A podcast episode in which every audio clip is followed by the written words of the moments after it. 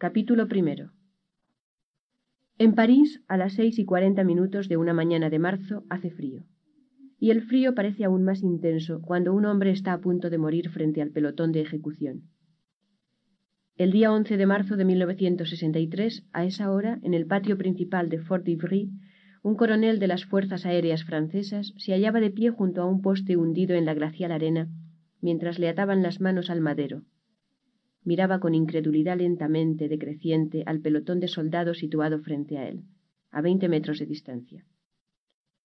Un pie restregó el cascajo del suelo y el leve ruido alivió un tanto la tensión mientras teñían la venda alrededor de los ojos del coronel Jean-Marie Bastien Thierry, cerrándolos a la luz para siempre.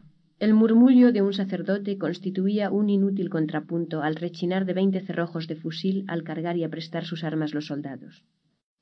Al otro lado de los muros, un camión Berlier pedía paso a bocinazos a otro vehículo más pequeño que se había cruzado en su camino hacia el centro de la ciudad. El sonido se desvaneció confundiéndose con la orden de apunten dada por el oficial al mando del pelotón. El estampido de los disparos cuando sonó no produjo ni la más mínima alarma en la ciudad que despertaba, aparte el hecho de que una bandada de palomas emprendió el vuelo y se mantuvo en el aire unos instantes. Segundos más tarde, el estampido solitario del coup de grâce se perdió en el estruendo creciente del tráfico al otro lado de los muros. La muerte del oficial, jefe de una banda de asesinos de la organización del ejército secreto que se había propuesto asesinar al presidente de Francia, debía haber puesto punto final. Punto final a posteriores intentos de atentar contra la vida del presidente. Por una jugarreta del destino vino a señalar solamente un principio, para explicar, porque será necesario sin duda explicar, por qué un cadáver acribillado quedó colgado de sus ataduras en el patio de la prisión militar de las afueras de París aquella mañana de marzo. El sol había descendido por fin detrás de los muros del palacio, y largas sombras se extendían por el patio aportando un bienvenido alivio. A las siete de la tarde del día más caluroso del año, la temperatura era todavía de veintitrés grados centígrados. En la ciudad achicharrada, los parisienses, acompañados de quejumbrosas esposas y vociferante chiquillería, atestaban coches y trenes dispuestos a salir de la ciudad para un fin de semana en el campo. Era el día 22 de agosto de 1962 el día en que un puñado de hombres que esperaban fuera de los límites de la ciudad habían decidido que el presidente, el general Charles de Gaulle, debía morir. Mientras la población de la ciudad se preparaba para trocar el calor por el relativo fresco de los ríos y las playas detrás de la adornada fachada del Palacio del Eliseo, proseguía la reunión del gabinete. Al otro lado de la tostada gravilla, que empezaba a enfriarse bajo la tan anhelada sombra, Dieciséis Citroën DS negros se hallaban aparcados uno detrás de otro, formando un círculo alrededor de tres cuartas partes de la zona. Los chóferes, cobijados en el lugar más umbroso, junto al muro de poniente, a donde habían llegado primero las sombras, intercambiaban las cuchufletas insustanciales de quienes pasan la mayor parte de sus días de trabajo en espera de los caprichos de sus dueños. Particularmente aquel día hubieran podido oírse varios acerbos comentarios acerca de la extraordinaria duración de las deliberaciones del gabinete, hasta que un momento antes de las siete y media un ujier cubierto de collarines y medallas apareció al otro lado de las puertas vidrieras en lo alto de la escalinata de seis peldaños del palacio e hizo una seña a los guardias. Los chóferes tiraron inmediatamente sus goluas a medio consumir y los apagaron pisándolos con fuerza sobre la gravilla. Los agentes de seguridad y los guardias adoptaron actitudes rígidas en sus garitas situadas a ambos lados de la entrada principal y las macizas verjas de hierro se abrieron de par en par. Los chóferes estaban ya al volante de sus vehículos cuando el primer grupo de ministros apareció al otro lado de las puertas vidrieras. El ujier abrió las puertas y los miembros del gabinete bajaron la escalinata al tiempo que cambiaban los últimos comentarios jocosos y se deseaban un tranquilo y reparador fin de semana. Por el mismo orden en que se encontraban aparcados, los automóviles se detenían al pie de la escalinata uno detrás de otro. El con una reverencia, abría la puerta trasera. Los ministros ocupaban sus asientos en sus respectivos coches y eran conducidos, tras recibir los saludos de la Guardia Republicana, a través del Faubourg Saint-Honoré. En diez minutos se hubieron alejado todos. Quedaban en el patio dos largos Citroën DS-19 negros que se acercaron lentamente hasta el pie de la escalinata. El primero, que lucía el gallardete de la presidencia de la República Francesa, era conducido por Francis Marou, un chofer policía procedente del campamento de instrucción del cuartel general de la Gendarmería Nacional de Satory. Su carácter retraído le había mantenido alejado de la alegre cháchara de los choferes ministeriales en el patio. Gracias a sus nervios de acero y a su habilidad como chofer, que le permitía conducir velozmente y con seguridad, se le había dado el cargo permanente de chofer personal de De Gaulle. Aparte de Magou, el coche estaba vacío. Detrás de él, el segundo DS-19 era conducido también por un gendarme de Satory. A las siete y cuarenta y cinco otro grupo apareció al otro lado de las puertas vidrieras, y de nuevo los hombres situados en la gravilla adoptaron la posición de firmes. Vestido con su habitual traje gris carbón de corte militar, con su corbata oscura, Charles de Gaulle apareció al otro lado del cristal. Con una cortesía muy al estilo antiguo, invitó a Madame Yvonne de Gaulle a cruzar primero la puerta, y luego la cogió del brazo para acompañarla por la escalinata hasta el Citroën que esperaba. Al llegar al coche se separaron, y la esposa del presidente subió al asiento trasero del primer vehículo por el lado izquierdo. El general se acomodó a su lado, entrando por el lado derecho. Su yerno, el coronel Alain de Boissieu, entonces jefe del Estado Mayor de las unidades blindadas de caballería del ejército francés, comprobó que las dos puertas traseras quedaban bien cerradas, después de lo cual se acomodó en el asiento delantero al lado de Marou. Ocuparon el segundo automóvil dos miembros del grupo de funcionarios que habían acompañado al presidente y a su esposa al bajar la escalera. Henri Dudet, el corpulento guardia de corps de servicio aquel día, un cabileño de Argelia, se acomodó en el asiento delantero al lado del chofer, y colocándose bien el revólver que llevaba en el sobaco, se recostó cómodamente contra el respaldo. A partir de aquel momento sus ojos se moverían incesantemente, clavándose no solamente en el automóvil que les precedía, sino en las aceras y en las esquinas por donde pasaba a toda marcha.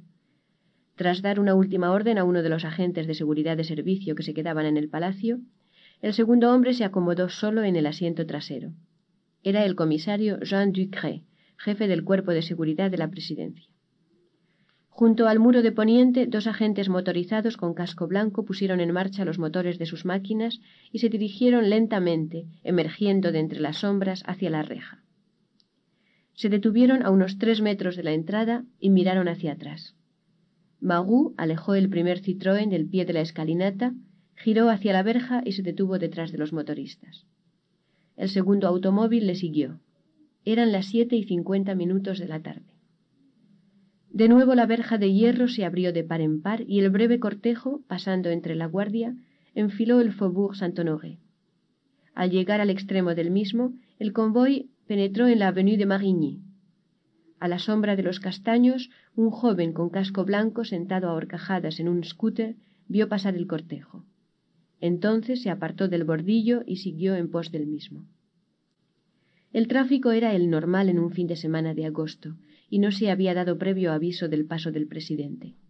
Solo el ulular de las sirenas de los dos motoristas advertía a los guardias de la circulación que estaban de servicio, quienes, en cuanto las oían, empezaban a agitar los brazos y a dar pitidos frenéticamente para detener a tiempo la corriente circulatoria.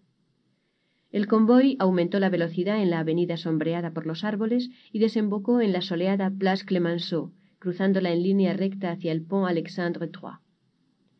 Marchando al amparo de los coches oficiales, el joven del scooter no tuvo dificultad en seguirles.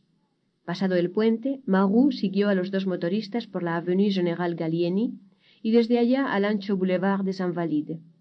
Al llegar a aquel punto, el joven del scooter ya supo lo que deseaba averiguar. En la esquina del Boulevard de Saint Valide con la Rue de Varennes, aminoró la marcha y dobló en dirección a un café situado en la misma esquina. Ya en el interior del local, sacóse del bolsillo una ficha metálica, pasó a la parte trasera del café, donde se hallaba situado el teléfono, e hizo una llamada local. El coronel Jean-Marie Bastien-Thierry esperaba en un café del suburbio de Meudon. Tenía treinta y cinco años, estaba casado y con tres hijos y trabajaba en el Ministerio del Aire.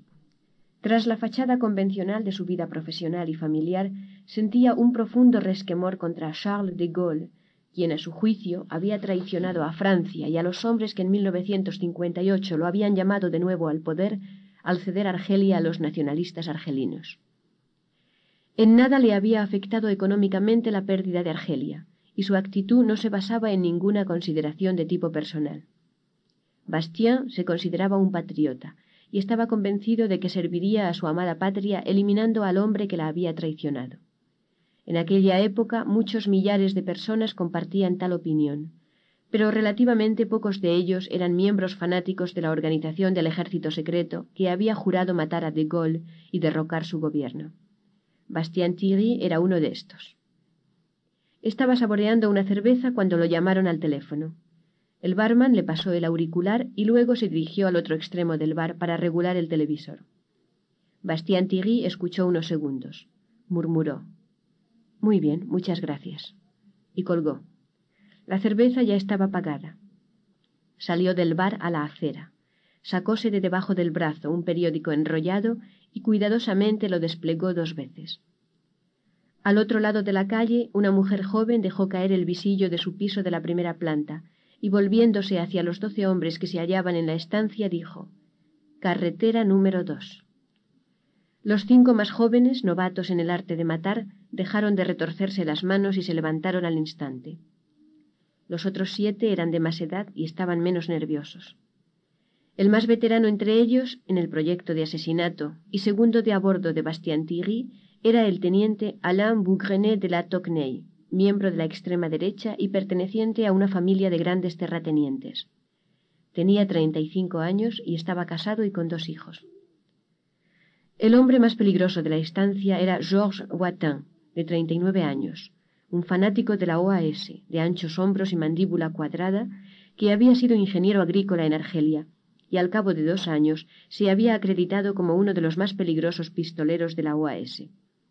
A causa de una vieja herida en la pierna, lo apodaban el cojo. Cuando la muchacha comunicó la noticia, los doce hombres empezaron a bajar la escalera en dirección a la parte trasera de la casa, que daba a un pasaje donde se hallaban aparcados seis vehículos, todos ellos robados o alquilados. Eran las siete y cincuenta y cinco.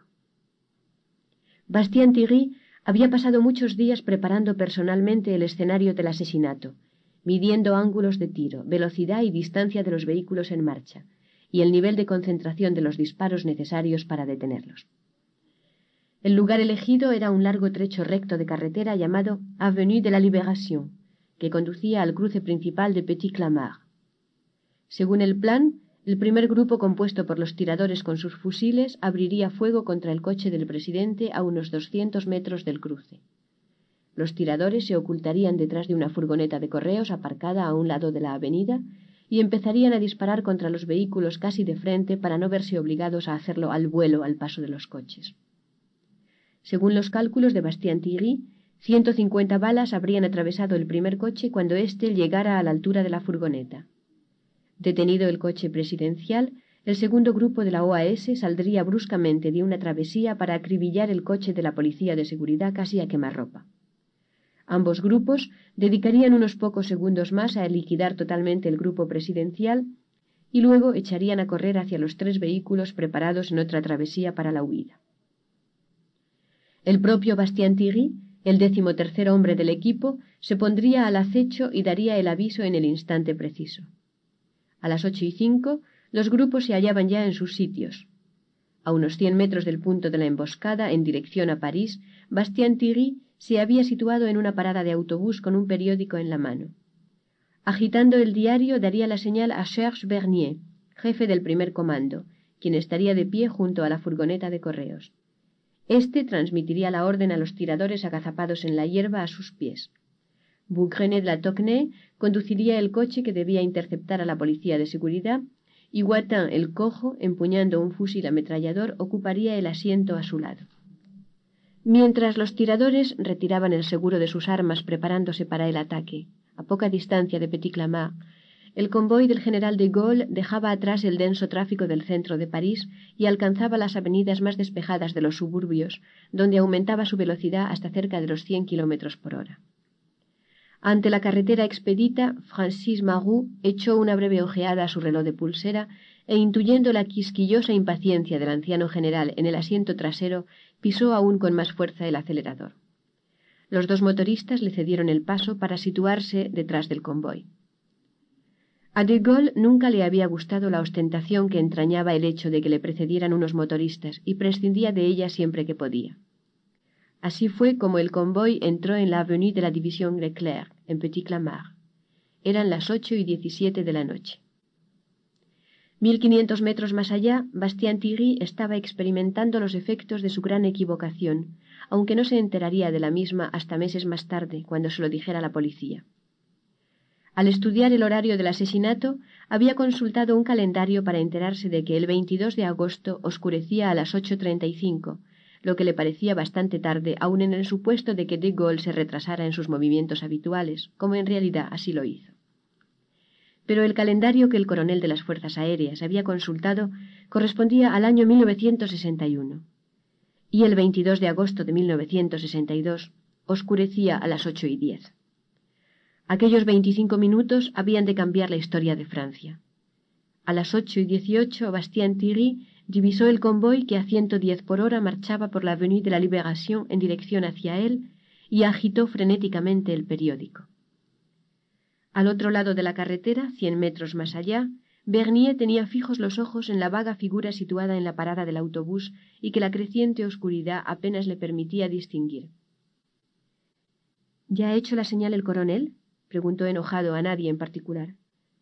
Apenas hubo dicho estas palabras cuando vio la nariz de tiburón del coche del presidente que pasaba como un relámpago por delante de la parada de autobuses. ¡Fuego! ordenó a los hombres situados a sus pies. Los tiradores dispararon en el momento en que el convoy llegaba a su misma altura, en un ángulo de noventa grados, contra un blanco móvil que se desplazaba a ciento diez kilómetros por hora. El hecho de que el coche recibiera el impacto de doce balas constituye el mejor elogio de la puntería de los pistoleros. La mayoría de las doce balas se incrustaron en la parte trasera del Citroën. Reventaron dos neumáticos, y aunque eran del tipo que se sueldan por sí mismos automáticamente, la súbita pérdida de presión hizo que el coche diera un bandazo y que las ruedas delanteras patinaran. Fue entonces cuando Francis Marou salvó la vida a De Gaulle. Mientras el as de los tiradores, el ex legionario Varga, disparaba contra las ruedas, los restantes vaciaron sus cargadores contra la ventanilla trasera. Varias balas atravesaron el blindaje, una de las cuales rompió el cristal trasero y pasó a pocos centímetros de la nariz presidencial. En el asiento delantero el coronel de Boissieu se volvió y rugió a sus suegros. ¡Agachaos! Madame de Gaulle bajó la cabeza hacia las rodillas de su marido. El general soltó un glacial. ¿Cómo? ¿Otra vez? y se volvió a mirar por la ventana trasera. Marou sujetó con fuerza el volante y giró suavemente en la misma dirección del patinazo, al tiempo que reducía la presión sobre el acelerador.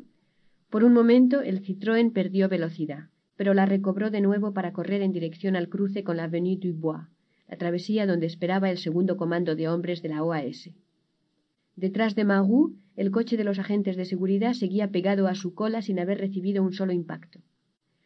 A Boucrenet de la Tocne, que esperaba con el motor en marcha en la Avenue du Bois, la velocidad de los coches que se acercaban le ofrecían una clara alternativa. O interceptar su paso, lo cual equivalía a un suicidio puesto que sin duda alguna moriría estrujado por las planchas retorcidas de su propio coche, o seguir el plan previsto, pero con medio segundo de retraso. Se decidió por esto último. Cuando emergió con su vehículo de la travesía para coincidir con el convoy presidencial, no quedó situado a la altura del coche de De Gaulle, sino del de guardia de corps Judet y el comisario Ducret. Asomándose por la ventanilla del lado derecho y sacando fuera todo el cuerpo hasta la cintura, Watin vació su metralleta contra la parte trasera del primer DS, en el cual, a través del cristal hecho añicos, pudo ver el altivo perfil de De Gaulle. ¿Por qué no disparan a su vez esos idiotas? preguntó De Gaulle en tono de queja.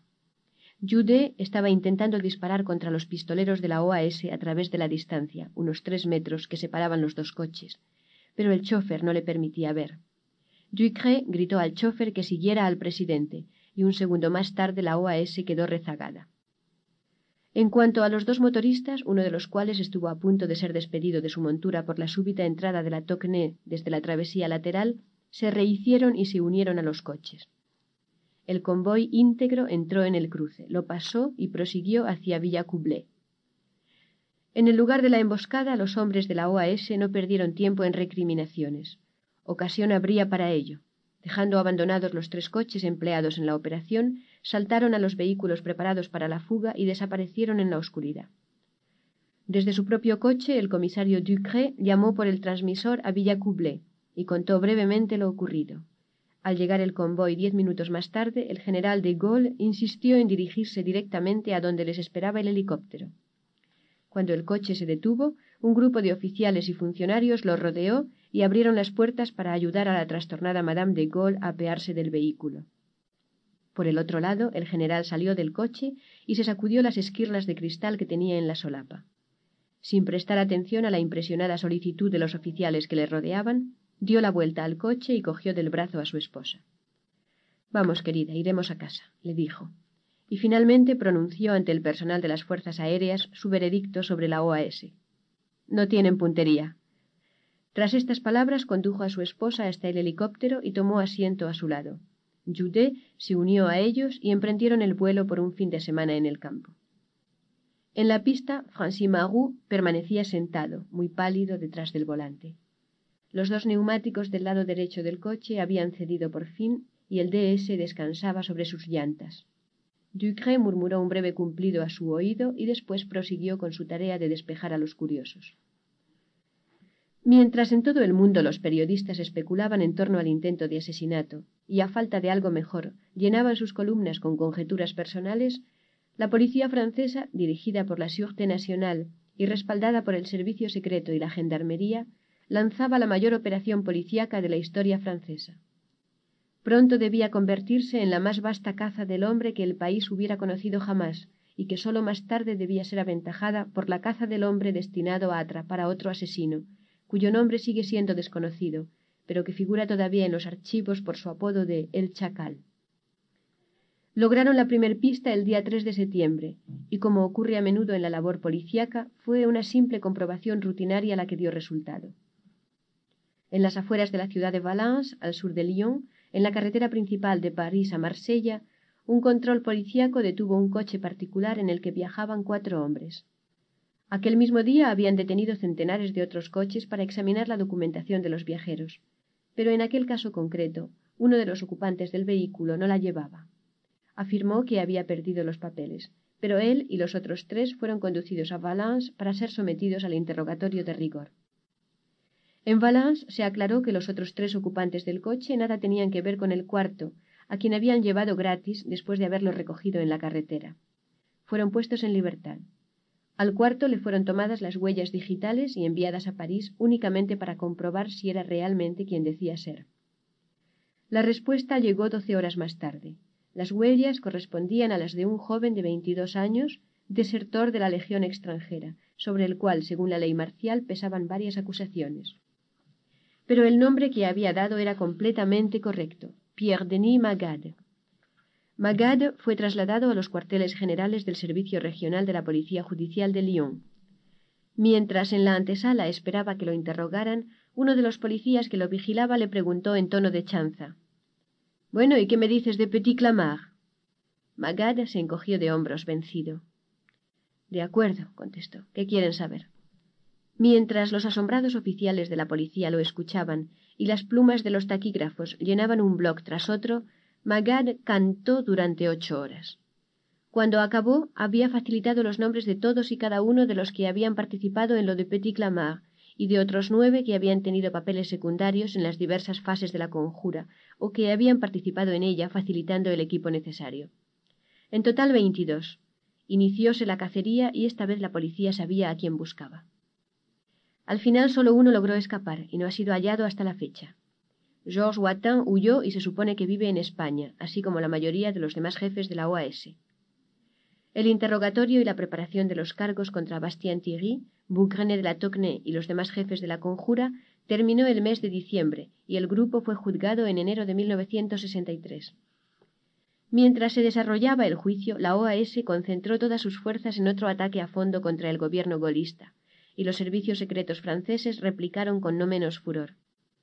Bajo las agradables apariencias de la vida parisiense, bajo la capa de cultura y civilización, se libró una de las guerras más crueles y sádicas de la historia moderna. El servicio secreto francés actúa bajo el nombre de Servicio de Documentación Exterior y de Contraespionaje, conocido por las siglas SDC. Se ocupa igualmente del espionaje en el exterior y del espionaje en el interior de Francia, aunque cada servicio puede en ocasiones invadir el campo del otro. El servicio 1 es espionaje puro y está subdividido en varias oficinas conocidas por la inicial R de renseignement, información. Estas subdivisiones son R1, análisis de espionaje, R2, Europa Oriental, R3, Europa Occidental, R4, África, R5, Oriente Medio, R6, Extremo Oriente, R7, América, Hemisferio Occidental. El servicio 2 se ocupa del contraespionaje. Los servicios 3 y 4 comprenden la sección comunista en una sola oficina. El servicio 6 es el de finanzas y el 7 el de administración. El servicio 5 es designado con una sola palabra, acción. Esta oficina fue el núcleo central de la guerra contra la OAS. Desde los cuarteles generales situados en un complejo de varios edificios de apariencia vulgar, situados en las cercanías del Boulevard Mortier, junto a la Porte de Lila, un sucio suburbio del norte de París, los centenares de duros del servicio de acción partían a la guerra. Aquellos hombres, la mayoría de ellos corsos, eran lo más aproximado que cabe hallar en la vida real a los duros de la literatura y el cine. Recibían una acabada instrucción física, tras lo cual eran trasladados al campamento de Satory, donde una sección especial, aislada de las restantes, les instruía a fondo en el arte de la destrucción. Todos ellos se convertían en expertos en la lucha con armas cortas, en el combate sin armas, el karate y el judo. Seguían cursos de comunicaciones por radio, de demolición y sabotaje, de interrogatorio con torturas o sin ellas, de rapto, incendio y asesinato. Algunos de ellos solo hablaban francés, otros hablaban perfectamente varias lenguas y podían sentirse como en su propia casa en cualquier capital del mundo. Tenían derecho a matar en el cumplimiento de sus misiones y a menudo hacían uso de este derecho. Cuando las actividades de la OAS cobraron mayor violencia y brutalidad, el director del SDC, el general Eugène Guibaud, acabó por quitar el bozal a aquellos hombres y los lanzó contra la OAS. Algunos de ellos se alistaron en la OAS y lograron introducirse en sus consejos más secretos. Desde sus puestos se limitaban a facilitar información para que los demás actuaran, y muchos emisarios de la OAS, enviados en misión a Francia o a otras zonas donde eran vulnerables a la policía, fueron detenidos gracias a la información proporcionada por los hombres del Servicio de Acción infiltrados en la organización terrorista. En otras ocasiones, los hombres a quienes había que detener no podían ser inducidos a pasar a Francia, y entonces eran liquidados fuera del país. Numerosos parientes de hombres de la OAS que simplemente desaparecieron han estado siempre convencidos de que fueron eliminados por el Servicio de Acción. Y no es que la OAS necesitara lecciones de violencia. Odiaban a los hombres del servicio de acción, conocidos por los barbus o barbudos, a causa de su actuación camuflada, más que a ningún policía. En los últimos días de la lucha por el poder entre la OAS y las autoridades golistas en Argel, la OAS logró capturar vivos a siete barbus. Sus cadáveres fueron hallados más tarde colgados de balcones y farolas con las orejas y la nariz cortada. De esta manera la guerra subterránea continuaba, y la historia completa de quiénes murieron torturados en manos de quiénes y en qué sótano nunca será conocida. Los demás barbus permanecían fuera de la OAS a la disposición del SDC. Algunos de ellos habían sido asesinos profesionales del AMPA antes de haberse alistado. Conservaban sus antiguos contactos y en más de una ocasión recurrían a la ayuda de sus antiguos amigos del AMPA para llevar a cabo algún trabajo particularmente sucio por cuenta del gobierno. Estas actividades dieron lugar a que en Francia se hablara de la existencia de una policía paralela, no oficial, que se suponía estaba a las órdenes de uno de los hombres de confianza del presidente de Gaulle, Jacques Faucard. En realidad no existía tal policía paralela. Las actividades que se le atribuían eran llevadas a cabo por los hombres fuertes del servicio de acción o por los jefes de las bandas criminales del AMPA temporalmente contratados. Los corsos, que dominaban tanto el mundo del AMPA como el Servicio de Acción de París y de Marsella, son expertos en el arte de la vendetta, y después del asesinato de los siete barbus de la misión C en Argel, se llevó a cabo una vendetta contra la OAS. De la misma manera que el mundo del AMPA corso ayudó a los aliados durante los desembarcos en el sur de Francia en 1944, en su propio interés, más tarde como recompensa obtuvieron casi el monopolio del comercio del vicio en la Costa Azul, Igualmente, en los primeros años del decenio 1960-1970, los corsos lucharon de nuevo por Francia en su venganza contra la OAS. Muchos de los hombres de la OAS, que eran pieds noirs, argelinos nacidos franceses, tenían las mismas características que los corsos, y a veces la guerra resultó casi fratricida. A medida que se desarrollaba el juicio contra Bastien Thierry y sus compañeros, también proseguía la campaña de la OAS. Su faro orientador, el instigador entre bastidores de la conjura de Petit Clamart, era el coronel Antoine Argout.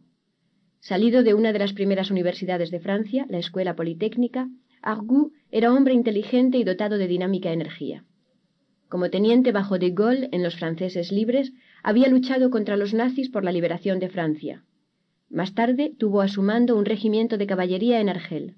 Bajo y delgado pero fuerte, era un brillante e implacable militar.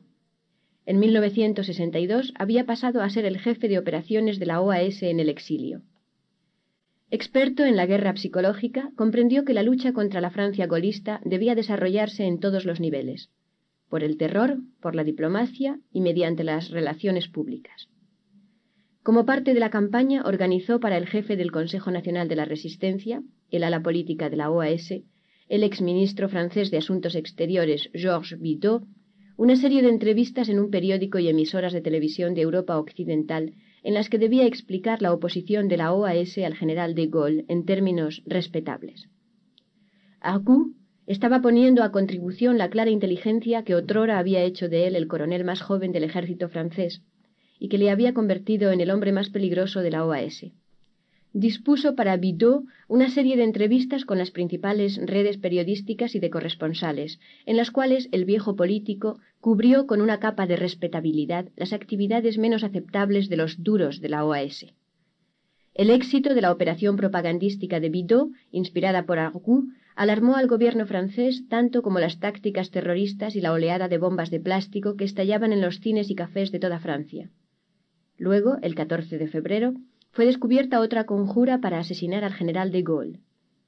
Al día siguiente, el presidente debía dar una conferencia en la Escuela Militar del Campo de Marte.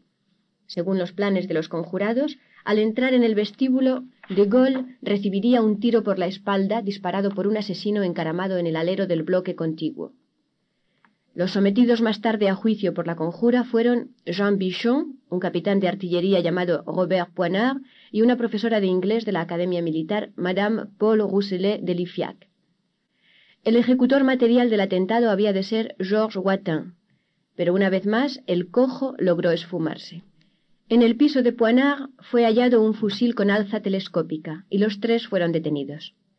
Más tarde, en el juicio, se puso en claro que, buscando el modo de introducir a Watin con su arma en la academia, habían consultado con el oficial Marius To, quien había advertido inmediatamente a la policía.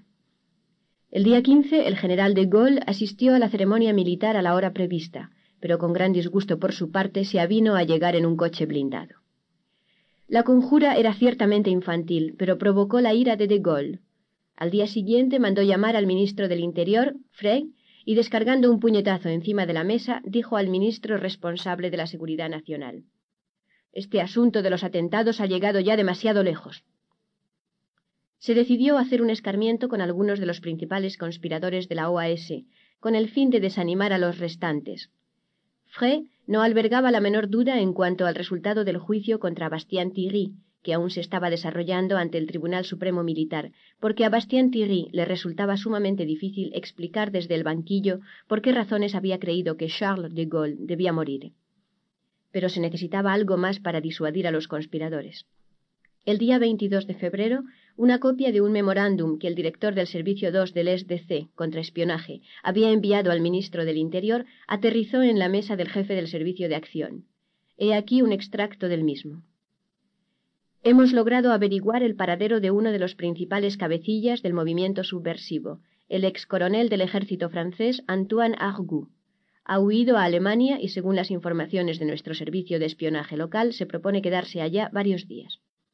Siendo así, no ha de resultar imposible capturar a Argout, puesto que la petición formulada por nuestro servicio oficial de contraespionaje a las organizaciones alemanas de seguridad competentes ha sido rechazada y estas organizaciones esperan que nuestros agentes se lancen a perseguir a Argout y a otros jefes de la OAS. La operación, dado que irá dirigida contra la persona de Argout, deberá ser llevada a cabo con la máxima rapidez y discreción. El encargo fue transferido al servicio de acción. A media tarde del día 25 de febrero, Argout llegó a Múnich, procedente de Roma, donde se había reunido con otros jefes de la OAS. En lugar de dirigirse inmediatamente a la Unlestrasse, tomó un taxi para ir al hotel Edenwolf, donde había reservado una habitación, al parecer para celebrar en ella una reunión. No llegó a asistir a ella. En el vestíbulo del hotel fue abordado por dos hombres que se dirigieron a él en un alemán impecable.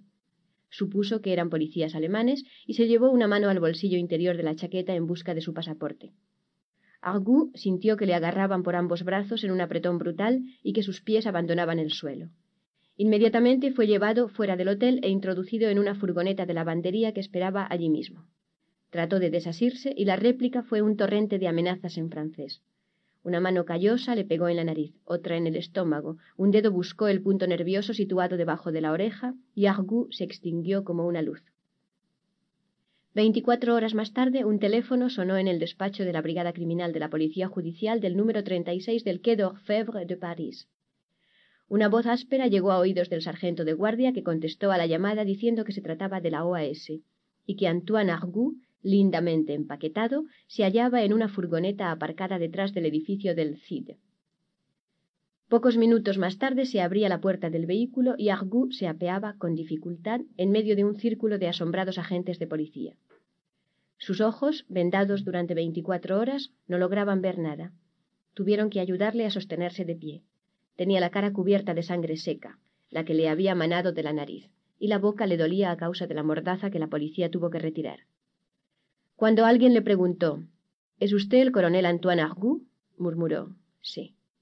El servicio de acción había logrado, no se sabía cómo, hacerle cruzar de contrabando la frontera durante la noche anterior, y la anónima llamada telefónica a la policía acerca del paquete que les esperaba en su propio aparcamiento no era más que una muestra del particular sentido del humor del servicio. Argou no fue puesto en libertad hasta el mes de junio de 1968. Pero el servicio de acción no había tenido en cuenta un detalle. Al retirar de la escena a Argou, a pesar de la enorme desmoralización que ello causó en la OAS, había hecho posible que su eminencia gris, el poco conocido pero igualmente astuto coronel Marc Rodin, asumiera el mando de las operaciones encaminadas a asesinar a De Gaulle. En muchos aspectos había sido un mal negocio. El día 4 de marzo, el Tribunal Supremo Militar dictó sentencia contra Jean-Marie Bastien-Thierry, él y otros dos eran condenados a muerte, así como tres más que aún no habían sido apresados, entre ellos Watin el Cojo. El día 8 de marzo, el general de Gaulle escuchó en silencio durante tres horas las peticiones de clemencia formuladas por los abogados de los condenados. Conmutó por cadena perpetua dos de las penas de muerte, pero no la de Bastien Thierry. Aquella noche su abogado comunicó la decisión al coronel de las Fuerzas Aéreas. Se ha fijado para el día 11 dijo a su cliente, y viendo que éste continuaba sonriendo con incredulidad, aclaró bruscamente. Lo van a fusilar. Bastien Thierry siguió sonriendo y movió la cabeza. Usted no lo comprende, dijo a su abogado. Ningún pelotón de franceses levantará sus fusiles contra mí. Estaba equivocado. La noticia de la ejecución fue difundida en francés a las ocho de la mañana por el diario hablado de Radio Europa número uno. Fue oída en casi toda Europa occidental por aquellos que quisieron escucharla. En una pequeña habitación de un hotel de Austria, la noticia radiada debía poner en marcha una cadena de pensamientos y de acciones que llevarían al general de Gaulle más cerca de la muerte de lo que había estado en toda su carrera. La habitación era la del coronel Marc Rodin, nuevo jefe de operaciones de la OAS. Capítulo 2 Marc Rodin cerró su aparato de radio de transistores y se levantó de la mesa, dejando casi intacta la bandeja de su desayuno.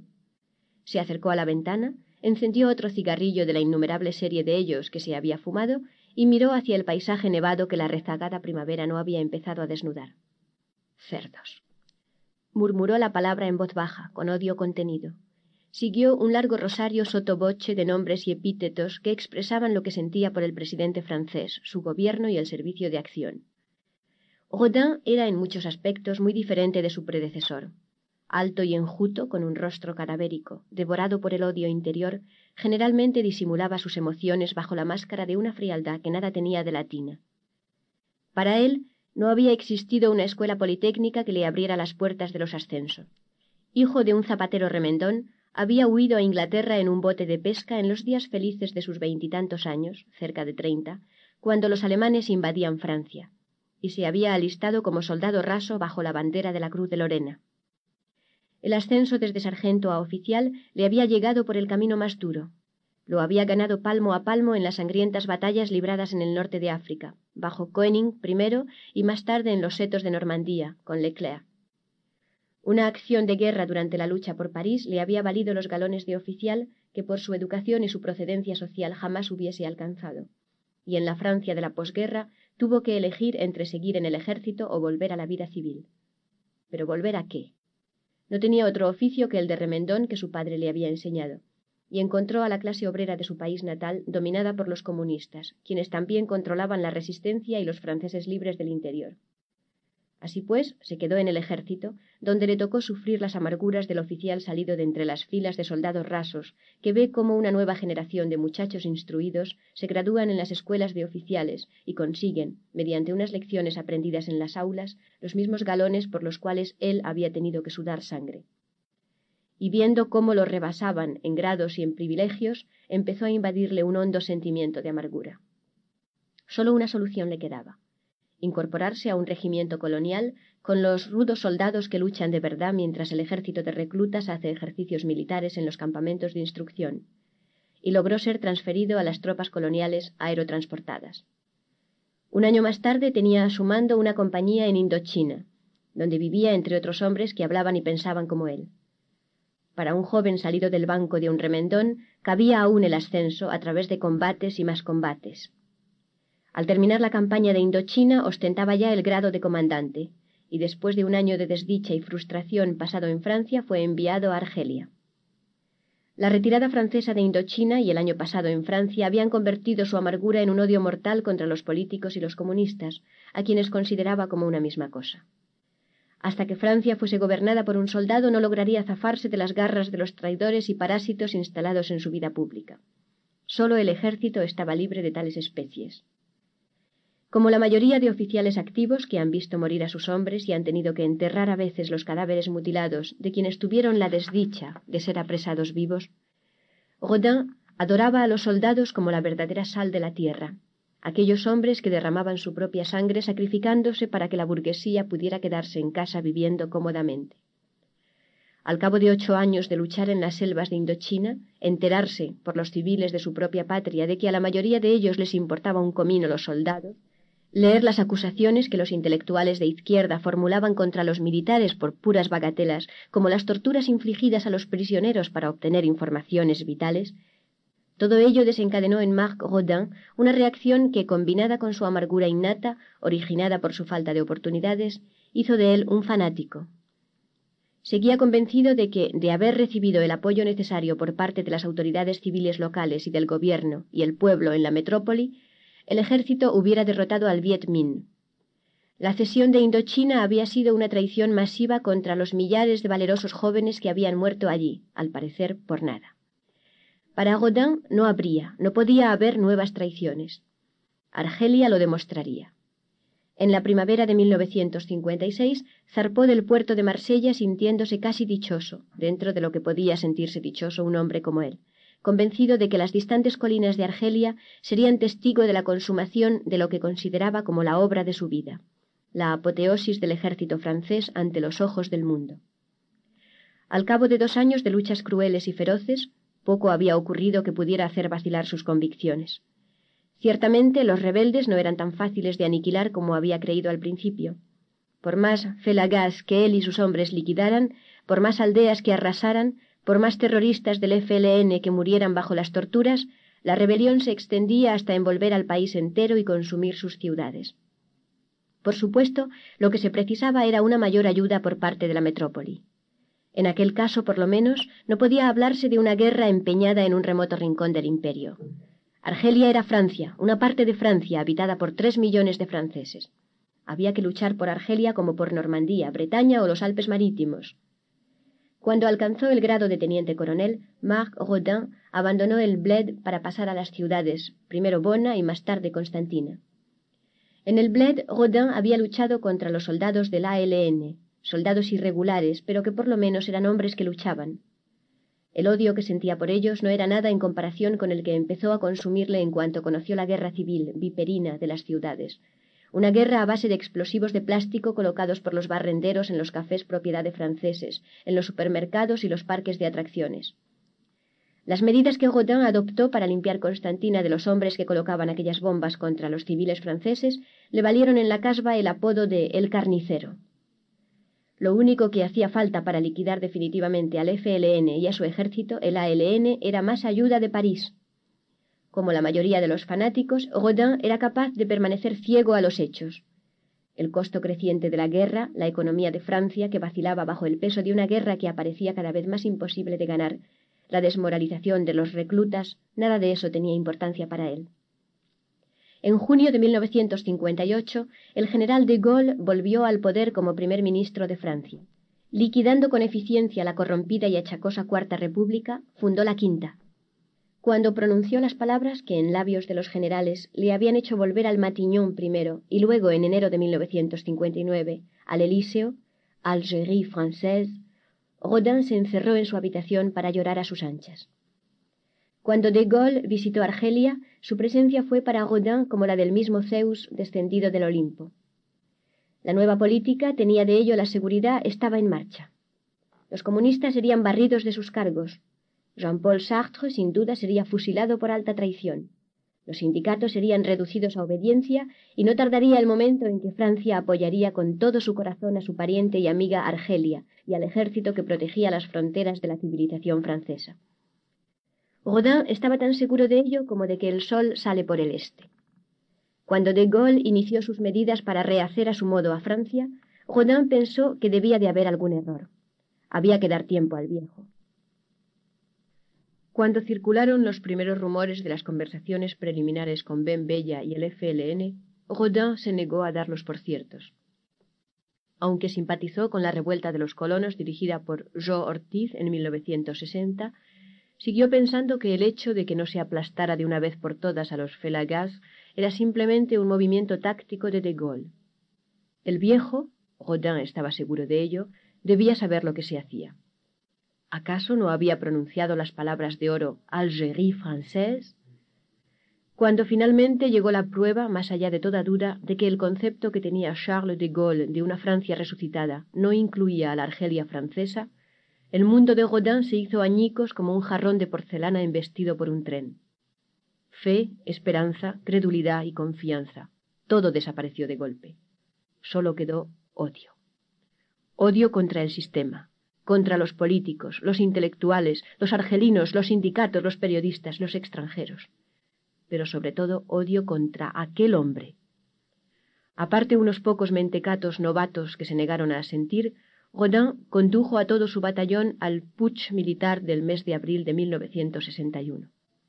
Fracasó. Con un solo movimiento simple, aplastante, De Gaulle desfibró el putsch aún antes de que estallara. Ninguno de los oficiales había prestado la menor atención al hecho de que en las semanas precedentes a la publicación de la noticia de que se habían iniciado conversaciones con el FLN, millares de simples radios de transistores fueron distribuidos entre los soldados. Las radios fueron consideradas como un consuelo inofensivo para las tropas, y muchos oficiales y suboficiales veteranos aprobaron la idea. La música pop que llegaba de Francia por los aires distraía agradablemente a los muchachos del calor, las moscas y el aburrimiento. Pero la voz de De Gaulle no era tan inofensiva. Cuando la lealtad del ejército fue por fin puesta a prueba, decenas de millares de soldados esparcidos en sus barracones por toda Argelia sintonizaron sus radios en busca de noticias. Después de las noticias, oyeron la misma voz que el propio Godin había escuchado en junio de 1940, y casi el mismo mensaje. Os encontráis frente a una elección de lealtades. Yo soy Francia, el instrumento de su destino. Seguidme, obedecedme. Más de un comandante de batallón se despertó con solo un puñado de oficiales y sin la mayoría de sus sargentos. El motín fue destruido como las ilusiones, por la radio. Rodin fue más afortunado que otros. Ciento veinte de sus oficiales, suboficiales y chusqueros se quedaron con él. Ello se debió a que tenía a su mando una unidad con una proporción de veteranos de Indochina y del bled argelino superior a la de la mayoría. Juntamente con otros puchistas, formaron la organización del ejército secreto, la OAS, decidida a arrojar al Judas del palacio del Elíseo. Entre el FLN triunfante y el ejército leal de Francia poco quedó, salvo el tiempo necesario para entregarse a una orgía de destrucción. En las últimas siete semanas, mientras los colonos franceses vendían prácticamente por nada el fruto de toda una vida de trabajo y huían de la costa azotada por la guerra, el ejército secreto se desahogó en una odiosa venganza contra lo que debían dejar atrás. Una vez terminada, solo el destierro quedaba para los jefes, cuyos nombres eran conocidos de las autoridades golistas. En el invierno de 1961, Rodin pasó a ser el delegado de Argou como jefe de operaciones de la OAS en el exilio. De Argou eran el instinto, el talento, la inspiración que había detrás de la ofensiva que la OAS lanzó contra la Francia metropolitana a partir de aquel momento. De Rodin eran la organización, la astucia, el aguzado sentido común. De haber sido simplemente un burdo fanático, hubiese sido peligroso, pero no excepcional. Hubo otros muchos de ese calibre que disparaban sus armas por la OAS en los primeros años de la década de los sesenta. Pero Godin era algo más. El viejo remendón había engendrado un muchacho provisto de una inteligencia estupenda que jamás había sido desarrollada mediante una instrucción formal en el servicio del ejército. Rodin la había desarrollado por su propia cuenta y a su manera. Enfrentado con su propio concepto de Francia y del honor del ejército, Rodin era tan fanático como el que más, pero cuando se planteaba un problema puramente práctico, era capaz de una concentración pragmática y lógica más eficaz que todo el entusiasmo pasajero y la violencia descabellada del mundo. Esto fue lo que aquella mañana del 11 de marzo aportó Rodin al problema de matar a Charles de Gaulle. No era tan estúpido como para creer fácil la empresa. Al contrario, los fracasos de Petit Clamart y de la escuela militar lo habían hecho mucho más difícil. No era ardua tarea encontrar pistoleros. El problema consistía en hallar a un hombre o un plan que poseyera en su estructura un solo factor, único, lo bastante insólito para atravesar el muro de seguridad levantado entonces en anillos concéntricos en torno de la persona del presidente. Metódicamente, Rodin estableció en su mente una lista de los problemas. Durante dos horas, fumando un cigarrillo tras otro frente a la ventana, hasta que la habitación quedó llena de humo azulado, se dedicó a plantearse los problemas primero y después a trazar un plan para vencer o sortear todos los obstáculos. Cada uno de los planes, sometidos a un severo examen crítico que se le ocurrían, parecía realizable. Pero ante la prueba final todos se desmoronaban. Del curso de sus pensamientos, un problema concreto emergía como virtualmente insuperable, la cuestión de la seguridad. Las cosas habían cambiado desde lo de Petit Clamart. La infiltración del servicio de acción en las filas y mandos de la OAS habían aumentado hasta un grado alarmante. El reciente rapto de su propio superior, Argou, demostraba hasta dónde estaba dispuesto a llegar el servicio de acción para capturar e interrogar a los jefes de la OAS. Ni siquiera les había detenido la perspectiva de una dura protesta por parte del gobierno alemán. Argou llevaba ya catorce días sometido a interrogatorios, y todos los jefes de la OAS habían tenido que salir corriendo. Bidot había perdido súbitamente su afición a la publicidad y la exhibición. Otros miembros del CNR, Consejo Nacional de la Resistencia, presa de pánico, habían huido a España, América o Bélgica. Se había producido una auténtica carrera en busca de documentaciones falsas, de billetes para los países más remotos. Ante aquel espectáculo, los elementos de base habían sufrido un rudo golpe en su moral. Hombres situados en el interior de Francia, que hasta entonces habían estado dispuestos a ayudar, a ocultar a fugitivos de la policía, a llevar paquetes de armas, a transmitir mensajes y hasta a proporcionar información, colgaban el teléfono murmurando cualquier excusa. A consecuencia del fracaso de Petit Clamart y del interrogatorio de los prisioneros, habíase hecho necesario disolver tres redes enteras organizadas en territorio de la Francia metropolitana. En posesión de una copiosa información interior, la policía francesa había hecho incursiones en numerosas casas, descubierto escondrijo tras escondrijo de armas y municiones. Otras dos conjuras para asesinar a de Gaulle habían sido desarticuladas por la policía cuando los conspiradores se reunían tan solo por segunda vez. Mientras el CNR soltaba discursos y hablaba por los codos de la restauración de la democracia en Francia, Rodin se enfrentaba lúgubremente con los hechos tal como aparecían expuestos en la abultada cartera de mano situada junto a su cama. Casi sin fondos, Perdiendo apoyo nacional e internacional, miembros y credibilidad, la OAS se estaba desmoronando ante las arremetidas de los servicios secretos franceses y de la policía. La ejecución de Bastien Thierry solo contribuiría a empeorar la moral. En aquella fase, encontrar hombres dispuestos a colaborar sería ciertamente difícil. Los que estaban dispuestos a la tarea tenían sus rostros grabados en la memoria de todos y cada uno de los policías de Francia, y además de varios millones de ciudadanos. En aquellos momentos, cualquier nuevo plan que implicara demasiada planificación y la coordinación de numerosos grupos sería descubierto antes de que el pistolero pudiera llegar a cien kilómetros de De Gaulle. Una vez al término de su propia argumentación, Rodin murmuró Un hombre que no sea conocido. Repasó la lista de los hombres de quienes sabía que no vacilarían en matar a un presidente. Cada uno de ellos tenía en la jefatura de policía francesa un expediente del grosor de una Biblia.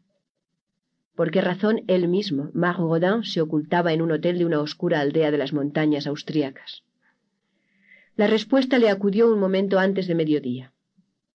Por un momento la rechazó, pero se sintió de nuevo atraído hacia ella con insistente curiosidad.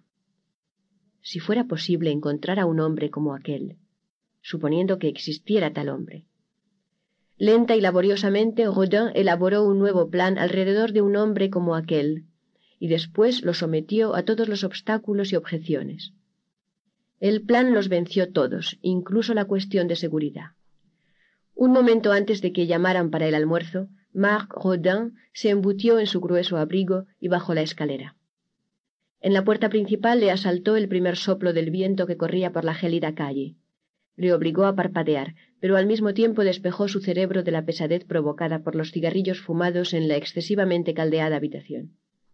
Volviendo hacia la izquierda, se dirigió pisando la nieve hacia la oficina de correos de la Adlerstrasse y envió una serie de breves telegramas informando a sus colegas esparcidos bajo diferentes alias por todo el sur de Alemania, Austria, Italia y España de que durante unas semanas no podrían comunicarse con él, puesto que salía en misión.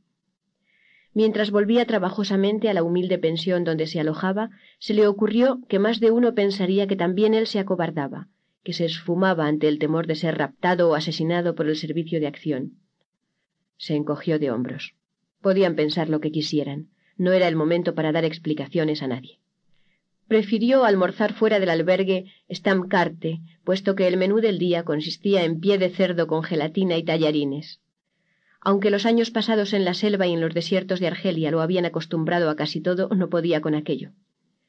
A media tarde, después de hacer el equipaje y pagar la cuenta, emprendió la marcha en misión solitaria en busca de un hombre, o más exactamente, de un tipo de hombre de quien ni siquiera sabía si existía.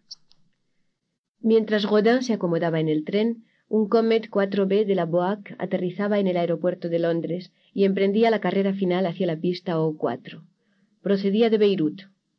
Entre los pasajeros del mismo, que formaban cola en el vestíbulo de llegada, había un inglés alto y rubio. Su rostro aparecía saludablemente atezado por el sol de Oriente Medio. Se sentía descansado y en forma después de gozar durante dos meses de los innegables placeres del Líbano, y del, para él, mayor placer aún de supervisar la transferencia de una pingüe suma de dinero de un banco de Beirut a otro de Suiza. Muy atrás, en el arenoso suelo de Egipto, enterrados hacía ya mucho tiempo por la burlada y enfurecida policía egipcia, cada uno de ellos con un limpio orificio de bala a través del espinazo, yacían los cadáveres de dos ingenieros de cohetes de nacionalidad alemana. Su muerte había retrasado varios años el desarrollo del cohete Al-Zafira de Nasser, y un millonario sionista de Nueva York consideraba que su dinero había sido bien empleado. Después de pasar sin dificultad el control de aduanas, el inglés alquiló un coche sin chofer y se dirigió a su piso de Mayfair. Transcurrieron noventa días antes de que la investigación de Rodin tocara a su término, y lo único que hubiera podido mostrar al cabo de tanto tiempo eran tres magros expedientes, cada uno de ellos guardado en un sobre de papel manila que el hombre llevaba de manera permanente en su cartera de mano. A mediados de junio, Rodin llegó de regreso a Austria y se instaló en una pequeña pensión, la pensión Kleist, la Brucknerallee, en Viena. Desde la oficina central de correos de la ciudad envió dos telegramas tajantes, uno a Bolzano, al norte de Italia, y el otro a Roma. Por ellos convocaba a sus dos principales lugartenientes a una reunión urgente en su habitación de Viena. A las veinticuatro horas los dos hombres habían llegado. René Moncler lo hizo en un coche alquilado desde Bolzano, André Casson en avión desde Roma. Ambos viajaban con nombre y documentación falsos, porque tanto en Italia como en Austria los funcionarios residentes del SDC tenían a ambos hombres fichados en sus archivos, y a aquellas alturas estaban gastando un montón de dinero comprando a agentes e informaciones en los puestos fronterizos y los aeropuertos.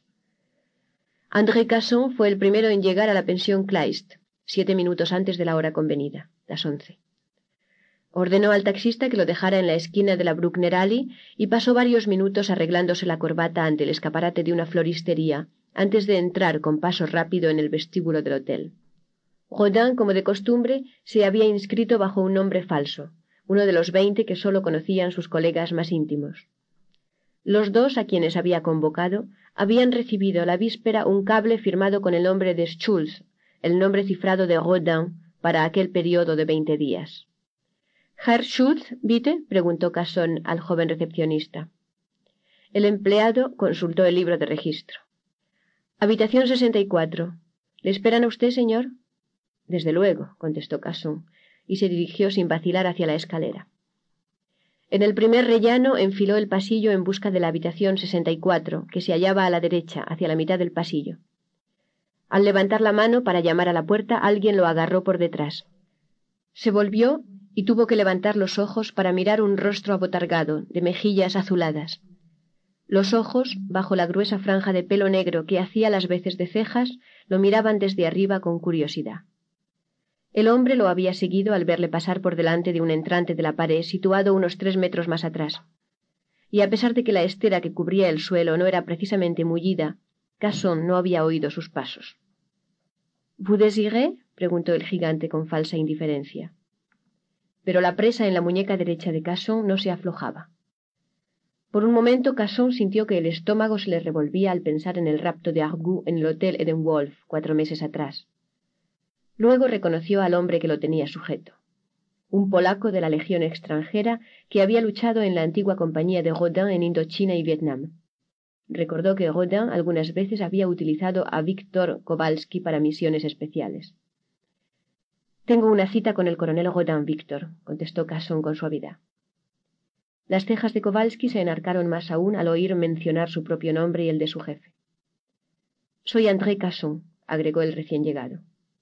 Kowalski no pareció muy impresionado. Aferrando más fuertemente a Casson, llamó con la mano izquierda a la puerta de la habitación 64. Desde dentro una voz contestó. ¿Oui? Kowalski acercó la boca a la puerta. Tiene usted una visita, gruñó. La puerta se entornó ligeramente.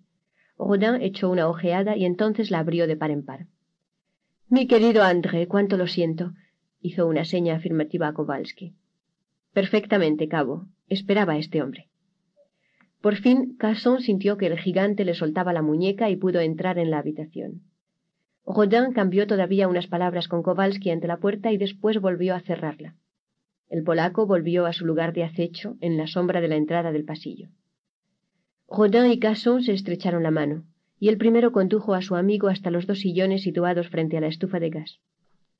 A pesar de que era a mediados de junio, caía una llovizna helada, y los dos hombres estaban acostumbrados al cálido sol del norte de África. La estufa estaba encendida a la máxima potencia. Casson se despojó del impermeable y se instaló ante la estufa. No suele usted tomar precauciones de esta clase, Marc, observó después. No lo hago por mí, contestó Godin. Si algo ocurriera, sé cuidar de mí mismo. Pero podría necesitar unos minutos para deshacerme de los papeles. Hizo un ademán en dirección al escritorio situado junto a la ventana, donde al lado de su cartera de mano se veía un abultado sobre de papel manila. En realidad por eso me traje a Víctor. Si algo ocurriera, Víctor me daría un minuto de tiempo para destruir los papeles. Deben de ser muy importantes. Tal vez, tal vez. Sin embargo, en la voz de Rodin sonó una nota de clara satisfacción. Pero será mejor que esperemos a René. Le dije que viniera a las once y cuarto para que no llegaran los dos a pocos segundos uno de otro, y ello trastornara a Víctor. Se pone muy nervioso cuando empieza a ver demasiada gente a la que no conoce. Rodin se permitió una de sus raras sonrisas al imaginar lo que podía ocurrir si Víctor, con su pesado colt bajo el sobaco izquierdo, se ponía nervioso. Alguien llamó a la puerta. Rodin cruzó la habitación y acercó la boca a la madera. ¿Oui? Esta vez fue la voz de René Moncler, nerviosa, tensa. Marc, por el amor de Dios.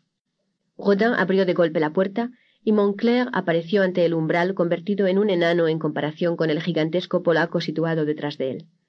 El brazo izquierdo de Víctor lo sujetaba firmemente por la cintura, manteniendo sus brazos pegados al cuerpo, inmovilizados. Ça va, Víctor, murmuró Rodin al gorila. Y Moncler fue liberado.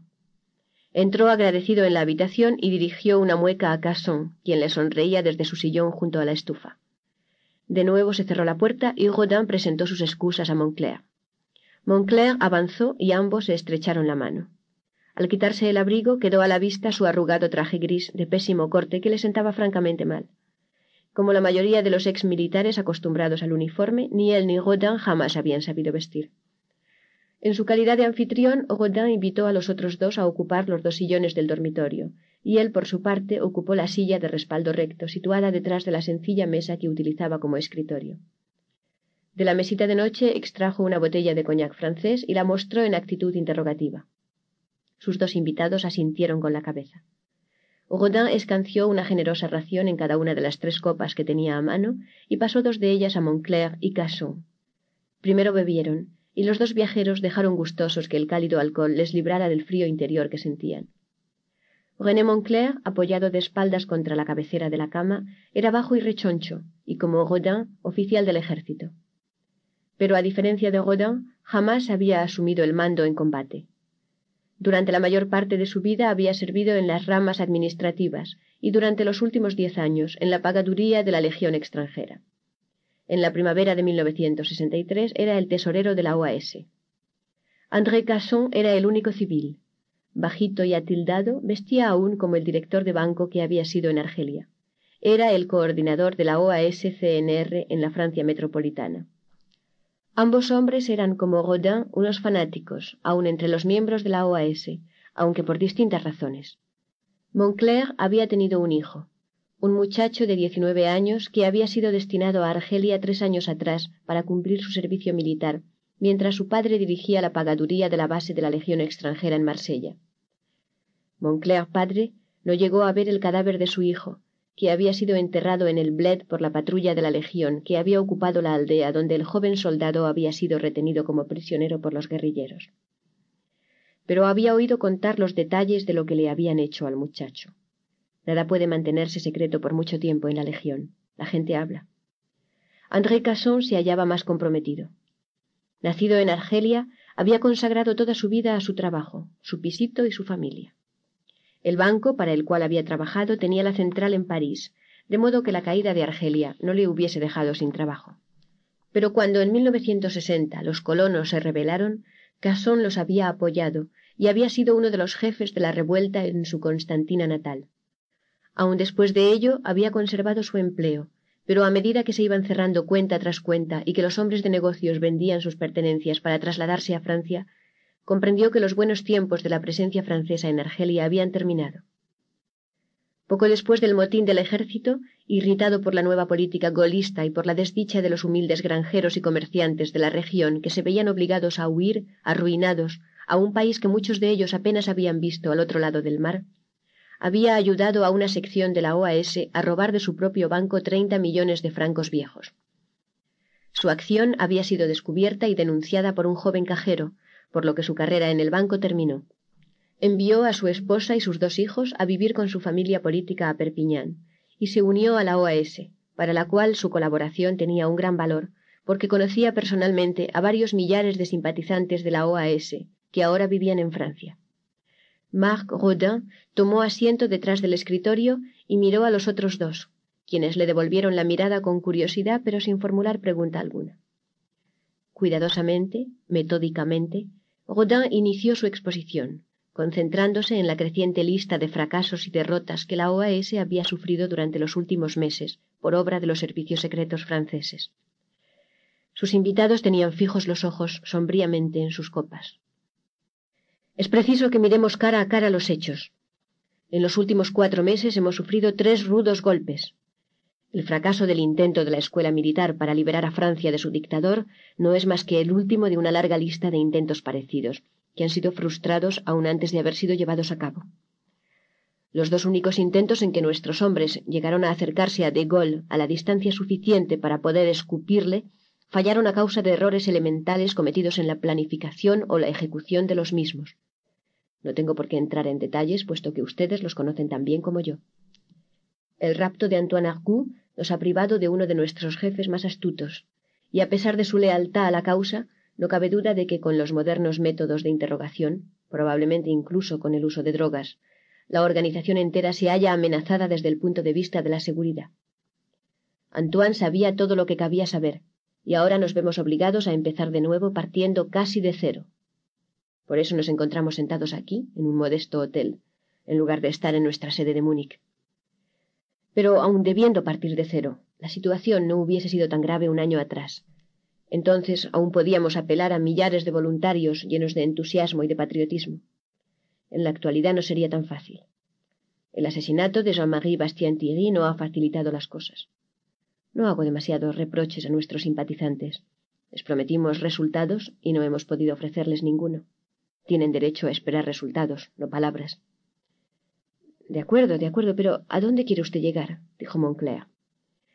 Los dos hombres que le escuchaban sabían que Rodin tenía razón.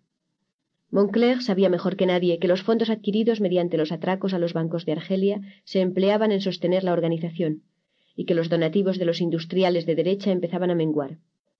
Recientemente sus peticiones de ayuda habían sido recibidas con mal disimulado desdén. Casson sabía que sus líneas de comunicación con el mundo clandestino en Francia iban haciéndose más tenues a cada semana que pasaba, que sus centros de refugio eran registrados por la policía y que desde la captura de Argout muchos habían retirado su apoyo. La ejecución de Bastien-Thierry solo podía acelerar aquel proceso. El resumen formulado por Rodin era la pura verdad, pero no por ello resultaba menos desagradable oírlo. Rodin, como si no hubiese habido interrupción alguna, prosiguió. Hemos llegado a una situación en que la primera meta de nuestra causa para la liberación de Francia la eliminación del gran Zora, sin la cual todos nuestros planes posteriores inevitablemente fracasarán, ha pasado a ser virtualmente imposible por los medios tradicionales. No me atrevo a decidirme, señores, a comprometer a más jóvenes patriotas en unos planes que tienen muy pocas posibilidades de pasar inadvertidos a la Gestapo francesa, ni siquiera durante unos días. En suma, hay demasiados delatores, demasiados traidores, demasiados renegados. Aprovechándose de esta situación, la policía secreta se ha infiltrado hasta tal punto en el movimiento que hasta las deliberaciones de nuestros consejos supremos llegan a su conocimiento. Al parecer conocen a los pocos días de haber sido tomada la decisión lo que nos proponemos hacer, cuáles son nuestros planes y quiénes son nuestros hombres. Ciertamente es desagradable tener que enfrentarse con esta situación, pero estoy convencido de que si no lo hacemos así, continuaremos viviendo en el limbo, Considero que solo nos queda un medio para llevar a cabo nuestro primer objetivo, la eliminación de Zora, de un modo que pueda atravesar la tupida red de espías y agentes, desposeer a la policía secreta de sus ventajas y enfrentarla con una situación que no solo sea desconocida para ellos, sino que aunque la conocieran, difícilmente pudieran frustrarla. Moncler y Casson levantaron rápidamente la mirada. En la estancia reinaba un silencio de muerte, solo interrumpido de vez en cuando por el tamborileo de la lluvia en los cristales de la ventana. Si reconocemos que mi visión de la situación es por desdicha exacta, prosiguió Rodin, deberemos reconocer también que todos los hombres de quienes sabemos que son capaces de llevar a cabo la misión de eliminar al gran Zora son igualmente conocidos de la policía secreta. Ninguno de ellos puede moverse por el interior de Francia, salvo como un animal acosado, no solo perseguido por las fuerzas regulares de la policía, sino traicionado por la espalda por los barbús y los soplones. Creo, señores, que la única alternativa que nos queda consiste en contratar los servicios de un pistolero. Moncler y Casson lo miraron primero con asombro, después poco a poco con progresiva comprensión. ¿Qué clase de pistolero? preguntó Casson por fin. Este hombre, fuese quien fuese, debería ser extranjero, dijo Godin. No sería miembro de la OAS ni del CNR. Ni un solo policía francés debería conocerle, ni debería existir su ficha en ningún archivo. El punto débil de las dictaduras es que son vastas burocracias. Lo que no está en los archivos no existe. El pistolero profesional sería un factor desconocido y por tanto inexistente. Viajaría bajo pasaporte extranjero realizaría su trabajo y desaparecería, regresando de nuevo a su país, mientras el pueblo francés se levantaría para barrer al resto de la miserable chusma golista. Para ese hombre la salida no tendría demasiada importancia, puesto que nosotros, una vez en el poder, se la facilitaríamos. Lo importante es que pueda entrar sin ser localizado y sin levantar sospechas. Y esto es algo que en los momentos actuales ninguno de nosotros puede hacer. Los dos oyentes, sumidos en sus reflexiones, guardaron silencio mientras el plan de Rodin se perfilaba en sus mentes. Moncler emitió un leve silbido. ¿Un pistolero profesional? ¿Un mercenario? Exactamente, contestó Rodin. Sería del todo irrazonable suponer que un extraño efectuaría este trabajo por amor al arte, o a nosotros, o por patriotismo. Para lograr el grado de habilidad y de valor necesario para esta clase de operación, debemos contratar a un auténtico profesional. Y un hombre así solo estará dispuesto a trabajar por dinero, por mucho dinero, agregó lanzando una rápida mirada a Moncler. ¿Y cómo podemos encontrar a ese hombre? preguntó Casson. No nos precipitemos, señores.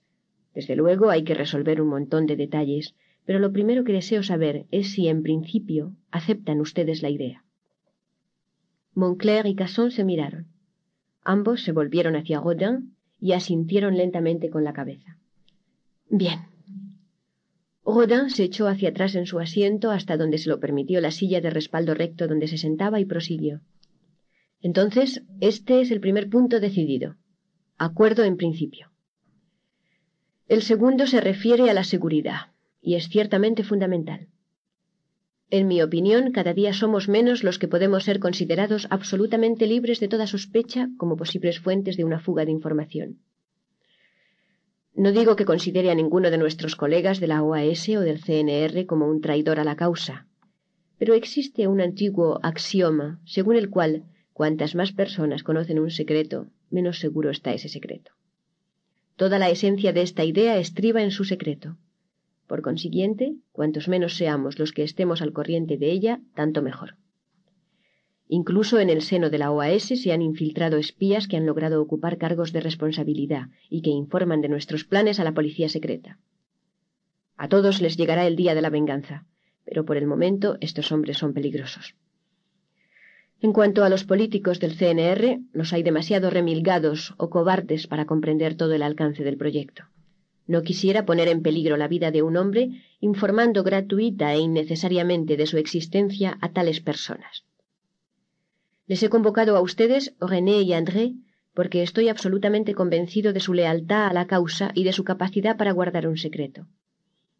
Además, para el plan que he forjado necesito la colaboración activa de usted, René, como tesorero y pagador, para reunir la suma que cualquier pistolero profesional exigirá sin duda.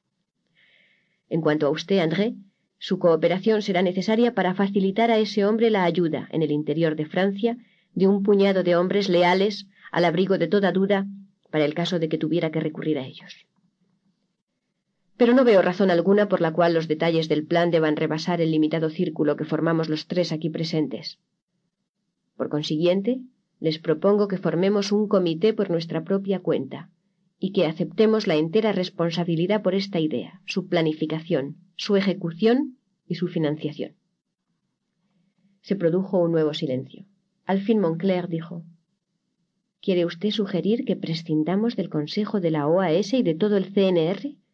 ¿No les va a gustar? En primer lugar, no lo sabrán, contestó Godin serenamente. Para exponerles la idea a todos, deberíamos celebrar una reunión plenaria. Esto solo bastaría para llamar la atención, y los barbus se lanzarían a la tarea de averiguar para qué fue convocada la reunión plenaria. Además, puede existir una fuga en cualquiera de los dos consejos. Si visitamos particularmente a cada uno de sus miembros, tardaremos semanas solo en conseguir un acuerdo preliminar y en principio. Luego querrán conocer todos los detalles a medida que se vayan desarrollando las fases del plan. Ya saben ustedes cómo son esos condenados políticos y miembros de los comités. Quieren saberlo todo solo por saberlo. No hacen nada, pero cada uno de ellos puede poner en peligro toda la operación con solo una palabra pronunciada en un momento de embriaguez o de descuido. En segundo lugar, si fuese posible obtener la aprobación de la idea por todo el Consejo de la OAS y del CNR, no por eso habríamos avanzado un solo paso, y en cambio cerca de treinta personas estarían al corriente del plan. Si, como yo propugno, nos lanzamos a la acción, asumimos la responsabilidad y el plan fracasa, no habremos perdido nada que tengamos ahora. Habrá recriminaciones, desde luego, pero nada más. Si el plan triunfa, estaremos en el poder, y entonces nadie pensará en discutir la cuestión. La manera concreta de lograr la eliminación del dictador se habrá convertido en una mera cuestión académica. Así pues, resumiendo, ¿están ustedes dispuestos a unirse a mí como únicos planificadores, organizadores y realizadores de la idea que les he expuesto? De nuevo Moncler y Casson se miraron, se volvieron hacia Rodin y asintieron con la cabeza. Era la primera vez que le veían desde el rapto de Argou. Mientras éste ocupó la presidencia del movimiento, Rodin se había mantenido discretamente en un segundo plano. Ahora se manifestaba como el líder por derecho propio. El jefe de la clandestinidad y el de las finanzas se sentían impresionados. Rodin miró a los dos exhaló el humo de su cigarrillo y sonrió. Bien, dijo. Pasemos ahora a los detalles. La idea de recurrir a un mercenario profesional se me ocurrió por primera vez el día en que oí por la radio que el pobre Bastien Thierry había sido asesinado. Desde aquel día he buscado al hombre que necesitamos. Como es lógico, no es nada fácil encontrar a esa clase de hombres. No suelen anunciarse en los periódicos. No he cesado de hacer averiguaciones desde mediados de marzo y el resultado de las mismas puede resumirse en esto. Tomó en sus manos los tres sobres de papel manila que hasta aquel momento habían estado encima de la mesa. Moncler y Casson volvieron a mirarse enarcando las cejas y guardaron silencio. Rodin prosiguió. Creo que lo mejor será que estudien primero esos dossiers. Luego podemos discutir la cuestión. Personalmente les he asignado un orden de preferencia, para el caso de que el primero no pueda o no quiera aceptar el encargo. No hay más que un ejemplar de cada dossier, de modo que tendrán ustedes que intercambiarlos. Pasó uno de los sobres de papel manila a Moncler y otro a Casson y conservó el tercero en sus manos, pero no se tomó la molestia de leerlo. Conocía a fondo el contenido de los tres expedientes. Poco había que leer. Cuando Rodin había calificado de breves a aquellos dossiers, no había exagerado ciertamente. Casson fue el primero en terminar de leer el que le había correspondido. Levantó los ojos hacia Rodin e hizo una mueca. ¿Es eso todo? Esa clase de hombres no facilitan demasiados detalles acerca de sí mismos, contestó Rodin. Vea este otro. Y pasó a Casson el sobre que había reservado en su mano. Un momento después, Moncler terminó también su lectura y pasó su dossier a Rodin, quien le entregó el que Casson acababa de leer. Ambos hombres se sumieron de nuevo en la lectura. Esta vez fue Moncler el primero en terminar. Miró a Rodin y se encogió de hombros. Bueno, no hay mucho que leer, pero estoy seguro de que tenemos a cincuenta hombres como este. Los pistoleros no son caros. Casson le interrumpió. Un momento. Espere a leer esto. Pasó rápidamente a la última página y leyó los tres párrafos finales. Cuando hubo terminado, cerró el dossier y miró a Rodin. El jefe de la OAS no soltó prenda en cuanto a sus preferencias personales. Tomó el dossier que Casson había terminado de leer y lo pasó a Moncler, después de lo cual entregó a Casson el tercer dossier. Los dos terminaron su lectura a la vez, cuatro minutos más tarde. Rodin reunió los tres dossiers y volvió a colocarlos encima de su escritorio. Cogió la silla de respaldo recto, la acercó a la estufa y se sentó en ella a horcajadas, apoyando los brazos en el respaldo. Luego miró intensamente a los otros dos. Bueno, ya les dije que el mercado era muy reducido. Es posible que existan por ahí más hombres que se dediquen a esos trabajos, pero sin tener acceso a los archivos de un buen servicio secreto, resultan condenadamente difíciles de encontrar. Y probablemente los mejores no están fichados en ningún archivo. Ya han leído ustedes los tres historiales. Por el momento les llamaremos el alemán, el sudafricano y el inglés. André. Casson se encogió de hombros. Para mí no hay duda alguna. Por su historial, suponiendo que sea cierto, el inglés va en cabeza y de largo trecho. René. Estoy de acuerdo. El alemán resulta un poco viejo para esta clase de trabajo. Aparte unos cuantos encargos ejecutados por orden de los nazis supervivientes contra los agentes israelíes que les persiguen, por lo visto no ha trabajado mucho en el campo político. Además, sus motivaciones contra los judíos probablemente son personales y por consiguiente no son del todo profesionales. El sudafricano puede resultar muy útil para hacer picadillo de políticos negros como Lumumba, pero eso no es lo mismo que llenar de plomo al presidente de Francia. Además, el inglés habla perfectamente el francés. Rodin asintió lentamente. Ya supuse que estaríamos de acuerdo. Aun antes de haber terminado de compilar esos dossiers, la elección parecía cosa hecha. ¿Está usted seguro respecto a ese anglosajón? preguntó Casson. ¿Ha llevado a cabo realmente esos trabajos? También a mí me sorprendió, dijo Rodin, así que estudié especialmente a fondo su historial. De hecho, no existe ni una sola prueba absoluta. De haberla sería mala señal. Significaría que estaría fichado en todo el mundo como un inmigrante indeseable. En realidad no existe nada contra él salvo rumores. Formalmente su historial es impoluto como la nieve. Aun suponiendo que los ingleses lo tengan fichado, no pueden poner en su ficha más que un interrogante. No es mucho para que merezca la pena dar comunicación de ello a la Interpol. Las probabilidades de que los ingleses den el soplo sobre este hombre al SDC, aun cuando se llevara a cabo una investigación oficial, son mínimas. Ya saben ustedes que se odian mutuamente. Todavía no han informado de que Georges Bidault estuvo en Londres el pasado enero. No, para esta clase de trabajo el inglés ofrece todas las ventajas menos una. ¿Cuál? preguntó inmediatamente Moncler. Muy sencillo. Que no será barato. Un hombre de esta clase puede exigir mucho dinero. ¿Cómo andan nuestras finanzas, René? Moncler se encogió de hombros. No muy bien. Los gastos han descendido un tanto. Desde lo de Argou, todos los héroes del CNR han ido a hospedarse en pensiones.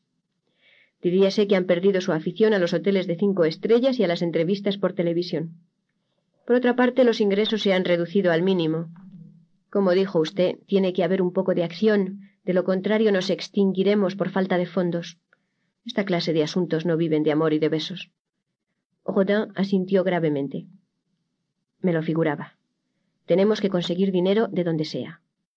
Por otra parte, sería inútil lanzarse a ese tipo de acción sin saber cuánto necesitaremos.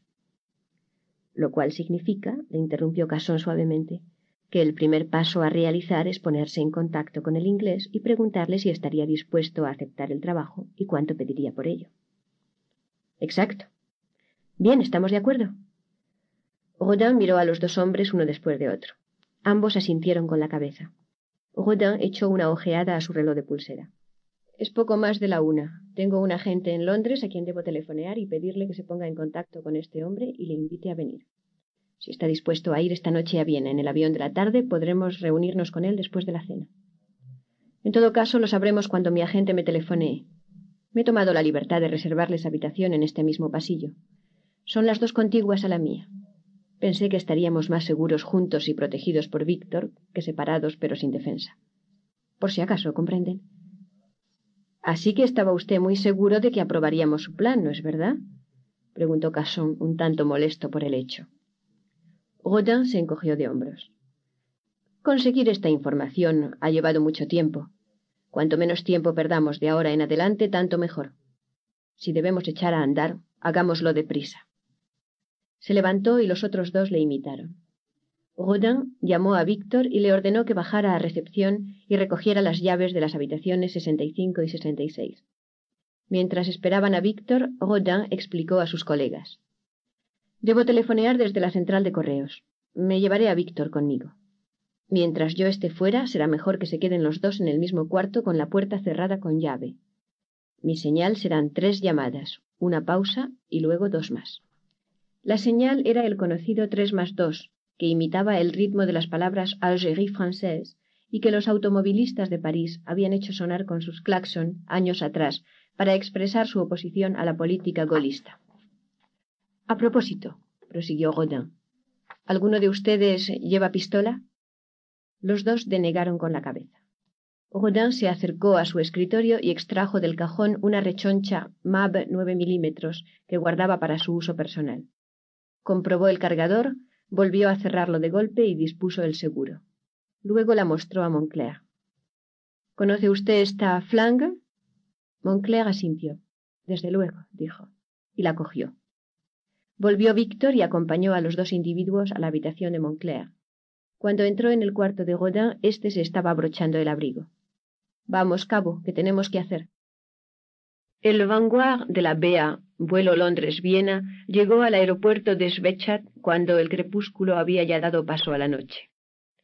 Cerca de la cola del aparato, el rubio inglés se hallaba cómodamente instalado en su asiento y contemplaba las luces de balizaje que se deslizaban velozmente por los lados del aparato que se disponía a aterrizar. Siempre le producía una sensación agradable ver acercarse las luces cada vez más hasta que parecía seguro que el avión debía rozar la hierba del suelo. En el último minuto, el verde de la hierba y los rótulos numerados, así como las señales luminosas, se desvanecían para ser sustituidos por la pista de cemento. Por fin, las ruedas establecieron contacto con el suelo. La precisión de los aterrizajes le encantaba. A su lado, el joven francés de la oficina turística francesa de Piccadilly le dirigía breves y nerviosas miradas. Desde que había recibido aquella llamada telefónica a la hora del almuerzo era presa de los nervios. Cerca de un año atrás, hallándose de vacaciones en París, se había puesto a la disposición de la OAS, pero hasta aquel día solo le habían ordenado que permaneciera en su despacho de Londres. Una carta o una llamada telefónica dirigida a él con su verdadero nombre, pero que empezara diciendo Querido Pierre, debería ser obedecida inmediatamente y estrictamente. Desde entonces, nada hasta aquel día, 15 de junio. El telefonista le había dicho que había una llamada directa para él desde Viena y había agregado a Autriche para distinguir la capital austríaca de la ciudad francesa de Vienne. Asombrado, se había puesto al teléfono para oír una voz que lo llamaba querido Pierre. Había tardado unos segundos en recordar que era su nombre de guerra. Con el pretexto de sufrir un ataque de jaqueca, después del almuerzo había ido al piso de South Audley Street y transmitido el mensaje al inglés que le había abierto la puerta. Este no se mostró sorprendido en absoluto por el hecho de que le invitaran a volar a Viena al cabo de tres horas. Había preparado con calma su maletín y los dos habían tomado un taxi hasta el aeropuerto de Heathrow. El inglés había sacado de su bolsillo sin inmutarse un fajo de billetes, lo suficiente para comprar dos billetes de vuelta, cuando el francés dijo que no había pensado en traer dinero en metálico. Solo el pasaporte y un talonario de cheques. A partir de aquel momento apenas habían cambiado una sola palabra. El inglés no había preguntado a qué dirección de Viena debían ir, con quién debían reunirse, ni por qué razón. Afortunadamente, porque el francés lo ignoraba. Solo habían recibido instrucciones de telefonear desde el aeropuerto de Londres y confirmar su llegada en el vuelo de la BEA, a lo cual le habían replicado que a su llegada a Schwechat debía presentarse en informaciones generales. Todo ello le había puesto muy nervioso, y la calma del inglés que se sentaba a su lado, lejos de tranquilizarle, aún empeoraba las cosas. En el mostrador de informaciones del vestíbulo principal dio su nombre a una linda muchacha austriaca, la cual buscó en un casillero situado a su espalda y le entregó un breve mensaje que decía simplemente Llame al 614403 y pregunte por Schulz.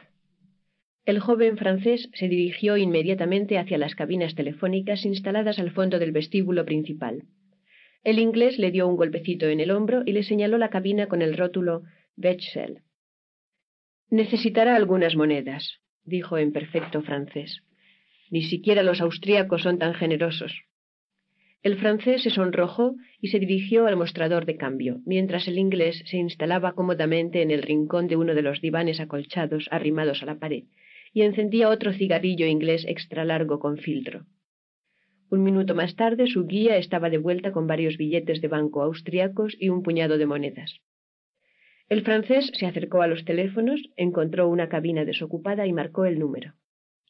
Al otro extremo del hilo, Herr Schulz le dio unas instrucciones tan concisas como precisas. A los pocos segundos la conversación telefónica terminó. El joven francés volvió al diván y el rubio levantó los ojos hacia él. ¿On va? preguntó. On va. Al tiempo que se volvía para salir, el francés arrugó el mensaje que llevaba el número de teléfono y lo arrojó al suelo. El inglés lo recogió, lo desplegó y lo acercó a la llama de su encendedor. El papel ardió en un instante y sus negras cenizas fueron aplastadas por la elegante bota de cuero. Salieron en silencio del edificio y llamaron un taxi. El centro de la ciudad estaba intensamente iluminado y atestado de automóviles, de modo que tardaron cuarenta minutos en llegar a la pensión Kleist.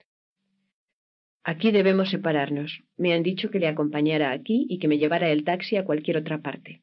Debe usted subir directamente a la habitación 64. Le esperan. El inglés asintió con la cabeza y se apeó del coche. El taxista se volvió interrogativamente hacia el francés. Siga, dijo éste. Y el taxi desapareció calle abajo. El inglés lanzó una ojeada a las letras góticas de la placa que ostentaba el nombre de la calle y luego a las mayúsculas romanas de formas cuadradas que coronaban la puerta de la pensión Kleist. Finalmente tiró su cigarrillo a medio consumir y entró. El empleado de servicio estaba de espaldas a la puerta, que rechinó. Sin hacer la menor intención de acercarse al mostrador de recepción, el inglés se dirigió hacia la escalera. El empleado estaba a punto de preguntar qué deseaba, cuando el visitante, lanzando una mirada en su dirección, lo saludó levemente, como a un criado cualquiera, y dijo con firmeza Guten Abend, Guten Abend, mein Herr, contestó maquinalmente el empleado. Apenas había terminado de decirlo cuando el hombre rubio ya había desaparecido escaleras arriba, subiendo los peldaños de dos en dos, aunque sin precipitación. Al llegar al rellano se detuvo y lanzó una ojeada a lo largo del único pasillo que se abría ante él. En el extremo del mismo se hallaba la habitación 68. El hombre contó las puertas hacia atrás hasta la que debía de ser la 64, aunque las cifras no eran visibles desde el lugar donde se encontraba. Entre él y la puerta del 64 había seis metros de pasillo. A su derecha quedaban otras dos puertas antes de la del 64, y a la izquierda se distinguía un entrante de la pared parcialmente cubierto por una cortina de terciopelo rojo suspendida de una barra de latón. El inglés estudió con atención aquel escondrijo. Por debajo de la cortina, que no llegaba hasta el suelo, sobresalía ligeramente la punta de un zapato negro. El inglés dio media vuelta y bajó de nuevo al vestíbulo de entrada. Esta vez el empleado estaba preparado. Por lo menos logró abrir la boca. Póngame con la habitación 64, por favor, dijo el inglés. El recepcionista le miró un instante a la cara y luego obedeció. Al cabo de unos segundos, después de manipular en la centralita, levantó el auricular del mostrador y se lo pasó. Si ese gorila no ha salido de su escondrijo dentro de quince segundos, me vuelvo a casa, dijo el hombre rubio. Y colgó. Luego volvió a subir la escalera. Al llegar al rellano vio que se abría la puerta del 64 y aparecía el coronel Rodin. Este miró unos instantes al inglés, situado al otro extremo del pasillo, y después en voz baja llamó Víctor. El gigantesco polaco salió de su escondrijo y se quedó mirando a uno y a otro. Rodin dijo Todo marcha, le esperaba. Kowalski frunció el ceño. El inglés echó a andar. Rodin le hizo pasar al dormitorio. Este había sido dispuesto como una oficina de reclutamiento. El escritorio, que hacía las veces de mesa presidencial, apareció cubierto de papeles. Detrás del mismo, en el centro, se hallaba la única silla de respaldo recto de la estancia. Pero de las habitaciones contiguas habían traído otras dos sillas, disponiéndolas una a cada lado de la del centro. En ellas se hallaban sentados Moncler y Casson, quienes miraron con curiosidad al visitante. No había ningún asiento delante de la mesa. El inglés paseó una mirada en torno, eligió uno de los dos sillones y haciéndolo girar sobre su eje, lo colocó frente al escritorio. Cuando Rodin hubo terminado de dar nuevas instrucciones a Víctor y cerrado la puerta, el inglés ya se hallaba cómodamente sentado y estaba mirando fijamente a Casson y a Moncler. Rodin tomó asiento al otro lado del escritorio. Durante unos segundos miró con intensidad al hombre llegado de Londres. Lo que vio no le disgustó, y era un experto en hombres. El visitante tendría como un metro ochenta de estatura y poco más de treinta años. Era un tipo atlético y ágil, parecía estar en forma. Su rostro, atezado, era de facciones regulares pero no llamativas. Sus manos permanecían inmóviles a lo largo de los brazos del sillón. A los ojos de Rodin aparecía como un hombre poseedor de un notable dominio de sí mismo. Pero su mirada inquietó a Rodin. Este había visto los ojos húmedos y suaves de los hombres débiles, los sombríos y opacos de los psicópatas y los alertados de los soldados. Los ojos del inglés eran transparentes y miraban con franco candor, excepto en los iris, que eran de un gris manchado, ahumado, como la niebla de una mañana de invierno. Rodin tardó unos segundos en advertir que aquellos ojos no tenían expresión alguna. Fuesen cuales fuesen los pensamientos que se albergaran en el interior de aquella cabeza, detrás de aquella cortina de humo nada trasluciría de ellos. Rodin sintió dentro de sí el gusano de la inquietud. Como todos los hombres formados por los sistemas y los procedimientos, no le gustaba lo imprevisible y, por tanto, lo incontrolable. Sabemos quién es usted, empezó bruscamente. Será mejor que me presente. Soy el coronel Marc Rodin. Lo sé, dijo el inglés. Es usted el jefe de operaciones de la OAS. Usted es el comandante René Moncler, tesorero, y usted, monsieur André Casson, jefe de la organización clandestina en la metrópoli. Al tiempo que hablaba, miró por turno a cada uno de los tres hombres. Luego se llevó un cigarrillo a los labios. Por lo visto está usted muy informado, comentó Casson, mientras los tres observaban cómo el visitante encendía su cigarrillo. El inglés se recostó en su asiento y exhaló la primera bocanada de humo. Señores, no andemos con rodeos. Yo sé quiénes son ustedes y ustedes saben quién soy yo. Los cuatro tenemos ocupaciones fuera de lo corriente. Ustedes son perseguidos y yo puedo moverme por donde quiera sin ser vigilado. Yo actúo por dinero, ustedes por idealismo. Pero en cuanto a los detalles prácticos se refiere, todos somos profesionales, así que no hay por qué fingir. Ustedes han hecho averiguaciones sobre mi persona. Es imposible llevar a cabo tales averiguaciones sin que se entere inmediatamente la persona que es objeto de ellas. Naturalmente quise saber quién se interesaba tanto por mí. Podía tratarse de alguien que deseara vengarse o de alguien que deseara emplearme. Para mí era importante saberlo. En cuanto me enteré de la identidad de la organización que se interesaba por mí, dos días entre los archivos de la prensa francesa del Museo Británico me bastaron para informarme acerca de ustedes y de su organización. Así pues, la vista de su mensajero esta tarde apenas ha constituido una sorpresa para mí. Bon, sé quiénes son ustedes y a quién representan. Ahora quisiera saber qué quieren. Se produjo un silencio que se prolongó durante unos minutos. Casson y Moncler miraban a Rodin en demanda de orientación. El coronel de tropas aerotransportadas y el pistolero se miraban a los ojos. Rodin sabía lo bastante acerca de los hombres violentos para comprender que el hombre que tenía ante sí era lo que necesitaba. A partir de aquel momento, Moncler y Casson pasaron a formar parte del mobiliario. Puesto que ha leído usted la documentación a su alcance, no le aburriré con la exposición de los motivos que impulsan a nuestra organización y que usted ha calificado acertadamente de idealismo. Nosotros creemos que Francia está gobernada actualmente por un dictador que ha mancillado nuestra patria y ha prostituido su honor. Creemos que su régimen solo puede caer y Francia ser devuelta a los franceses si el dictador muere. De seis tentativas llevadas a cabo por los nuestros para eliminarle, tres fueron descubiertas en sus primeras fases. Una fue denunciada la víspera del intento y dos llegaron a realizarse pero sin fortuna. Actualmente estamos considerando, pero hasta ahora solo considerando, la posibilidad de contratar los servicios de un profesional para realizar esta tarea. Sin embargo, no deseamos malversar nuestro dinero. Lo primero que queremos saber es si es posible. Rodin había jugado con astucia. La última frase, cuya respuesta ya conocía, alumbró un relámpago de expresión en los ojos grises de su interlocutor. No hay en el mundo un solo hombre a salvo de la bala de un asesino, dijo el inglés. El grado de exposición de De Gaulle es muy alto. Desde luego es posible matarle.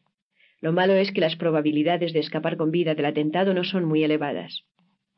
Un fanático dispuesto a morir también él en el intento es siempre el mejor método para eliminar a un dictador que se exhibe en público. Advierto, agregó con un leve matiz malicioso, que a pesar de su idealismo, no han sido ustedes capaces de encontrar a ese hombre. Tanto Pont de Seine como Petit Clamart fallaron porque nadie estaba dispuesto a arriesgar su propia vida para asegurar el resultado.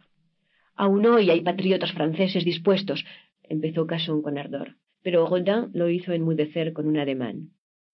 El inglés ni siquiera le dirigió una mirada. ¿Y en cuanto a un profesional? preguntó Rodin.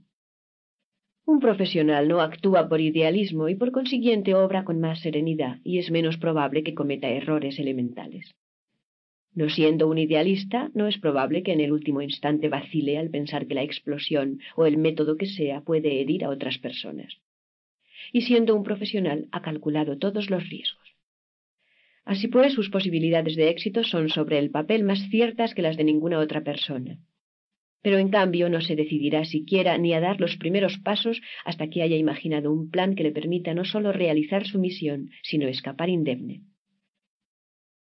¿Considera usted que ha de ser posible trazar un plan de esta clase que permita a un profesional matar al gran Zora y escapar con vida? El inglés fumó en silencio durante unos minutos, mirando por la ventana. En principio sí, contestó. En principio siempre es posible si se cuenta con una buena planificación y con el tiempo necesario. Pero en este caso sería extremadamente difícil, más que en la mayoría de los demás casos. ¿Por qué más difícil? preguntó Moncler. Porque de Gaulle está sobre aviso, no acerca del atentado en concreto, pero sí en cuanto a la intención. Todos los grandes hombres tienen guardias de corps y agentes de seguridad, pero al cabo de un periodo de varios años sin que se haya producido ningún atentado grave contra la vida del gran hombre, las comprobaciones pasan a ser formularias, las rutinas mecánicas y el grado de vigilancia desciende. La bala que liquida a la víctima resulta totalmente inesperada y por esta razón provoca el pánico. Al amparo de ese pánico, el asesino escapa. En este caso no habrá descenso en el grado de vigilancia ni rutinas mecánicas, y si la bala llegara al blanco, serían muchos los que, en lugar de ser presa de pánico, correrían en pos del asesino. Podría hacerse, pero sería una de las tareas más difíciles del mundo en estos momentos. Ya ven ustedes, señores, que sus intentos no solo fracasaron, sino que han dificultado enormemente la realización de cualquier otro.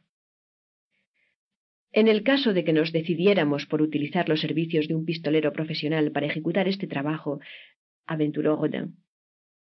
No tienen ustedes más remedio que confiarlo a un profesional, le interrumpió el inglés con absoluta calma. ¿Por qué?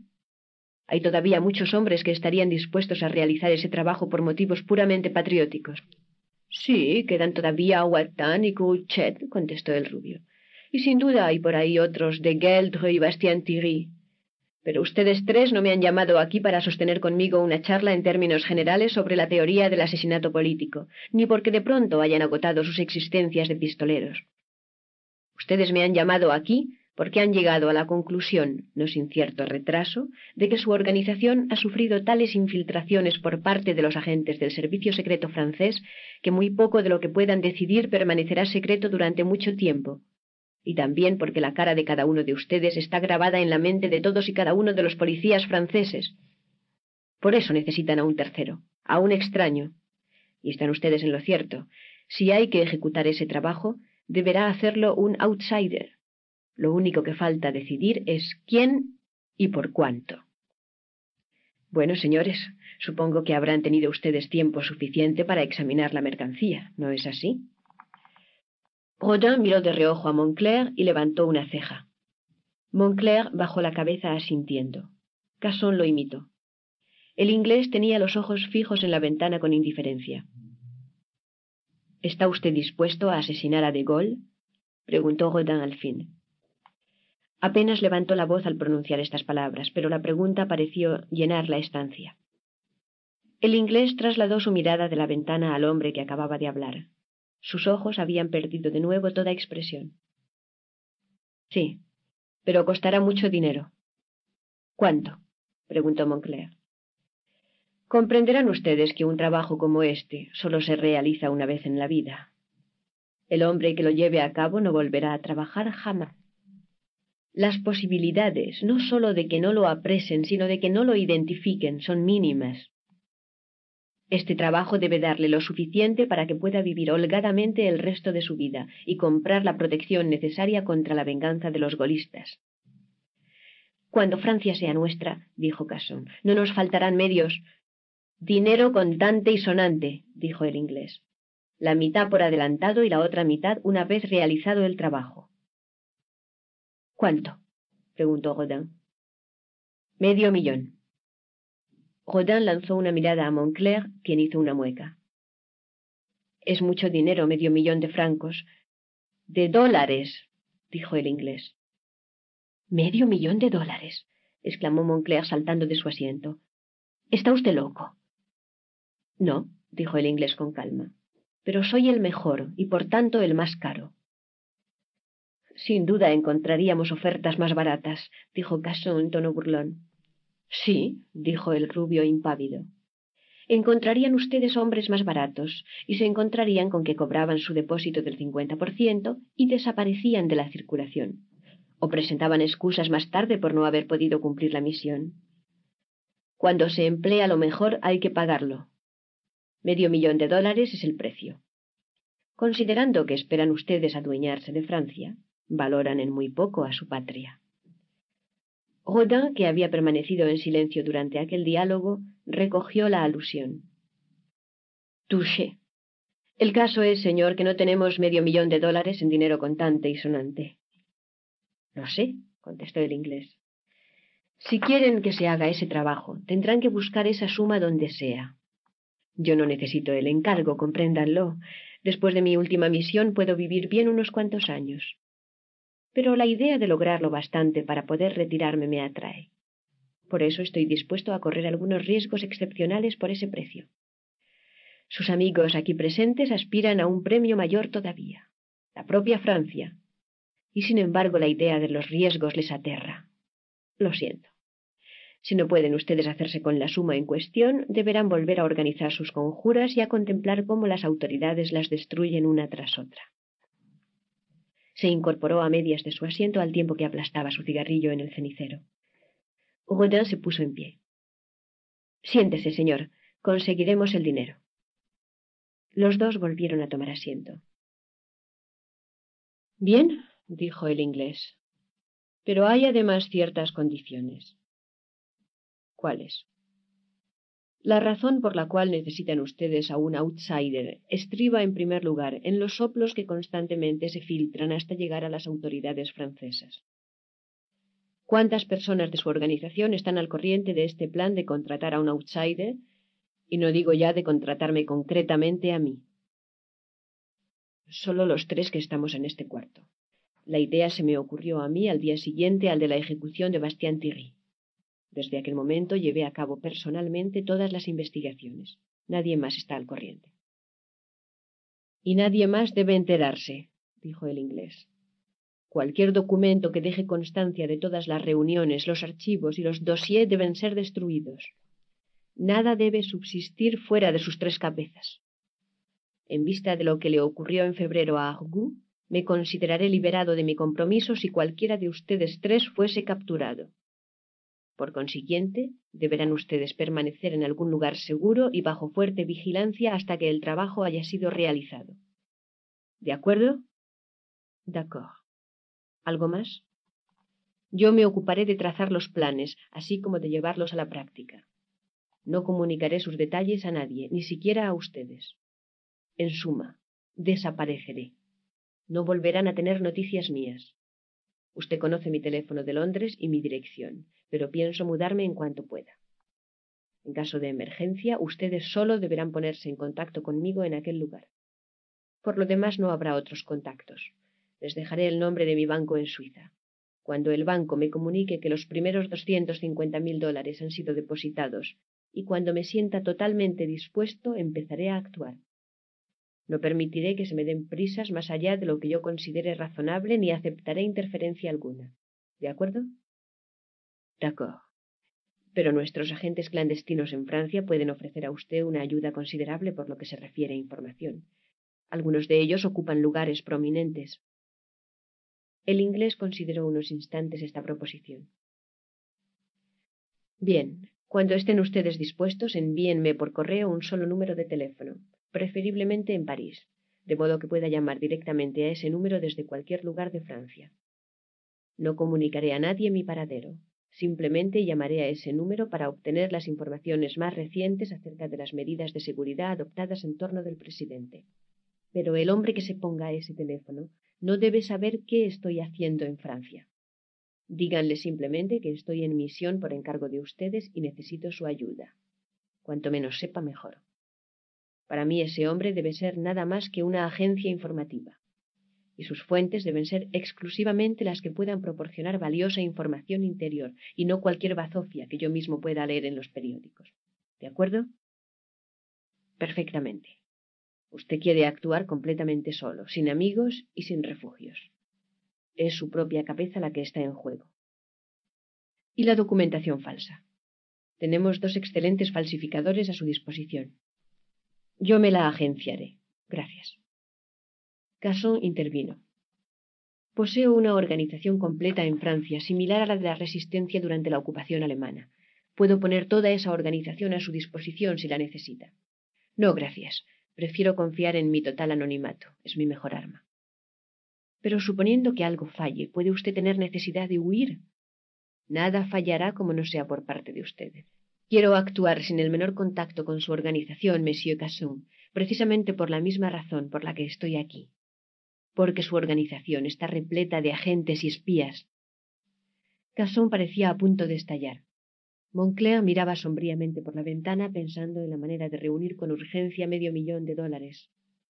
Rodin observaba reflexivamente al inglés. Calma, André. El señor quiere trabajar solo. Que así se haga. Es su estilo.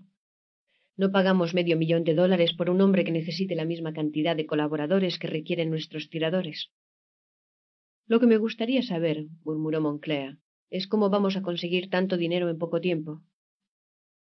Empleen su organización para asaltar bancos, dijo el inglés tranquilamente. En todo caso, este es un problema nuestro, dijo Godin. Antes de que nuestro visitante regrese a Londres, ¿hay algo más que tratar? ¿Qué puede impedirle a usted quedarse con el primer cuarto de millón y desaparecer? preguntó Caso. Ya se lo he dicho, señores. Quiero retirarme. Y no deseo tener a medio ejército de exparacaidistas tras de mí. Tendría que emplear en mi propia protección más dinero del que habría ganado. No tardaría en quedar sin blanca. ¿Y qué nos podría impedir a nosotros? insistió Casson. Esperar a que el trabajo esté hecho y negarnos luego a pagar el resto del medio millón. La misma razón, dijo el inglés con suavidad. En tal caso, yo seguiría trabajando por mi cuenta. Y entonces mi objetivo serían ustedes tres caballeros. Sin embargo, no creo que tal cosa ocurra, ¿verdad? Rodin le interrumpió. Bien, si eso es todo, no creo que debamos entretener por más tiempo a nuestro huésped. Bueno, hay un detalle, su nombre. Si desea usted conservar el anonimato, debería tener un apodo, un nombre cifrado. ¿Se le ocurre alguno? El inglés reflexionó unos momentos. Puesto que estamos hablando de una cacería, ¿qué le parecería el nombre de El Chacal? ¿Le va? Rodin asintió. Sí, perfecto, creo que me gusta. Acompañó al inglés hasta la puerta y la abrió. Víctor salió de su escondrijo y se acercó.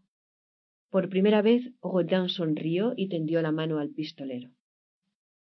Nos pondremos en contacto en la forma convenida tan pronto como podamos. Entre tanto, ¿podría usted empezar a trazar planes en líneas generales para no perder demasiado tiempo? Bien, entonces, bonsoir, señor Chacal. El polaco quedóse mirando cómo se alejaba el visitante en silencio, tal como había aparecido. El inglés pasó la noche en el hotel del aeropuerto y tomó el primer avión de la mañana rumbo a Londres. En la pensión Kleist, Rodin tuvo que enfrentarse con un chaparrón de lamentaciones tardías y de protestas por parte de Casson y Moncler, quienes aparecían profundamente trastornados por las tres horas transcurridas entre las nueve y las doce. Medio millón de dólares, repetía Moncler una y otra vez. ¿Cómo diablos vamos a conseguir medio millón de dólares?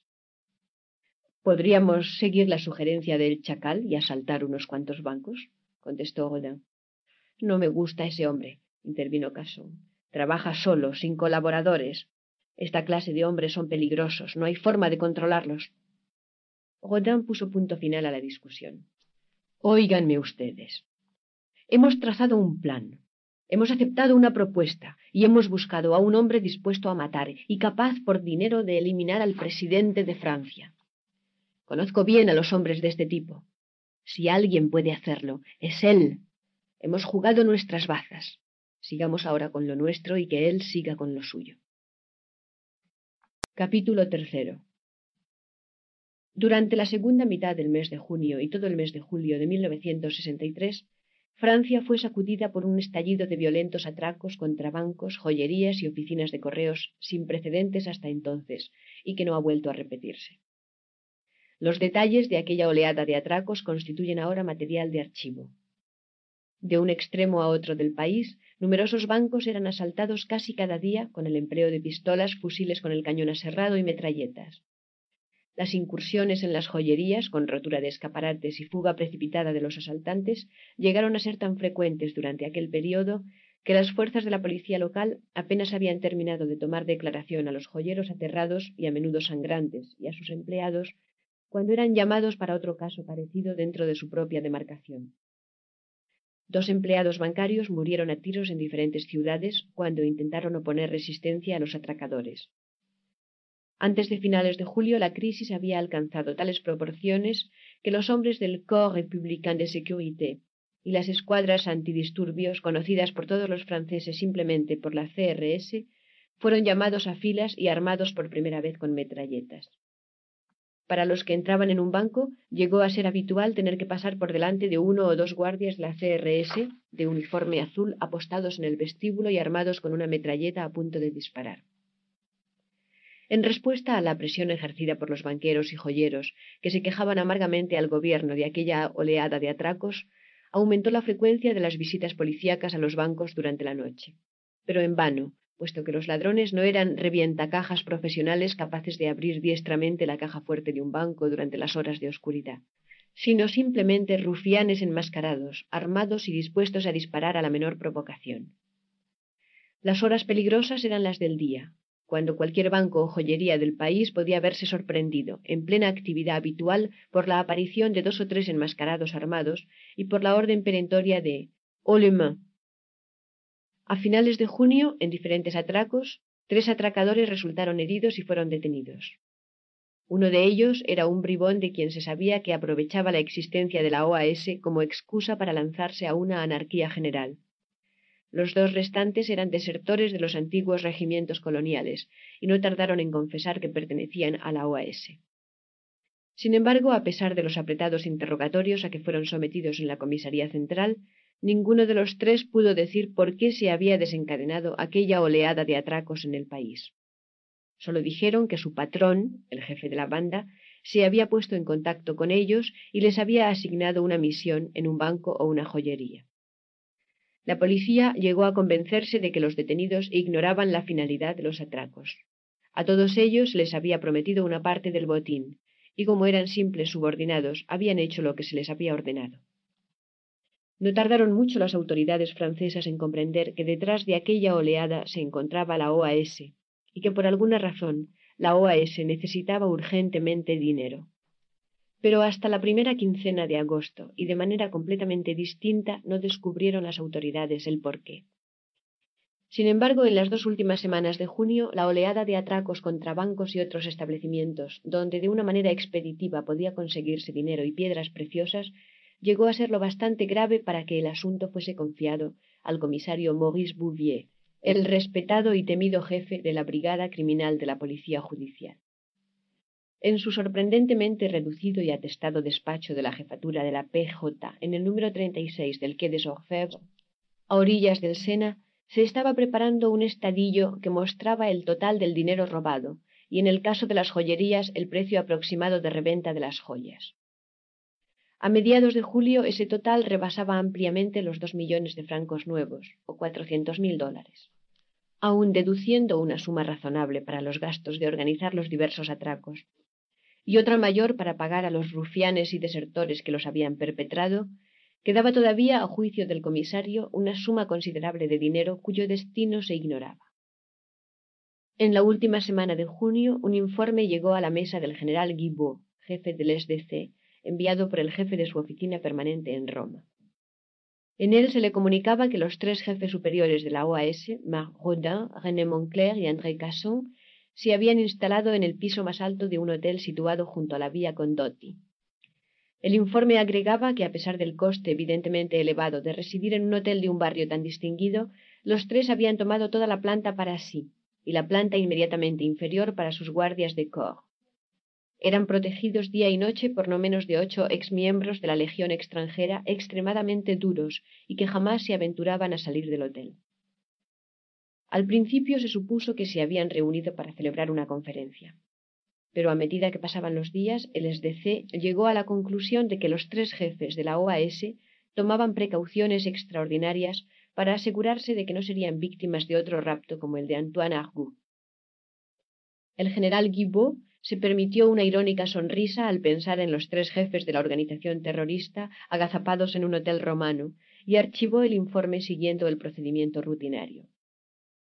A pesar de la agria disputa que coleaba todavía entre el Ministerio de Asuntos Exteriores del Quai d'Orsay y el Ministerio de Asuntos Exteriores alemán de Bonn por la violación de la integridad territorial alemana en el Hotel Edenwolf el pasado febrero, Guibaud tenía sobrados motivos para estar agradecido a los hombres del servicio de acción que habían realizado el golpe. El solo espectáculo del terror de los jefes de la OAS era ya una elevada recompensa. El general desechó cierto atisbo de aprensión que le asaltó al repasar el dossier de Marc Rodin, pero no pudo menos de extrañarse de que un hombre como Rodin se hubiese asustado tan fácilmente. Como hombre de considerable experiencia en su oficio, perfectamente consciente de las realidades de la política y la diplomacia, sabía que era sumamente improbable que jamás le autorizaran a organizar otro rapto internacional. Hasta mucho más tarde no comprendió con claridad el verdadero significado de las precauciones que los tres jefes de la OAS adoptaban para su propia seguridad. En Londres, el Chacal dedicó la última quincena de junio y las dos primeras semanas de julio a una actividad cuidadosamente controlada y planificada. Desde el mismo día de su llegada, se consagró, entre otras cosas, a adquirir y leer casi todo lo escrito sobre Charles de Gaulle o por el propio general. Mediante el simple procedimiento de ir a la biblioteca local de préstamos y buscar el artículo sobre el presidente francés en la Enciclopedia Británica, halló al final del artículo una completa bibliografía sobre el tema. Después, utilizando un nombre falso y una dirección en Pride Street, Paddington, escribió a varios conocidos libreros y adquirió por correo los libros de referencia necesarios. Los estudió a fondo hasta las primeras horas de cada madrugada en su piso, formándose así un retrato sumamente detallado del titular del Palacio del Elíseo, desde su niñez hasta el momento presente. La mayor parte de la información que recogió no poseía ningún valor de utilidad práctica pero de vez en cuando le llamaba la atención algún detalle o algún rasgo temperamental que anotaba en un pequeño bloc de notas. Especialmente instructivo en cuanto al carácter del presidente francés, le resultó el volumen de las memorias del general, El filo de la espada, Le fil de l'épée, en el cual Charles de Gaulle revelaba con la máxima claridad su personal actitud ante la vida, su patria y su propio destino tal como aparecían de sus ojos. El chacal no era un hombre lento ni estúpido. Leía con voracidad y planeaba con todo detalle, y poseía además la facultad de almacenar en su mente, por si más tarde podía serle útil, una enorme cantidad de información sobre los hechos. Pero aunque sus lecturas de las obras de Charles de Gaulle y de los libros escritos sobre su persona por los hombres que mejor le conocían, le proporcionaran un retrato acabado de un presidente de Francia, orgulloso y desdeñoso, no le resolvieron el problema principal, que no había cesado de obsesionarle desde el día en que, en la habitación de Rodin, en Viena, había aceptado el encargo de asesinar al general. A finales de la primera semana de julio no había hallado todavía respuesta a esta pregunta. ¿Cuándo, dónde y cómo debía tener lugar el golpe? Como último recurso bajó a la sala de lectura del Museo Británico y después de firmar con su falso nombre habitual una solicitud de permiso para realizar investigaciones, empezó a repasar a fondo los ejemplares atrasados del principal diario de Francia, Le Figaro. No se sabe exactamente cuándo halló la respuesta anhelada, pero hay buenos motivos para suponer que fue dentro de los tres días siguientes al 7 de julio. Dentro de aquellos tres días, partiendo del germen de una idea formulada por un periodista que escribía en 1962, previa la comprobación de los datos que cubrían todos y cada uno de los años de la presidencia de De Gaulle desde 1945, el pistolero logró responder a su propia pregunta. Decidió, dentro de aquel breve periodo de tres días, exactamente en qué día, contra viento y marea, y prescindiendo de toda consideración de peligro personal, Charles de Gaulle se mostraría en público. A partir de aquel momento, los preparativos del Chacal pasaron de la fase de investigación a la de planificación práctica. En su piso, tendido de espaldas sobre la cama, mirando fijamente el techo pintado de color crema y fumando uno tras otro sus habituales cigarrillos extralargos, pasó largas horas reflexionando antes de que todos los detalles encajaran a la perfección. Por lo menos una docena de ideas fueron estudiadas y rechazadas antes de que el chacal diera por fin con el plan que decidió adoptar, el cómo que había que agregar al cuándo y al dónde que ya había decidido. El chacal era perfectamente consciente de que en 1963 el general de Gaulle no era solamente el presidente de Francia, sino también el político mejor protegido del mundo occidental. Asesinarle, como se pudo comprobar más tarde, era considerablemente más difícil que asesinar al presidente John Kennedy de los Estados Unidos. Aunque el pistolero inglés no lo sabía, los expertos franceses en seguridad, que por cortesía de los americanos habían tenido la oportunidad de estudiar las precauciones adoptadas para proteger la vida del presidente Kennedy, habían regresado sintiendo cierto desdén por las medidas tomadas por el servicio secreto americano. El desdén de los expertos franceses por los métodos americanos resultó justificado más tarde cuando en noviembre de 1963 John Kennedy fue asesinado en Dallas por un aficionado medio loco, mientras Charles de Gaulle seguía con vida para retirarse en paz y eventualmente morir en su propia cama. Lo que sí sabía el chacal era que los agentes de seguridad contra quienes debía luchar figuraban por lo menos entre los mejores del mundo, que toda la organización de seguridad montada en torno de De Gaulle se hallaba en estado de alarma permanente ante la posibilidad de un atentado contra su persona y que la organización por cuenta de la cual trabajaba estaba minada por el espionaje y las filtraciones. A su favor podía anotar, en cambio, razonablemente, su propio anonimato y la negativa de su víctima a colaborar con sus propias fuerzas de seguridad. En el día elegido, el orgullo, la testarudez y el absoluto desprecio por el peligro personal del presidente francés le obligarían a salir por unos segundos al descubierto sin tener en cuenta los posibles riesgos. El avión de la SAS, procedente de Kastrup, Copenhague, dibujó una última evolución para situarse frente al edificio terminal de Londres. Corrió todavía unos pocos metros y se detuvo. Los motores siguieron funcionando todavía durante unos segundos, pero al final enmudecieron. A los pocos minutos se dispuso la escalerilla de descenso y los pasajeros empezaron en ordenada fila a bajar del aparato, dirigiendo un último adiós a la sonriente azafata situada en lo alto de la escalera. En la terraza de observación, un hombre rubio levantóse las gafas de sol hasta la frente y aplicó a sus ojos unos prismáticos. La hilera de pasajeros que descendían por la escalera era la sexta que aquella mañana se veía sometida a aquel examen detallado. Pero como la terraza bajo el cálido sol estaba llena de gente que esperaba a parientes y amigos y que intentaban localizarles en cuanto salían del aparato, el comportamiento del hombre rubio no llamó en absoluto la atención. Cuando el octavo pasajero apareció a la luz y se enderezó, el hombre de los prismáticos se puso ligeramente tenso y observó al recién llegado mientras descendía por la escalera. El pasajero procedente de Dinamarca era un sacerdote o pastor en traje de clergyman con alzacuello. Con el pelo gris, ni largo ni corto, y peinado hacia atrás desde la frente, aparentaba frisar en los cincuenta años, pero su rostro era más juvenil. Era un hombre alto, de anchos hombros, y parecía estar físicamente en forma. Tenía aproximadamente la misma corpulencia que el hombre que lo examinaba desde la terraza superior. Mientras los pasajeros formaban cola en el vestíbulo de llegada para despachar los trámites de pasaporte y aduanas, el chacal introdujo los prismáticos en el estuche de cuero que pendía de su cuello, lo cerró y sin apresurarse cruzó las puertas de cristal y pasó al vestíbulo principal. Quince minutos más tarde el pastor danés salió de las aduanas con un maletín y una maleta en sus manos. Por lo visto nadie había ido a recibirle, y lo primero que hizo el hombre fue acercarse al mostrador del Barclays Bank para cambiar moneda. Por lo que contó luego a la policía danesa, cuando seis semanas más tarde le interrogaron, no se fijó en el joven inglés rubio que se situó a su lado en el mostrador, aparentemente esperando su turno en la cola, pero en realidad examinando detenidamente los rasgos faciales del danés protegido con gafas oscuras. Por lo menos no recordaba haber visto jamás a aquel hombre. Pero cuando salió del vestíbulo principal para subir al autobús de la Bea hacia la terminal de Cromwell Road, el inglés con su cartera de mano le seguía a pocos pasos de distancia.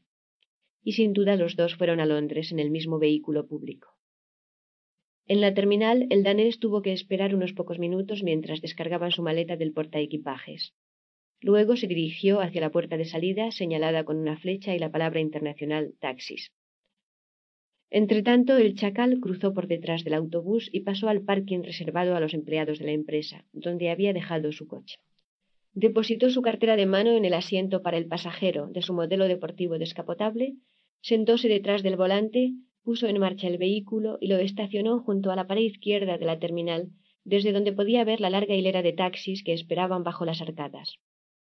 El danés subió al tercer taxi, que emprendió la marcha por la Cromwell Road en dirección a Knightsbridge. El coche deportivo lo siguió. El taxi dejó al distraído clérigo ante un pequeño pero confortable hotel de Half Moon Street, mientras el coche deportivo pasaba por delante de la entrada, y a los pocos minutos había encontrado un aparcamiento libre, con contador en el extremo más alejado de Curson Street. El chacal encerró con llave su cartera de mano en la cabina, compró la edición de mediodía del Evening Standard en el kiosco de Sheffer Market y a los cinco minutos se encontraba en el vestíbulo del hotel. Tuvo que esperar otros veinticinco minutos antes de que el danés bajara por la escalera y entregara a la recepcionista la llave de su habitación.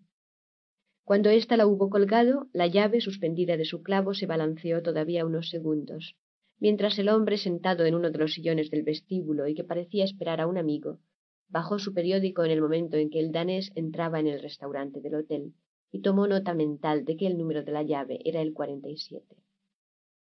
Pocos minutos después, mientras la recepcionista entraba un momento en la oficina trasera para comprobar una reserva de localidades de teatro para un cliente, el hombre de las gafas de sol subió por la escalera silenciosamente y sin que nadie lo advirtiera. Una tira de mica flexible de cinco centímetros de anchura no bastaba para abrir la puerta de la habitación 47, un tanto dura. Pero la tira de mica, reforzada con una flexible espátula de pintor, lo logró, y el pestillo de muelle retrocedió produciendo un ligero ruido metálico. Como sólo había bajado a almorzar, el pastor había dejado su pasaporte sobre la mesilla de noche. A los treinta segundos el chacal volvía a estar en el pasillo, dejando intacto el talonario de cheques de viaje, con la esperanza de que, faltando toda prueba de robo, las autoridades intentarían persuadir al danés de que simplemente había perdido el pasaporte en cualquier otra parte. Como así sucedió, en efecto. Mucho antes de que el danés hubiera terminado su café, el inglés se había marchado sin haber sido visto por nadie, y hasta muy avanzada la tarde, después de un registro a fondo de su habitación, el pastor no comunicó al director del hotel la desaparición de su pasaporte. También el director registró la habitación y después de hacer observar que todo lo demás, incluido el talonario de cheques de viaje, estaba intacto, hizo lo imposible para persuadir a su aturullado huésped de que no había necesidad de llamar a la policía a su hotel, puesto que era evidente que había perdido su pasaporte en algún otro lugar. El danés, hombre de paz y no demasiado seguro del terreno que pisaba en un país extranjero, convino en contra de su propia convicción en que así debía de haber ocurrido. Por consiguiente, informó del extravío al Consulado General de Dinamarca. A la mañana siguiente recibió la documentación necesaria para poder regresar a Copenhague, transcurridos ya los quince días de su estancia en Londres, y no pensó más en su pasaporte. El funcionario del Consulado General, que extendió los documentos de viaje, archivó la pérdida de un pasaporte a nombre del pastor Pierre Jensen de St. Ketchelkirk de Copenhague, y tampoco pensó más en ello. El hecho ocurrió el día 14 de julio.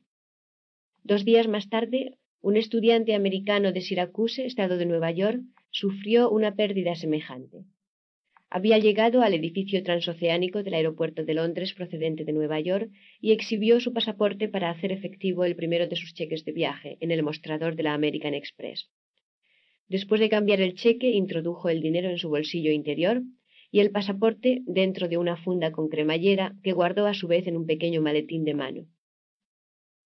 Pocos minutos más tarde, cuando intentaba llamar la atención de un faquín, dejó por un momento el maletín en el suelo. Tres segundos más tarde había desaparecido. Al principio dirigió sus reproches al mozo, quien lo acompañó al mostrador de información de la Pan American, donde le aconsejaron que acudiera al oficial de policía de la terminal más próximo. Este último lo condujo a una comisaría donde explicó lo ocurrido. Cuando terminada la investigación se hubo descartado la posibilidad de que alguien hubiese podido llevarse descuidadamente el maletín confundiéndolo con el suyo propio, se archivó el informe clasificando el asunto como un hurto deliberado. El alto y atlético joven americano recibió toda clase de excusas acerca de las actividades de los rateros y ladrones de equipajes en los lugares públicos, y fue informado de las numerosas precauciones que suelen tomar las autoridades del aeropuerto con la intención de desanimar a los amigos de lo ajeno de todo intento de despojar de sus bienes a los extranjeros recién llegados. El joven tuvo la amabilidad de reconocer que un amigo suyo había sido víctima de un hurto parecido en la Gran Central Station de Nueva York. El informe fue retransmitido, siguiendo el proceso rutinario, a todas las divisiones de la Policía Metropolitana de Londres, juntamente con la descripción del maletín extraviado, de su contenido y los documentos y el pasaporte guardados en la funda. El informe siguió su debido curso, pero como pasaron semanas y no se halló rastro del maletín ni de su contenido, no se pensó más en el incidente. Entretanto, Marty Schulberg fue a su consulado de Grosvenor Square, informó del robo de su pasaporte y le fue entregada la documentación pertinente para que pudiera regresar en avión a los Estados Unidos después de un mes de vacaciones en las Highlands escocesas en compañía de su amiga estudiante, con la que había establecido un convenio de intercambio. En el consulado la pérdida fue registrada y comunicada al Departamento de Estado de Washington y debidamente olvidada por ambas corporaciones. Nunca se sabrá cuántos pasajeros, a su llegada a los dos edificios del aeropuerto de Londres destinados a los viajeros llegados de ultramar, fueron observados con unos prismáticos desde las terrazas de observación mientras salían de sus aparatos y bajaban por la escalera del avión. A pesar de la diferencia entre sus edades respectivas, los dos que habían perdido sus pasaportes tenían varias cosas en común. Ambos medían aproximadamente metro ochenta de estatura, tenían los hombros anchos y la figura esbelta, los ojos azules y un parecido facial bastante acusado con el discreto inglés que les había seguido y robado. Por otra parte, el pastor Jensen tenía cuarenta y ocho años, el pelo gris y usaba gafas con montura de oro para leer. Marty Schulberg tenía veinticinco años y el pelo castaño, y llevaba gafas de gruesa montura. Estos fueron los rostros que el chacal estudió detenidamente sobre la mesa de escritorio de su piso de South Audley Street. Le costó un día entero y una serie de visitas a casas de vestuario para el teatro, ópticos y una tienda de modas para hombres situada en el West End y especializada en prendas de tipo americano y generalmente confeccionadas en Nueva York. Adquirir un juego de lentes de contacto sin graduar y de color azul, dos pares de gafas, unas con montura de oro y las otras con montura negra y muy gruesa, ambas con cristal sin graduar, un equipo completo consistente en un par de pantalones negros de cuero, una camiseta y unos calzoncillos, un par de mocasines blancos y un anorak de nylon azul celeste con cremallera y cuello y puños de lana blanca y roja, todo ello confeccionado en Nueva York, y una camisa blanca de clérigo con alzacuello almidonado y pechera negra. De las tres últimas prendas fue cuidadosamente arrancada la etiqueta del fabricante. La última visita del día la hizo a una tienda de pelucas y bisoñés para hombres, situada en Chelsea y propiedad de dos homosexuales. En ella adquirió un preparado para teñirse el pelo en un tono agrisado y otro para teñirlo de color castaño, juntamente con las correspondientes instrucciones para aplicar los tintes y conseguir los mejores y máximos efectos de naturalidad en el mínimo de tiempo. Compró también varios cepillos para el pelo, de pequeño tamaño, para aplicar los líquidos. Por otra parte, salvo en el caso del equipo completo de prendas americanas, no hizo nunca más de una sola compra en ninguna de las tiendas que visitó.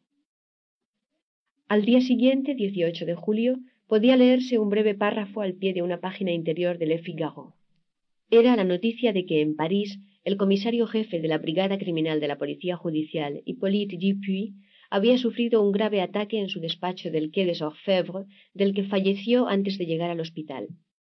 Se había nombrado ya a su sucesor era el comisario Claude Lebel, jefe de la división de homicidios, quien en vista de la acumulación de trabajo en todos los departamentos de la brigada durante los meses de verano ocuparía su nuevo cargo inmediatamente. El chacal, que cada día hojeaba todos los periódicos franceses que podían encontrarse en Londres, Leyó la noticia cuando sus ojos fueron atraídos por la palabra criminel que figuraba en el título, pero no le prestó demasiada atención. Antes de iniciar su observación diaria en el aeropuerto de Londres, había decidido actuar a lo largo de todo el proceso a seguir para el futuro asesinato bajo una identidad falsa. Una de las cosas más fáciles del mundo es adquirir un pasaporte británico falso. El chacal siguió el método empleado por la mayoría de mercenarios, contrabandistas y otros que desean adoptar un alias para cruzar las fronteras nacionales. Primero hizo un viaje en coche por los home counties del valle del Támesis en busca de pueblos pequeños. En el tercer cementerio que visitó, el chacal descubrió una lápida a propósito para sus fines, la de Alexander Dugan, que murió en 1931 a la edad de dos años y medio. De haber vivido el pequeño Dugan hubiese sido en julio de 1963 unos pocos meses mayor que el chacal. El anciano vicario se mostró cortés y servicial cuando el visitante se presentó en la vicaría y le dijo que, aficionado a la genealogía, intentaba reconstruir el árbol familiar de los Dugan. Le habían informado de que unos Dugan se habían establecido en el pueblo en años pasados, y se preguntaba, no sin cierta desconfianza, si los registros parroquiales podrían serle de utilidad en su investigación. El vicario era la amabilidad personificada, y cuando ambos cruzaron la iglesia, un elogio a la belleza del pequeño edificio normando y un donativo depositado en el cepillo destinado a los fondos para la restauración del templo caldearon aún más el ambiente. Los registros parroquiales revelaron que el matrimonio Dugan había fallecido hacía más de siete años y que por desdicha su único hijo, Alexander, había sido enterrado en aquel mismo cementerio parroquial hacía más de treinta años. El chacal hojeó con aparente indiferencia las páginas del registro parroquial correspondientes a los nacimientos, matrimonios y defunciones de 1929, y al llegar al mes de abril, el nombre de Dugan, escrito con caligrafía de amanuense, atrajo su mirada. Alexander James Cantan Dugan, nacido el 3 de abril de 1929 en la parroquia de St. Mark, Sanborn Fishley. El chacal tomó nota de los datos dio profusamente las gracias al vicario y se despidió. De regreso a Londres, se presentó en el Registro Central de Nacimientos, Matrimonios y Defunciones, donde un joven y amable funcionario aceptó sin la menor desconfianza su tarjeta de visita, en la que aparecía como miembro de un bufete de abogados de Market Drayton, Shropshire, y su explicación de que estaba intentando averiguar el paradero de los nietos de uno de los clientes del bufete, recientemente fallecido, el cual dejaba sus bienes a sus nietos. Uno de esos nietos era Alexander James Cantan Dugan, nacido en Sanborn Fishley, en la parroquia de San Mark, el 3 de abril de 1929. La mayoría de los funcionarios británicos hacen todo lo posible por atender a las peticiones que les son formuladas cortésmente, y en este caso el joven del registro civil no fue una excepción. Una investigación en los libros del registro mostró que el niño en cuestión había sido registrado precisamente de acuerdo con los datos facilitados, pero había fallecido el 8 de noviembre de 1931 a consecuencia de un accidente de carretera. Por unos pocos chelines, el chacal recibió una copia de los certificados de nacimiento y de defunción. Antes de volver a su casa, se detuvo en una delegación del Ministerio de Trabajo, donde le fue facilitado un impreso para solicitar pasaporte. En una tienda de juguetes, donde por quince chelines compró una imprentilla infantil, y en una oficina de correos, donde adquirió un impreso de giro postal correspondiente a una libra. De vuelta a su piso, rellenó el impreso a nombre de Dugan, consignando exactamente la edad auténtica, la fecha de nacimiento, etc., pero su propia descripción personal. Anotó su estatura, el color de su pelo y de sus ojos, y como profesión puso simplemente negociante. También consignó los nombres completos de los padres de Dugan, que figuraban en el certificado de nacimiento del niño, como avalador escribió el nombre del reverendo James Elderly, vicario de St. Mark, Sanborn Fisley, con quien había hablado aquella misma mañana, y cuyo nombre completo y título de L.D., Legum Doctor, doctor en leyes, aparecían oportunamente impresos en un letrero en la misma puerta de la iglesia. La firma del vicario fue falsificada con mano delicada, tinta muy pálida y pluma muy fina, y con la imprentilla el chacal compuso un sello de goma que decía Iglesia Parroquial de San Mark, Sanborn Fishley. Sello que fue firmemente estampado al pie de la firma del vicario. La copia del certificado de nacimiento, la solicitud de pasaporte y el giro postal fueron enviados a la oficina de pasaportes de Petit France. En cuanto al certificado de defunción, lo destruyó. El nuevo pasaporte llegó por correo a la dirección postal cuatro días más tarde, mientras el chacal estaba leyendo la edición matutina de Le Figaro. Fue a recogerlo después del almuerzo. Avanzada la tarde, cerró el piso con llave y fue en su coche al aeropuerto de Londres, donde sacó pasaje para el avión que iba a Copenhague, pagando en dinero efectivo para no tener que usar un cheque de viaje. En el doble fondo de su maleta, en un compartimento apenas más grueso que una revista corriente y casi imposible de descubrir, salvo mediante un registro a fondo, había dos mil libras que aquel mismo día había retirado de su caja fuerte particular, situada en los sótanos acorazados de un bufete de abogados de Holborn. La visita a Copenhague fue rápida, como un viaje de negocios. Antes de abandonar el aeropuerto de Kastrup, sacó pasaje en la Sabena para trasladarse en avión a Bruselas la tarde del día siguiente. En la capital danesa era ya demasiado tarde para ir de compras, por lo que firmó en el registro del Hotel de Inglaterra en Kongs, New York, cenó como un rey en las siete naciones, tuvo un ligero flirteo con un par de danesas rubias mientras paseaba por los jardines del Tivoli, y a la una de la madrugada estaba en la cama. Al día siguiente compró un ligero traje de clergyman de color gris en una de las mejores tiendas para hombres del centro de Copenhague, un par de sobrios zapatos negros, un par de calcetines, un juego interior y tres camisas blancas con cuello postizo. En cada caso compró solamente lo que ostentaba el nombre del fabricante danés en una etiqueta de tela pegada en el interior.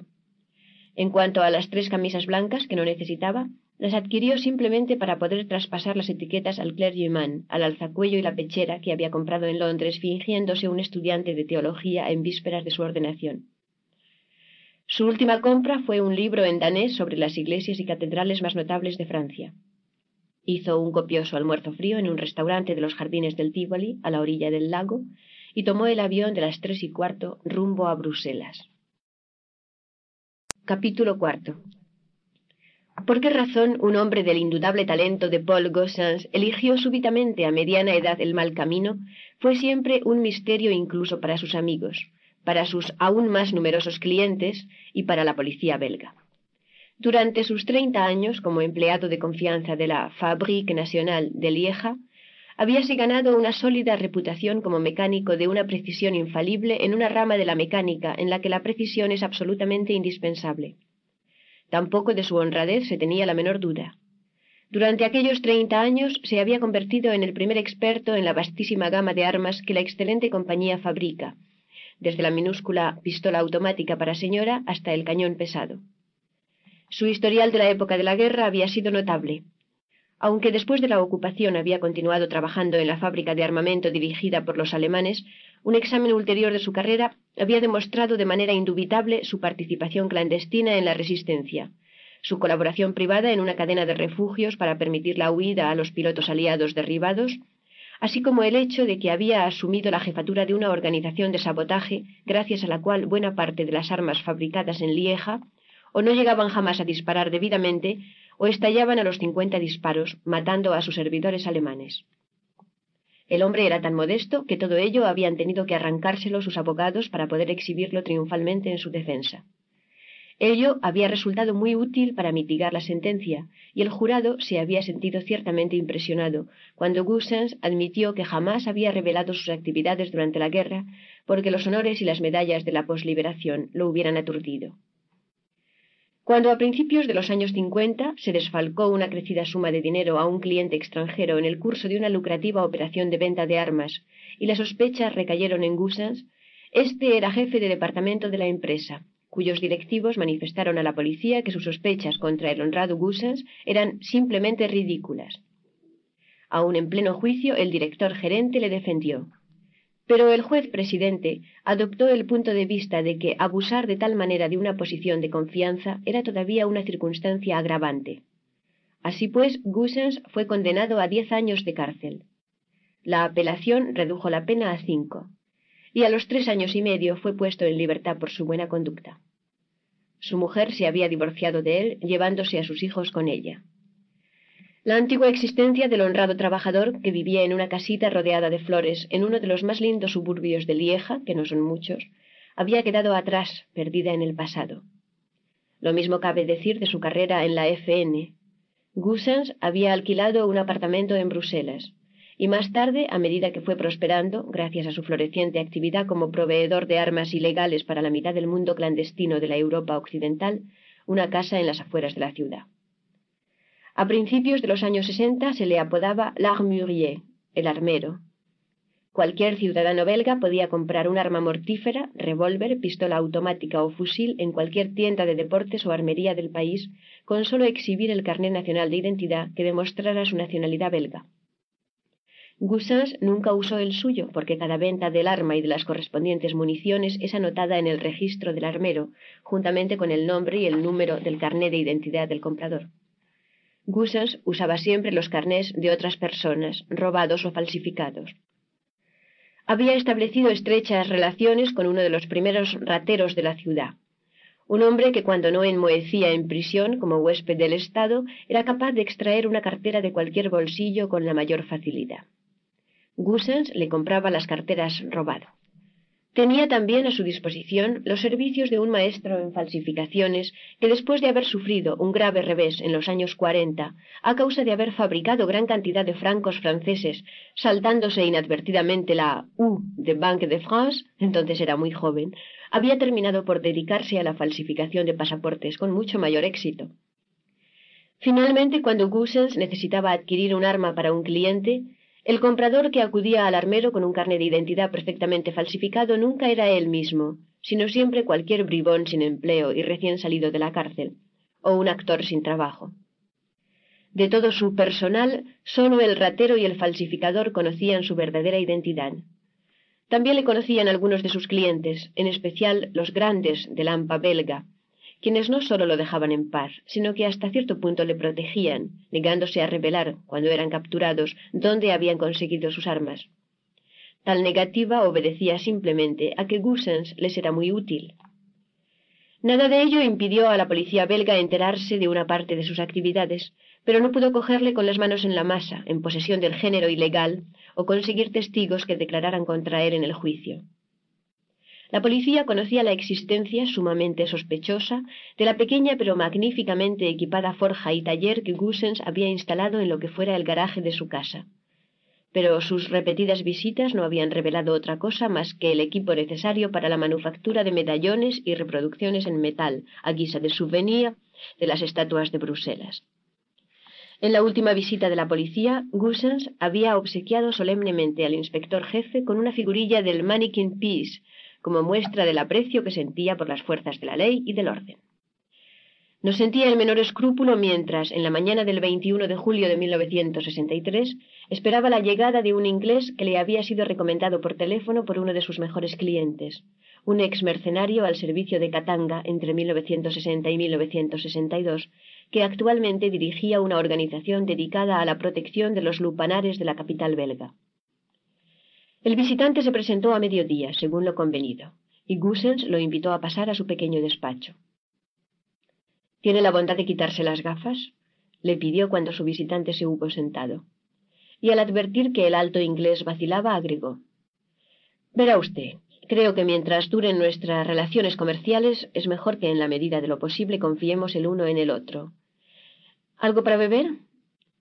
El hombre cuyo pasaporte le habría identificado como Alexander Dugan se quitó las gafas de sol y miró con curiosidad al pequeño armero mientras éste servía un par de cervezas. Goossens se sentó detrás de su mesa, bebió un sorbo de cerveza y preguntó con suavidad ¿En qué puedo servirle, señor?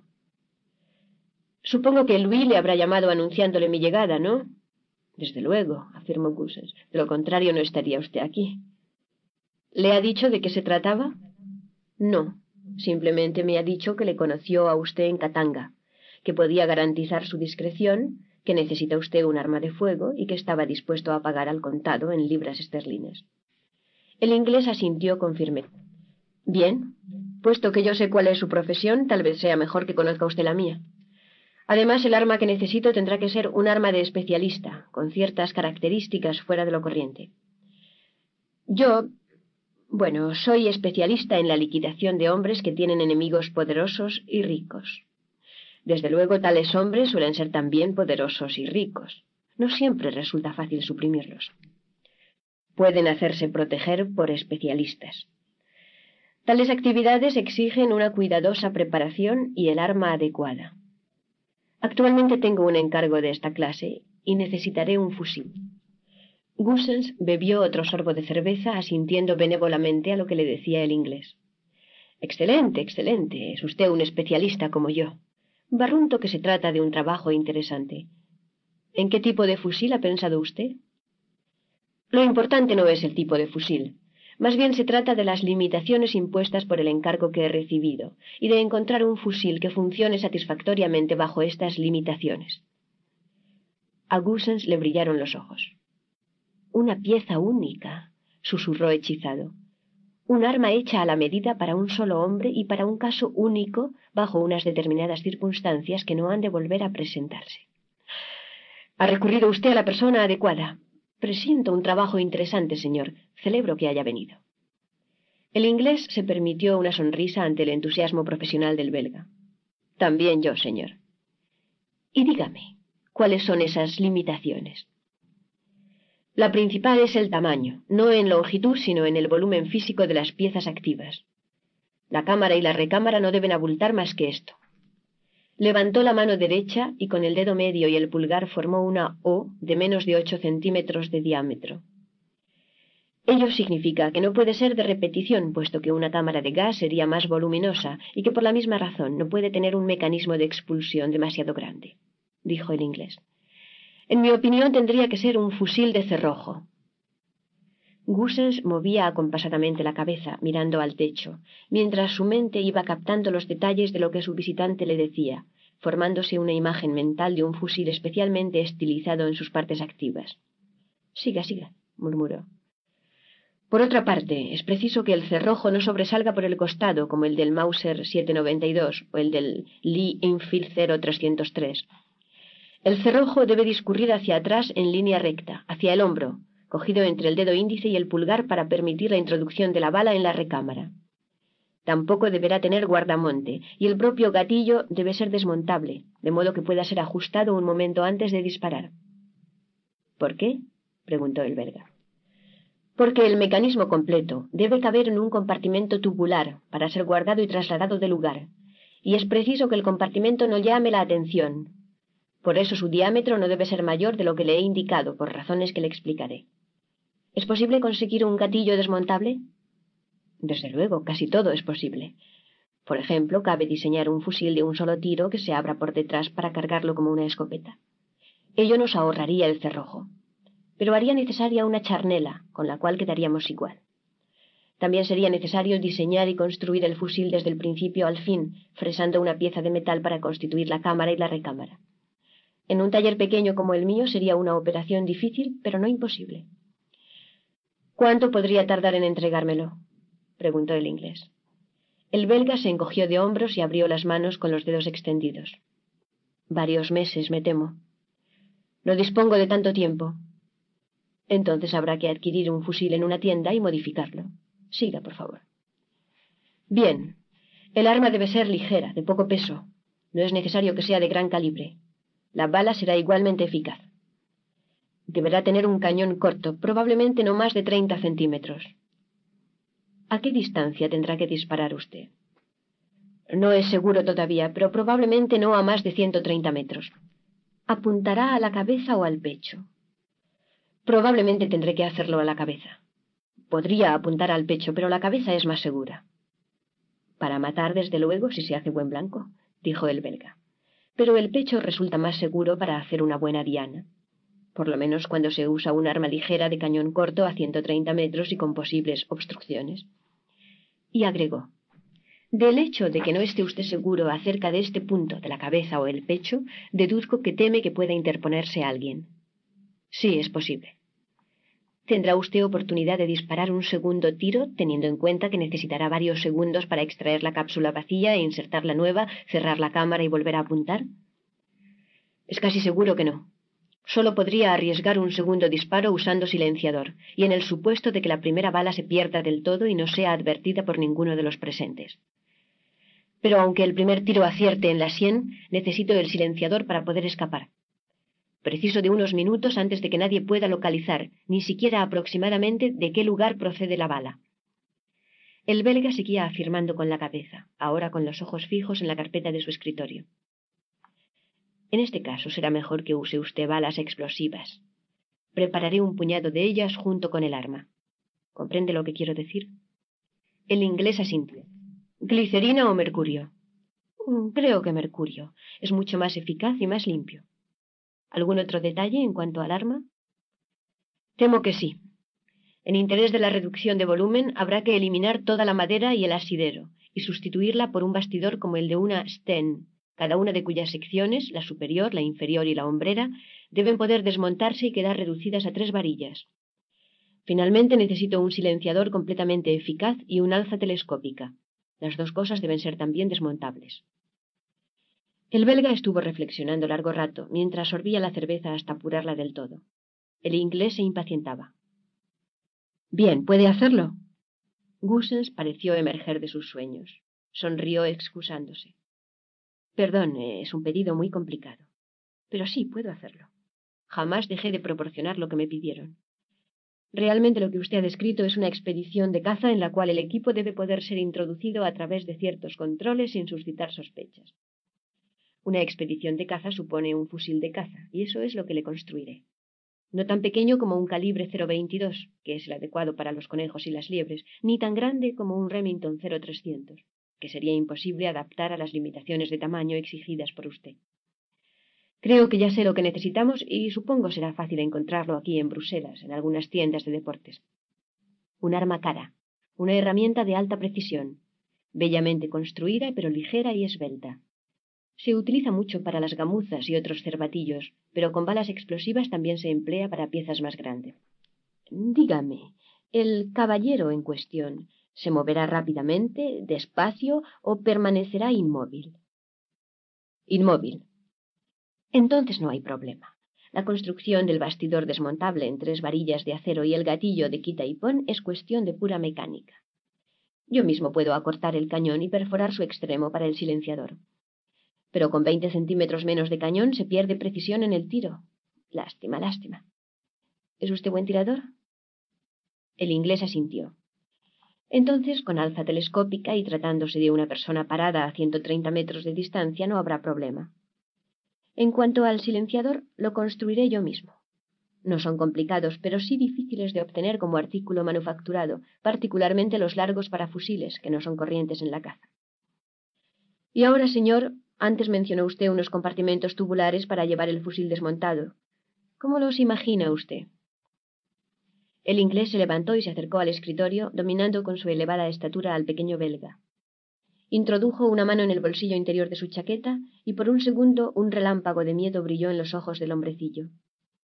Por primera vez observó que fuese lo que fuese lo que manifestaba el rostro del pistolero, jamás afectaba a sus ojos, que aparecían nublados por una cortina gris, como de humo, suficiente para velar toda expresión que asomara en ellos.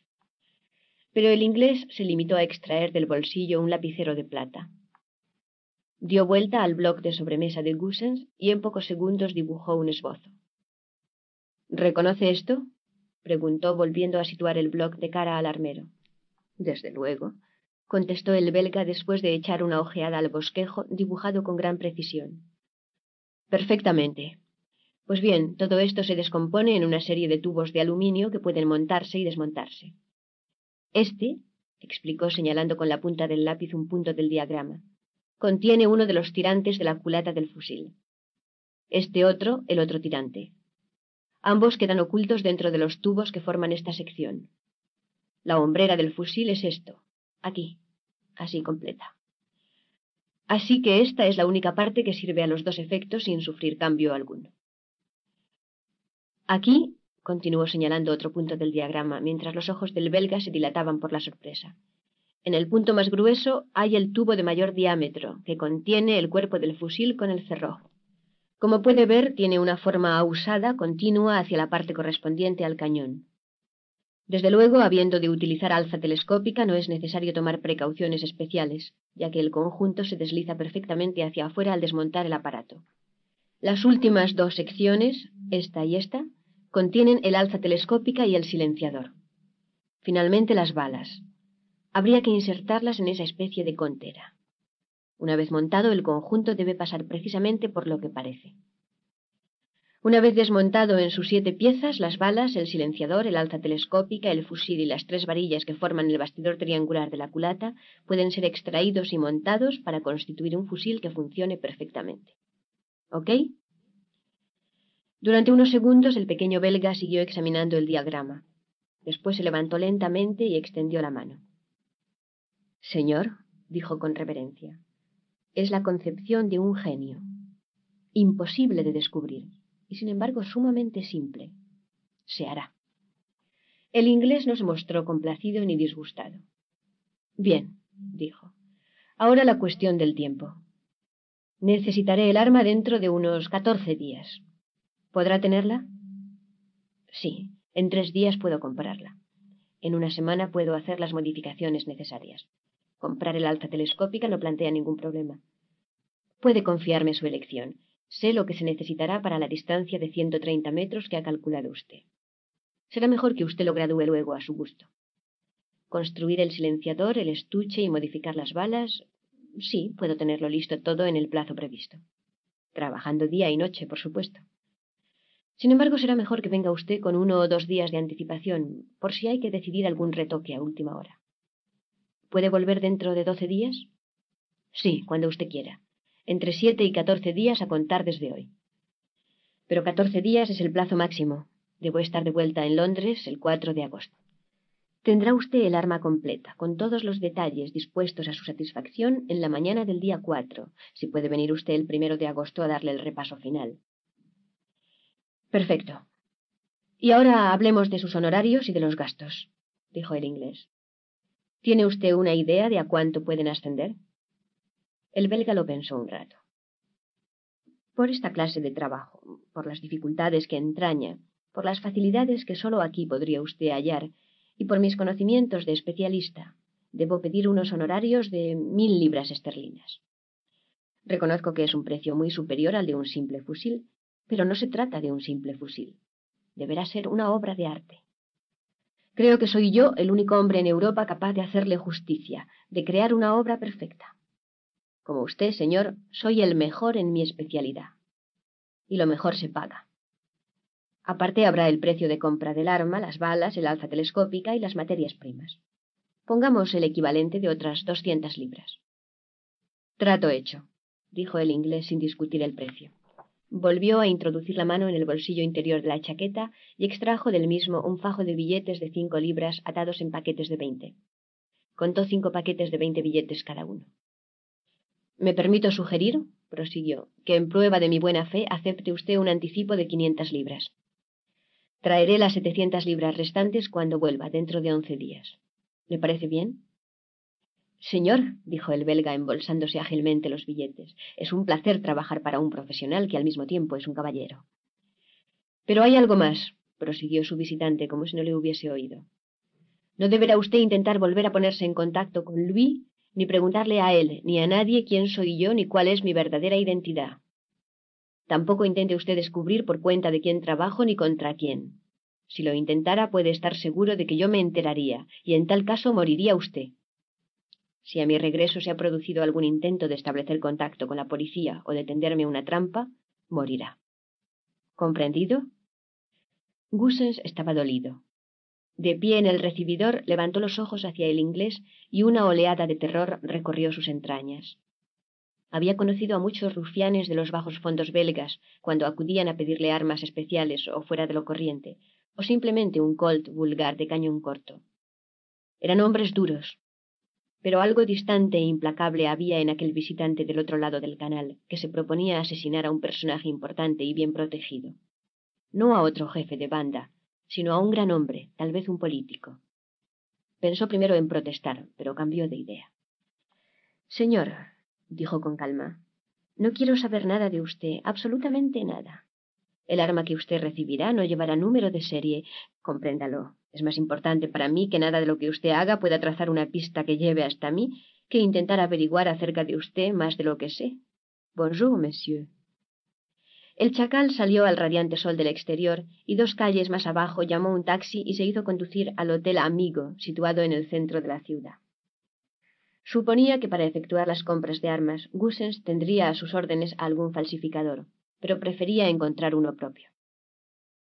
De nuevo Louis, su amigo de los viejos tiempos de Katanga, le ayudó. No debía serle difícil. Bruselas tiene una larga tradición como centro de la industria de la falsificación de documentos de identidad, y muchos extranjeros aprecian vivamente la falta de formalidades con que cabe lograr ayuda en este campo de acción. En los primeros años sesenta, Bruselas se había convertido también en la base de operaciones de los soldados mercenarios, porque ello ocurría antes de la presencia en el Congo de las unidades francesas y sudafricanas. Perdida Katanga, más de trescientos consejeros militares sin empleo procedentes del antiguo régimen de Chombe pululaban por los bares del barrio chino, muchos de ellos en posesión de varios juegos de documentos de identidad. Louis le preparó una cita, y el chacal encontró a su hombre en un bar de la Rue Neuve. Se presentó y los dos se retiraron a un reservado. El chacal mostró su permiso de conducir extendido a su propio nombre por el County Council de Londres hacía dos años y con validez para unos pocos meses más. Este carné, dijo al belga, perteneció a un hombre que ha muerto. Como en Inglaterra me han retirado el permiso de conducir, necesito tener este a mi nombre. Y abrió ante el falsificador el pasaporte a nombre de Dugan. El hombre echó primero una ojeada al interior del documento. Observó que era nuevo, comprobó que había sido extendido tres días atrás y miró astutamente al inglés. En efe, murmuró. Luego abrió el carnet de chofer y lo examinó. Al cabo de unos pocos minutos levantó los ojos. No será difícil, señor. Las autoridades inglesas son caballerosas. Al parecer no creen que los documentos oficiales puedan ser falsificados y por consiguiente toman pocas precauciones. Este papel, agregó señalando la hojita pegada a la primera página del carné, que llevaba el número del permiso y el nombre completo del titular, podría ser impreso con una imprentilla infantil. La filigrana es sencilla, no hay problema. ¿Es esto todo lo que deseaba? No, hay otros documentos. Ah, si me permite que se lo diga, me extrañaba que deseara usted ponerse en contacto conmigo para un trabajo tan sencillo. En Londres hay sin duda muchas personas capaces de realizarlo en pocas horas. ¿De qué documentos se trata? El chacal se los describió hasta el último detalle. El belga entornó meditativamente los ojos. Sacó un paquete de bastos, ofreció uno al inglés que lo rechazó y encendió uno por su parte. Eso ya no es tan fácil. El documento de identidad francés pase. Circulan buen número de ellos sobre los cuales cabe trabajar. Comprenda usted que para conseguir un buen resultado hay que partir de un original. En cuanto al otro, creo que en mi vida he visto ninguno. Es un encargo realmente fuera de lo corriente. Hizo una pausa mientras el chacal encargaba a un camarero que pasaba que llenara de nuevo los vasos. Cuando éste se retiró, el hombre prosiguió. Y además la fotografía. No será fácil. Dice usted que deberá haber una diferencia de edad, de color del pelo y de corte del mismo. La mayoría de los que desean un documento falso quieren que en el mismo aparezca su propia fotografía y que se falsifiquen los detalles personales. Pero lograr una fotografía nueva que ni siquiera se parezca a usted tal como es ahora complica mucho las cosas. Vació la mitad de su vaso sin dejar de mirar al inglés que tenía enfrente. Para conseguirlo habrá que buscar a un hombre de la edad aproximada del titular de los documentos y que al mismo tiempo se parezca verosímilmente a usted, por lo menos en la forma de la cabeza y en la cara, y hacer que se corte el pelo a la medida que usted necesite. Luego habrá que pegar la fotografía de este hombre en los documentos. A partir de entonces a usted le tocará buscar un disfraz adecuado para parecerse a ese hombre. ¿Me sigue usted? Sí, dijo el chacal. Todo eso llevará algún tiempo. ¿Cuánto puede usted pasar en Bruselas? No mucho, respondió el chacal. Tendré que marcharme muy pronto, pero puedo volver el primero de agosto. Entonces pasaré aquí otros tres días. Deberé estar de vuelta en Londres el día cuatro. El belga reflexionó unos instantes sin dejar de contemplar la fotografía que figuraba en el pasaporte. Por fin cerró el documento y lo devolvió al inglés después de anotar el nombre de Alexander James Cantan Dugan en un papel que extrajo de su bolsillo. Luego se guardó en el mismo el papel y el permiso de conducir. Bien, se puede hacer. Pero necesito un buen retrato de usted tal como es ahora, de cara y de perfil. Esto llevará tiempo y dinero. Habrá gastos extra. Puede que haya que operar en la misma Francia mediante un especialista en limpiar bolsillos para conseguir el segundo documento de identidad que desea usted. Desde luego primero buscaré en Bruselas, pero es posible que haya que llegar a esos extremos. ¿Cuánto? le interrumpió el inglés. Veinte mil francos belgas. El chacal calculó rápidamente. Unas ciento cincuenta libras esterlinas. De acuerdo. Le entregaré cien libras a cuenta y el resto a la entrega. El belga se levantó. Entonces será mejor que vayamos por las fotos. Tengo estudio propio. Tomaron un taxi que les condujo a un pisito de los bajos de un edificio situado a cosa de un kilómetro y medio. Resultó ser un deslucido y desastrado estudio fotográfico, con un rótulo en la puerta que indicaba que el local era un establecimiento comercial especializado en fotografías para pasaporte, que eran reveladas mientras el cliente esperaba. Inevitablemente pegadas a la ventana había lo que quien pasara por la calle habría creído que se trataba de las obras maestras realizadas en mejores tiempos por el dueño del estudio. Dos retratos de muchachas que sonreían con expresión embobada, horrendamente retocadas la fotografía de unos novios lo bastante desangelados para asestar un golpe mortal a la sola idea del matrimonio, y dos chiquillos. El belga abrió la marcha, bajando los peldaños hasta la puerta principal. La abrió e invitó a su huésped a entrar.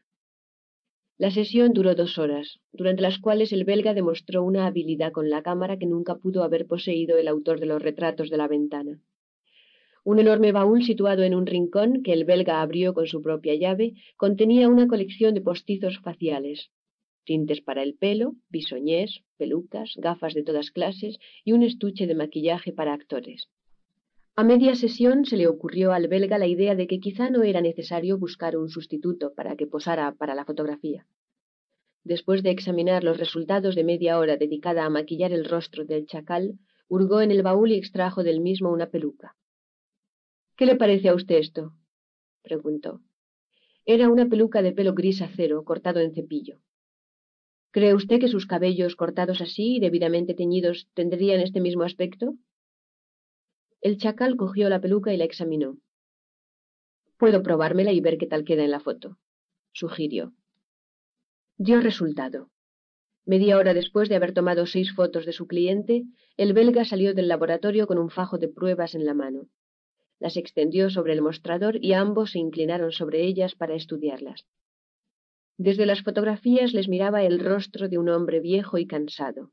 La tez tenía un color gris ceniza, y bajo los ojos aparecían profundas y sombrías ojeras, huella de sufrimiento o de cansancio. El hombre no llevaba barba ni bigote, pero su pelo gris producía la impresión de que por lo menos tendría cincuenta años, y no muy bien llevados, por cierto. Creo que la cosa marcha, dijo por fin el belga. El problema estriba, contestó el chacal, en que usted ha tenido que pasar media hora maquillándome para conseguir este resultado. Además está la peluca. Yo solo no podré conseguir el mismo resultado. Y aquí estamos con luz artificial, mientras que cuando tenga que exhibir esos documentos que he pedido me encontraré al aire libre. No es eso lo más importante, replicó el falsificador. Lo que ocurrirá no es que usted no tenga el aspecto exacto de la fotografía, sino que la fotografía no tendrá un parecido exacto con usted. Así es como funciona la mente de un hombre que examina unos documentos de identidad. Primero mira la cara, la de verdad, y luego pide los documentos. Después mira la fotografía. Ya tiene la imagen mental del hombre que está ante él. Y esto influye en su juicio. Busca los puntos de semejanza y no las discrepancias. En segundo lugar, esta fotografía mide 25 centímetros por 20. La foto del carnet de identidad medirá tres por cuatro. En tercer lugar, conviene evitar un parecido demasiado exacto. Si el carnet fue expedido varios años atrás, es imposible que un hombre no haya cambiado un poco. En esta fotografía usted lleva una camisa a rayas, de cuello abierto. Procure evitar esa camisa, por ejemplo, o el cuello desabrochado. Luzca una corbata, o un pañuelo, o un jersey con cuello de cisne. Finalmente, nada de lo que he hecho yo no puede ser fácilmente simulado. Lo principal, por supuesto, es el pelo. Debe cortárselo en cepillo antes de presentar esa foto y teñírselo de gris, a ser posible más gris que en la foto, y nunca menos. Para subrayar la impresión de vejez y de decrepitud, Déjese la barba dos o tres días y luego afeítese a navaja, pero mal, hiriéndose en dos o tres puntos. A los viejos les suele ocurrir. En cuanto al color de la tez, es vital. Para inspirar compasión debe ser gris y tener un aspecto cerúleo y enfermizo. Puede hacerse con un poco de cordita. El chacal había escuchado con admiración al falsificador, aunque su rostro impasible no lo denotara. Por segunda vez en el mismo día había estado en contacto con un profesional que conocía a fondo su oficio. Se prometió darle las gracias por ello a Louis una vez terminado el trabajo. Puedo conseguirla, dijo cautamente. Dos o tres pedacitos de cordita, mascados y engullidos, provocan al cabo de media hora una sensación de náusea, molesta pero no terrible. La tez cobra un tono ceniciento y se produce una abundante secreción de sudor en la cara. En el ejército utilizábamos ese truco para fingirnos enfermos y ahorrarnos servicios y marchas penosas. Gracias por la información. En cuanto a lo demás, ¿cree usted que podrá facilitarme esos documentos a tiempo? Desde el punto de vista técnico, sin duda alguna. El único problema que queda por resolver es la obtención de un original del segundo documento francés. Para esto deberé trabajar deprisa, pero si vuelve usted en los primeros días de agosto, creo que los tendré ya a punto. Creo, bueno, que me habló usted de un pago a cuenta para cubrir los gastos. El chacal extrajo del bolsillo interior de su chaqueta un fajo de veinte billetes de cinco libras que entregó al belga. ¿Cómo me pondré en contacto con usted? preguntó luego. Le sugiero el mismo procedimiento que esta noche. Demasiado inseguro. Mi agente podría haber desaparecido o hallarse fuera de la ciudad. Entonces no tendría manera de encontrarlo a usted. El belga reflexionó unos instantes. Entonces le esperaré de seis a siete cada noche en el bar donde nos hemos reunido hoy durante los tres primeros días de agosto. Si usted no se presenta, daré por terminado el trato. El inglés se había quitado la peluca y estaba lavándose la cara con una toalla empapada en alcohol disolvente. En silencio se puso la corbata y la chaqueta. Luego se volvió hacia el belga. Hay unas cuantas cosas que deseo que queden claras, dijo sin levantar la voz, de la cual, sin embargo, habían desaparecido el tono amistoso, mientras sus ojos miraban al belga con una falta absoluta de expresión. Cuando haya usted terminado su trabajo, acudirá al bar según lo convenido. Me devolverá mi nuevo permiso y la página arrancada del que ahora tiene en su poder.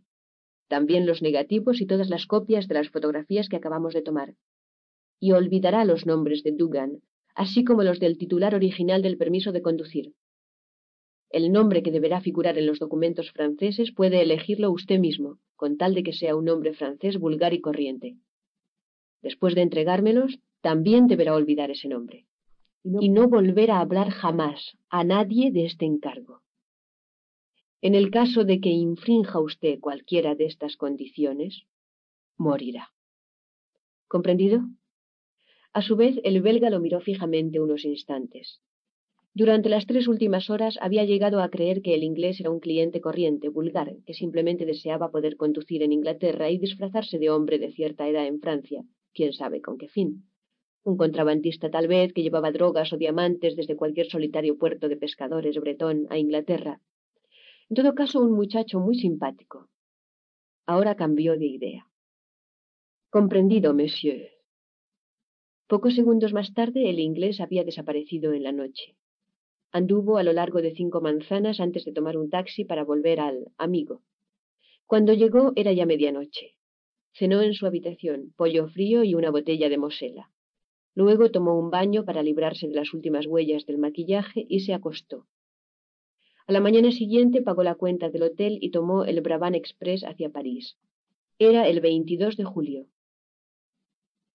Aquella misma tarde, el jefe del servicio de acción del SDC se hallaba sentado a su mesa y examinaba dos papeles que tenía ante sí. Cada uno de ellos era una copia de un informe corriente, rutinario, redactado por agentes de otros departamentos. En la cabecera de cada documento figuraba una lista de los jefes de departamento que debían recibir una copia del informe. Frente a su propio título había una breve señal. Ambos informes habían llegado aquella mañana y en circunstancias normales el coronel Roland hubiese echado una ojeada a cada uno para hacerse cargo de su contenido, y después de haber almacenado la información en algún rincón de su portentosa memoria, los hubiese archivado debidamente clasificados. Pero había una palabra que campeaba en los dos informes, una palabra que le intrigaba. El primer informe que había llegado era un memorándum interdepartamental del R3 Europa Occidental, que contenía la sinopsis de un despacho procedente de su oficina permanente en Roma. El despacho consistía en un escueto informe según el cual Rodin, Moncler y Casson seguían encerrados en su suite del piso más alto y protegidos por sus ocho guardianes no se habían movido del edificio desde que el 18 de junio se habían instalado en él. Del R3 de París se había enviado más personal a Roma para ayudar a mantener el hotel bajo vigilancia durante las 24 horas del día. Las instrucciones de París no habían variado. No intentar nada y limitarse a mantener la guardia. Los hombres del hotel habían montado un sistema tres semanas atrás véase R3, informe de Roma del 30 de junio, para mantenerse en contacto con el mundo exterior, y el sistema persistía. El correo seguía siendo Víctor Kowalski. Fin del mensaje.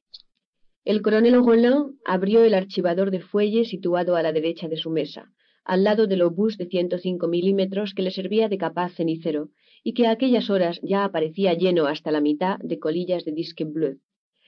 Sus ojos repasaron rápidamente el informe de Roma R3 del 30 de junio hasta que encontró el párrafo deseado. Cada día, decía el informe, uno de los guardianes salía del hotel y se dirigía a la central de correos de Roma, donde había un apartado reservado a nombre de un tal Poitiers. La OAS no había tomado un apartado de correos con llave, sin duda temiendo que la llave fuese robada. Todo el correo destinado a los jefes de la OAS era dirigido a nombre de Poitiers y guardado por el empleado de servicio en el mostrador de los apartados de correos. Un intento de sobornar al empleado original para que entregara la correspondencia a un agente del R3 había fracasado. El hombre había informado del intento a sus superiores y había sido sustituido por un empleado más veterano. Era posible que el correo destinado a Poitiers fuese vigilado a aquellas alturas por la Policía de Seguridad italiana, pero R3 tenía instrucciones de no pedir cooperación a los italianos. El intento de sobornar al empleado había fracasado, pero se había considerado necesario tomar aquella iniciativa. Cada día, la correspondencia llegada a la oficina de correos era entregada al guardián, quien había sido identificado como un tal Víctor Kowalski, ex cabo de la Legión extranjera y perteneciente a la antigua compañía de Rodin en Indochina. Al parecer, Kowalski poseía documentos falsos que lo identificaban ante la oficina de correos como Poitiers, o bien una carta de autorización que la oficina de correos estimaba satisfactoria. Si Kowalski debía mandar por correo una o varias cartas, esperaba junto al buzón del interior del vestíbulo principal hasta cinco minutos antes de la hora de la recogida. Introducía las cartas por la ranura y esperaba hasta que el buzón era vaciado y su contenido llevado al interior del edificio para ser clasificado. Cualquier intento de intervenir en el método de recogida o de envío del correo de los jefes de la OAS hubiese entrañado cierto grado de violencia, posibilidad que ya había sido excluida por París. De vez en cuando, Kowalski, desde el mostrador de las conferencias a ultramar, efectuaba una llamada telefónica a larga distancia. Pero también en este caso todos los intentos para captar el número pedido o escuchar la conversación sostenida habían fracasado. Fin del mensaje. El coronel Rollin dejó caer la tapa del archivador sobre su contenido y cogió el segundo de los dos informes llegados aquella mañana. Era un informe policíaco de la Policía Judicial de Metz. Explicaba que un hombre había sido interrogado durante una incursión rutinaria en un bar y en la lucha subsiguiente casi había matado a dos policías. Más tarde, en la comisaría, gracias a sus huellas digitales, había sido identificado como un desertor de la Legión extranjera llamado Sandor Kovacs, húngaro de nacimiento y refugiado en Budapest en 1956. Kovacs, agregaba una nota de la PJ de París a la información procedente de Metz, era un notorio activista de la OAS, reclamado por la policía desde hacía mucho tiempo por su relación con una serie de asesinatos terroristas perpetrados contra personalidades golistas en las zonas de Bona y Constantina de Argelia durante 1961. En aquella época había operado como socio de otro pistolero de la OAS todavía no habido, el ex cabo de la Legión extranjera, Víctor Kowalski. Fin del mensaje. Roland sopesó una vez más la relación que pudiera existir entre los dos hombres, como había estado haciéndolo durante la hora precedente. Al fin pulsó un zumbador que tenía ante sí y contestó al Oui, colonel, con estas palabras. Tráigame el dossier personal de Víctor Kowalski, inmediatamente. Diez minutos más tarde lo tenía en su poder y pasó otra hora leyéndolo. Varias veces releyó un párrafo determinado. Mientras otros parisienses ocupados en profesiones menos absorbentes se dirigían apresuradamente por las calles a su almuerzo, el coronel Roland convocó una pequeña reunión formada por él mismo, su secretario personal, un especialista en grafología del Departamento de Documentación de tres plantas más abajo y dos gorilas de su guardia pretoriana particular. Señores, les dijo, con la ayuda involuntaria pero inevitable de una persona que no está presente, vamos a redactar, escribir y enviar una carta. Capítulo V. El tren en que viajaba el chacal llegó a la Gare du Nord poco antes de la hora del almuerzo. El viajero tomó un taxi y se hizo conducir a un hotel pequeño pero confortable de la rue de Suresnes, a la salida de la Place de la Madeleine. No era un hotel de la misma categoría que el Hotel de Inglaterra, de Copenhague o el Amigo de Bruselas, pero el chacal tenía sus buenas razones para buscar un establecimiento más modesto y menos conocido para residir durante los días que permaneciera en París. En primer lugar, su estancia sería esta vez más prolongada. Además, era más probable que en París y a finales de julio tropezara con alguien que le hubiese conocido fugazmente en Londres bajo su nombre real, que en Copenhague o en Bruselas. Mientras andaba por la calle confiaba en que las gafas negras de gruesa montura que llevaba puestas habitualmente y que con el sol deslumbrante de los bulevares resultaban plenamente justificadas, protegerían su anonimato. El posible peligro consistía en ser reconocido en el pasillo o en el vestíbulo de un hotel. En aquella fase de su trabajo, lo último que deseaba era que lo saludaran con un Vaya, qué sorpresa verle usted por aquí seguido de la mención de su nombre y dentro del radio de audición de un recepcionista que le conocía por Monsieur Dugan. Y no era que su estancia en París pudiera llamar la atención de nadie. Vivía sin ostentación, y su desayuno de café con leche y croissant lo tomaba en su habitación. En la charcutería situada frente a su hotel había comprado un bote de mermelada inglesa para sustituir con ella la compota que servían en la bandeja del desayuno, y había rogado al personal del hotel que incluyeran el bote de mermelada en su bandeja cada mañana en lugar de la compota. Se comportaba cortésmente con el personal, hablaba tan solo unas pocas palabras en francés, con la atroz pronunciación con que suelen hablarlo los ingleses, y sonreía amablemente cuando alguien le dirigía la palabra. A las solícitas averiguaciones de la dirección contestaba que se encontraba muy a gusto y muchas gracias. Monsieur Dugan, dijo un día la dueña del hotel a su recepcionista, est extrêmement gentil, un vrai gentleman. No hubo discrepancia de pareceres. Pasaba los días fuera de su hotel, en plan de turista. El primer día compró un plano de París y señaló en él, tomándolos de su carnet de notas, los lugares de interés que más deseaba visitar. Visitó y estudió tales lugares con verdadero apasionamiento, teniendo en cuenta la belleza arquitectónica de algunos de ellos o el valor histórico de otros. Pasó tres días rondando en torno del Arc de Triomphe o sentado en la terraza del Café de l'Élysée, contemplando el monumento y los tejados de los grandes edificios que rodean la Place de l'Étoile. Quien le hubiese seguido durante aquellos días, cosa que nadie hizo, se hubiese sorprendido ante el hecho de que hasta la arquitectura del brillante Monsieur Haussmann tuviera un admirador tan devoto. Ciertamente ningún observador hubiese podido adivinar que el apacible y elegante turista inglés que removía el azúcar de su café y contemplaba los edificios durante tantas horas, estaba calculando mentalmente ángulos de tiro, distancias desde los pisos altos hasta la llama eterna que ardía bajo el arco, y las posibilidades que tendría un hombre de escapar bajando por una escalera de incendios y de perderse en medio de los torbellinos de la multitud. Al cabo de tres días dejó l'Étoile y visitó el osario de los mártires de la resistencia francesa en Mont Valérien.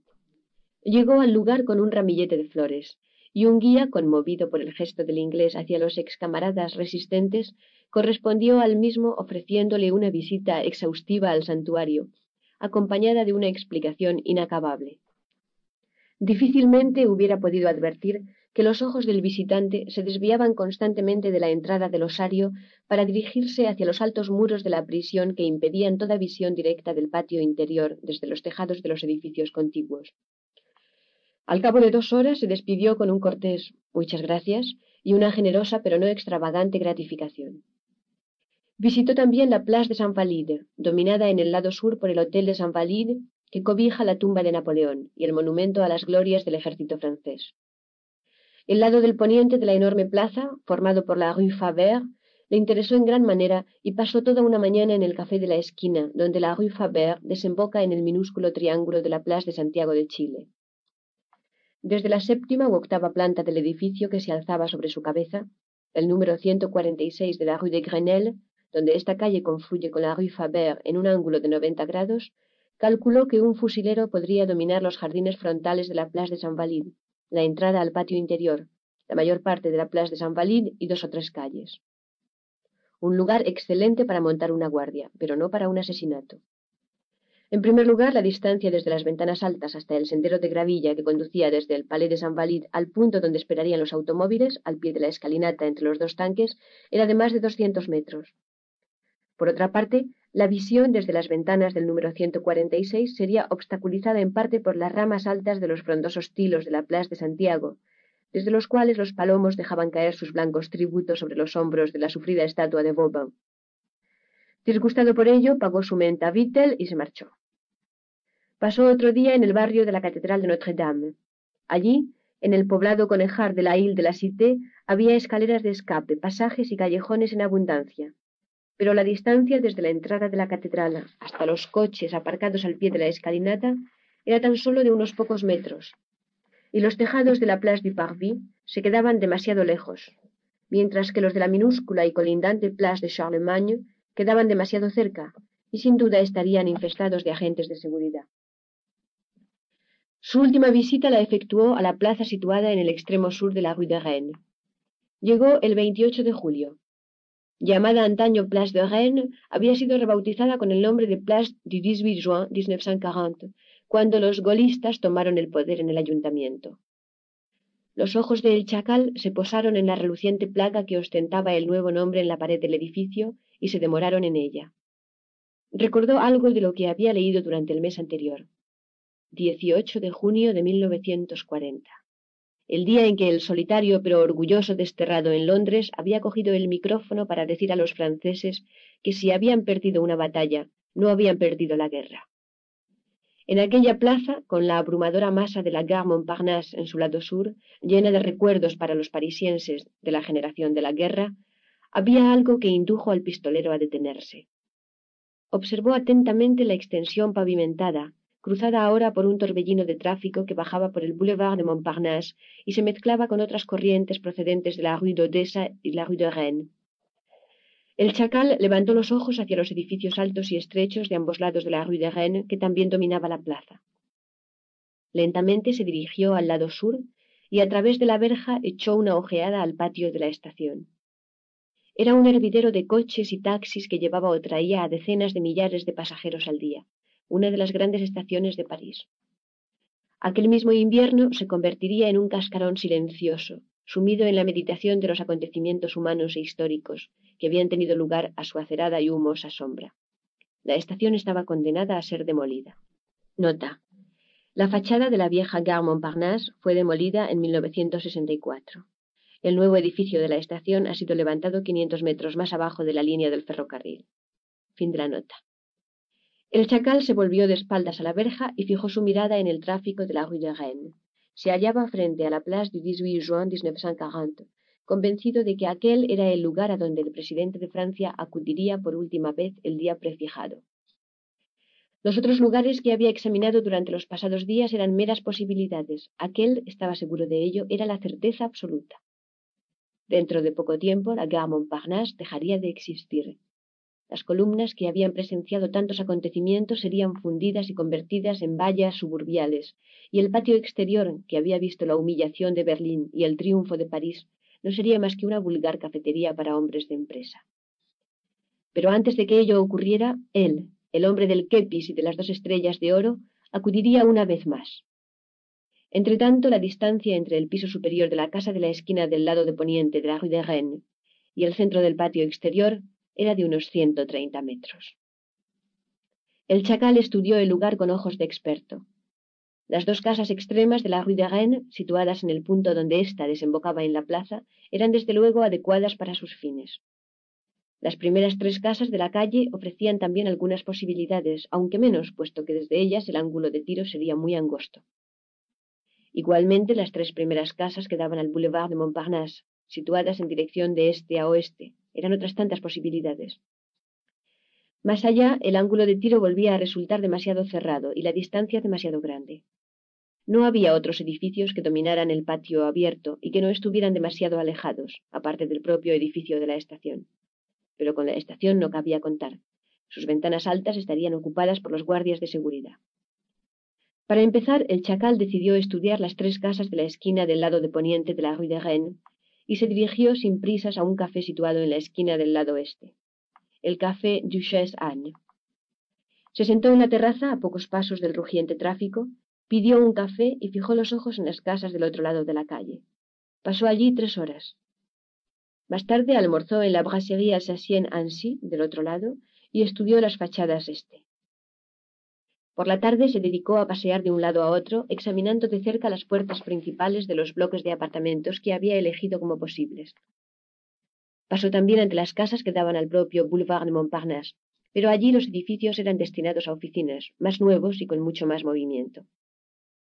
Al día siguiente volvió al lugar, pasó por delante de las fachadas, cruzó la calzada y fue a sentarse en un banco público, a la sombra de los árboles, desde donde, mientras jugueteaba con un periódico, estudió los pisos altos. Cinco o seis plantas de fachada de piedra coronada por un parapeto, y arriba los tejados de pizarra, de pendiente pronunciada, donde se encontraban los áticos con sus ventanas de mansarde, otrora destinadas al servicio y actualmente ocupados por los pensionnaires más pobres. Con toda seguridad, los tejados y posiblemente las mismas mansardes serían aquel día estrechamente vigilados. Sin duda habría guardias hasta en los tejados, agazapados detrás de las chimeneas, con los prismáticos enfocados hacia las ventanas y los tejados de enfrente pero el último piso antes de los áticos sería lo bastante alto, con tal de poder situarse un poco hacia adentro, a la sombra del interior, para no resultar visible desde el otro lado de la calle. La ventana abierta, en el calor agobiante del verano parisiense, a nadie llamaría la atención. Pero cuanto más hacia el interior del piso se situara el tirador, más exiguo resultaría el ángulo de tiro. Por esta razón el chacal eliminó la tercera casa de cada uno de los dos lados de la rue de Rennes, desde ellas el ángulo sería demasiado reducido. Así pues, le quedaban cuatro casas de entre las cuales elegir. Como suponía que debería realizar su trabajo mediada la tarde, cuando el sol estaría camino del oeste, pero lo bastante alto todavía para reflejarse en el tejado de la estación e iluminar las ventanas de las casas del lado oeste, se decidió por las dos del lado oeste. Para comprobarlo, esperó hasta las cuatro del 29 de julio y observó que en el lado del poniente a las ventanas más altas llegaba tan solo un rayo muy oblicuo de sol, mientras que éste iluminaba todavía con fuerza las casas del este. Al día siguiente concentró su atención en la portera. Era el tercer día en que se sentaba en la terraza de un café o en un banco público, y había elegido un banco situado a pocos pasos de las porterías de los dos bloques de pisos que seguían interesándole. A pocos pasos detrás de él y separada del banco que el chacal ocupaba, por la acera por la cual los viandantes circulaban sin cesar, la portera estaba sentada ante su puerta haciendo calceta. En un momento determinado, un camarero de un café próximo se acercó a ella para charlar un rato. Llamó a la portera Madame Berthe. Era una escena placentera. El día era caluroso, el sol brillaba y penetraba varios palmos hacia el interior del oscuro portal, puesto que estaba todavía en lo alto por encima de la estación. La portera era una mujerona tipo abuelita buena, y por la forma en que saludaba con un bonjour monsieur a las personas que entraban o salían de la casa, y por el alegre bonjour madame Berthe que recibía en respuesta cada vez, el hombre apostado en el banco dedujo que gozaba de grandes simpatías. Un alma buena, llena de compasión por los desdichados de este mundo, porque poco después de las dos de la tarde se presentó un gato, y a los pocos minutos, después de zambullirse en las tinieblas de su loge, situada en la trasera de la portería, Madame Berthe estaba de vuelta con un plato de leche para la criatura a la que llamaba su pequeño Miné. Poco después de las cuatro, la mujer dobló cuidadosamente su labor, la guardó en uno de los amplios bolsillos de su delantal y se dirigió arrastrando las zapatillas calle abajo hacia la panadería. El chacal se levantó silenciosamente del banco y entró en el bloque de apartamentos prefiriendo la escalera al ascensor, empezó a subir a buen paso. La escalera ascendía enroscándose alrededor del hueco del ascensor, y en cada vuelta por la parte trasera del edificio formaba un pequeño rellano. Cada dos plantas, este rellano daba acceso por una puerta abierta en la pared trasera del edificio a una escalera de acero contra incendios. Al llegar al sexto piso, el más alto aparte de los áticos, el chacal abrió la puerta trasera y miró hacia abajo. La escalera de escape conducía a un patio interior, alrededor del cual se abrían las puertas traseras de los otros bloques que formaban la esquina de la plaza. Al otro extremo del patio, un cuadrado hueco formado por los edificios mostraba un paso estrecho y cubierto que parecía dirigirse hacia el norte. El chacal cerró la puerta silenciosamente, volvió a colocar el travesaño de seguridad y subió al último medio tramo de escaleras hasta el sexto piso propiamente dicho. Desde allí, al extremo del pasillo, partía una escalera más sencilla que conducía a los áticos. En el rellano había dos puertas que comunicaban con los pisos que daban sobre el patio interior y otras dos correspondientes a los pisos de la fachada delantera del edificio. Su sentido de la orientación le dijo que los dos pisos de delante tenían ventanas que daban a la rue de Rennes, desde las cuales se dominaba un poco de lado la plaza, y más allá el patio delantero de la estación. Eran las ventanas que había estado observando con tanto detenimiento desde la calle. Una de las placas situadas junto a los timbres de los dos pisos delanteros llevaba la inscripción Mademoiselle Béranger. En la otra se podía leer Monsieur et Madame Charrier. Escuchó atentamente unos instantes, pero no llegó a sus oídos ningún ruido de ninguno de los dos pisos. Examinó las cerraduras. Ambas estaban empotradas en la madera que era gruesa y recia. Los pestillos de las cerraduras serían sin duda del grueso acero tan apreciado por los precavidos franceses, y las cerraduras probablemente de doble vuelta. Comprendió que necesitaría llaves y pensó que sin duda Madame Berthe debía de guardar una de cada piso en algún lugar de su pequeña loge. Pocos minutos más tarde bajaba ágilmente por la escalera, siguiendo el mismo camino por donde había entrado. No había pasado ni cinco minutos en el interior del edificio. La portera ya estaba de vuelta. El chacal adivinó su figura a través del cristal esmerilado de la puerta de su garita. Un segundo después salía de la portería. Subiendo por la rue de Rennes, pasó por delante de otros dos bloques de pisos y después por la fachada de una oficina de correos. En la esquina de la manzana discurría una calle estrecha, la rue Littré. Arrimado todavía a la pared de la oficina de correos, se adentró por ella. Donde terminaba el edificio había un estrecho paso cubierto. El chacal se detuvo para encender un cigarrillo y mientras la llama ardía echó una mirada de reojo hacia el fondo del paso cubierto daba acceso a una entrada trasera de la oficina de correos destinada al personal del turno de noche de la centralilla telefónica. Al final del túnel había un patio iluminado por el sol. Al otro extremo del mismo pudo distinguir en la sombra los últimos peldaños de la escalera de emergencia del edificio que acababa de abandonar. El pistolero aspiró una larga bocanada de humo de su cigarrillo y de nuevo echó a andar. Había encontrado su vía de escape. Al llegar al extremo de la rue Littré, volvió a doblar hacia la izquierda, Siguió por la rue de Vaugirard y retrocedió hasta el punto donde esta calle desembocaba en el boulevard de Montparnasse. Había llegado a la esquina y estaba mirando hacia arriba y hacia abajo de la calle principal en busca de un taxi libre, cuando un policía motorizado se situó en el cruce, se apeó de la moto y empezó a detener el tráfico. Con estridentes pitidos detuvo todo el tráfico procedente de la rue de Vaugirard, así como el que venía de la estación. Los coches que desde Duroc subían por el boulevard recibían la orden imperiosa de situarse a la derecha de la calzada. Apenas acababa de detenerlos a todos cuando se oyó, procedente de Duroc, el lejano aullido de las sirenas de la policía. Desde la esquina, mirando hacia el boulevard de Montparnasse, el chacal vio a quinientos metros un cortejo motorizado que, procedente del boulevard de Saint Valide, entraba en el cruce de Duroc y se dirigía hacia donde él se encontraba. Haciendo sonar las sirenas, abrían la marcha dos motoristas con su uniforme de cuero negro y casco blanco que destellaba al sol. Detrás de ellos aparecieron los hocicos de tiburón de dos Citroën DS 198, casi pegados uno a otro. El policía situado frente a el chacal permanecía rígido, dándole la espalda y con el brazo izquierdo señalaba hacia la avenue du Maine, al lado sur del cruce, y con el brazo derecho doblado delante del pecho, con la palma hacia abajo, indicaba prioridad de paso para el cortejo que se acercaba. Doblando hacia la derecha, los dos motoristas entraron en la Avenue du Maine seguidos por los dos automóviles. En el asiento trasero del primero de ellos, sentado muy erguido detrás del chofer y del ADC, nota, ayudante de campo. Mirando rígidamente frente a sí, había una figura alta vestida con un traje gris carbón. El chacal tuvo el tiempo justo para distinguir el porte orgulloso de la cabeza y la inconfundible nariz antes de que el cortejo desapareciera. La próxima vez que vea tu rostro, dijo mentalmente a la imagen desaparecida, será más de cerca y a través de un alza telescópica. Luego encontró un taxi y se hizo conducir al hotel.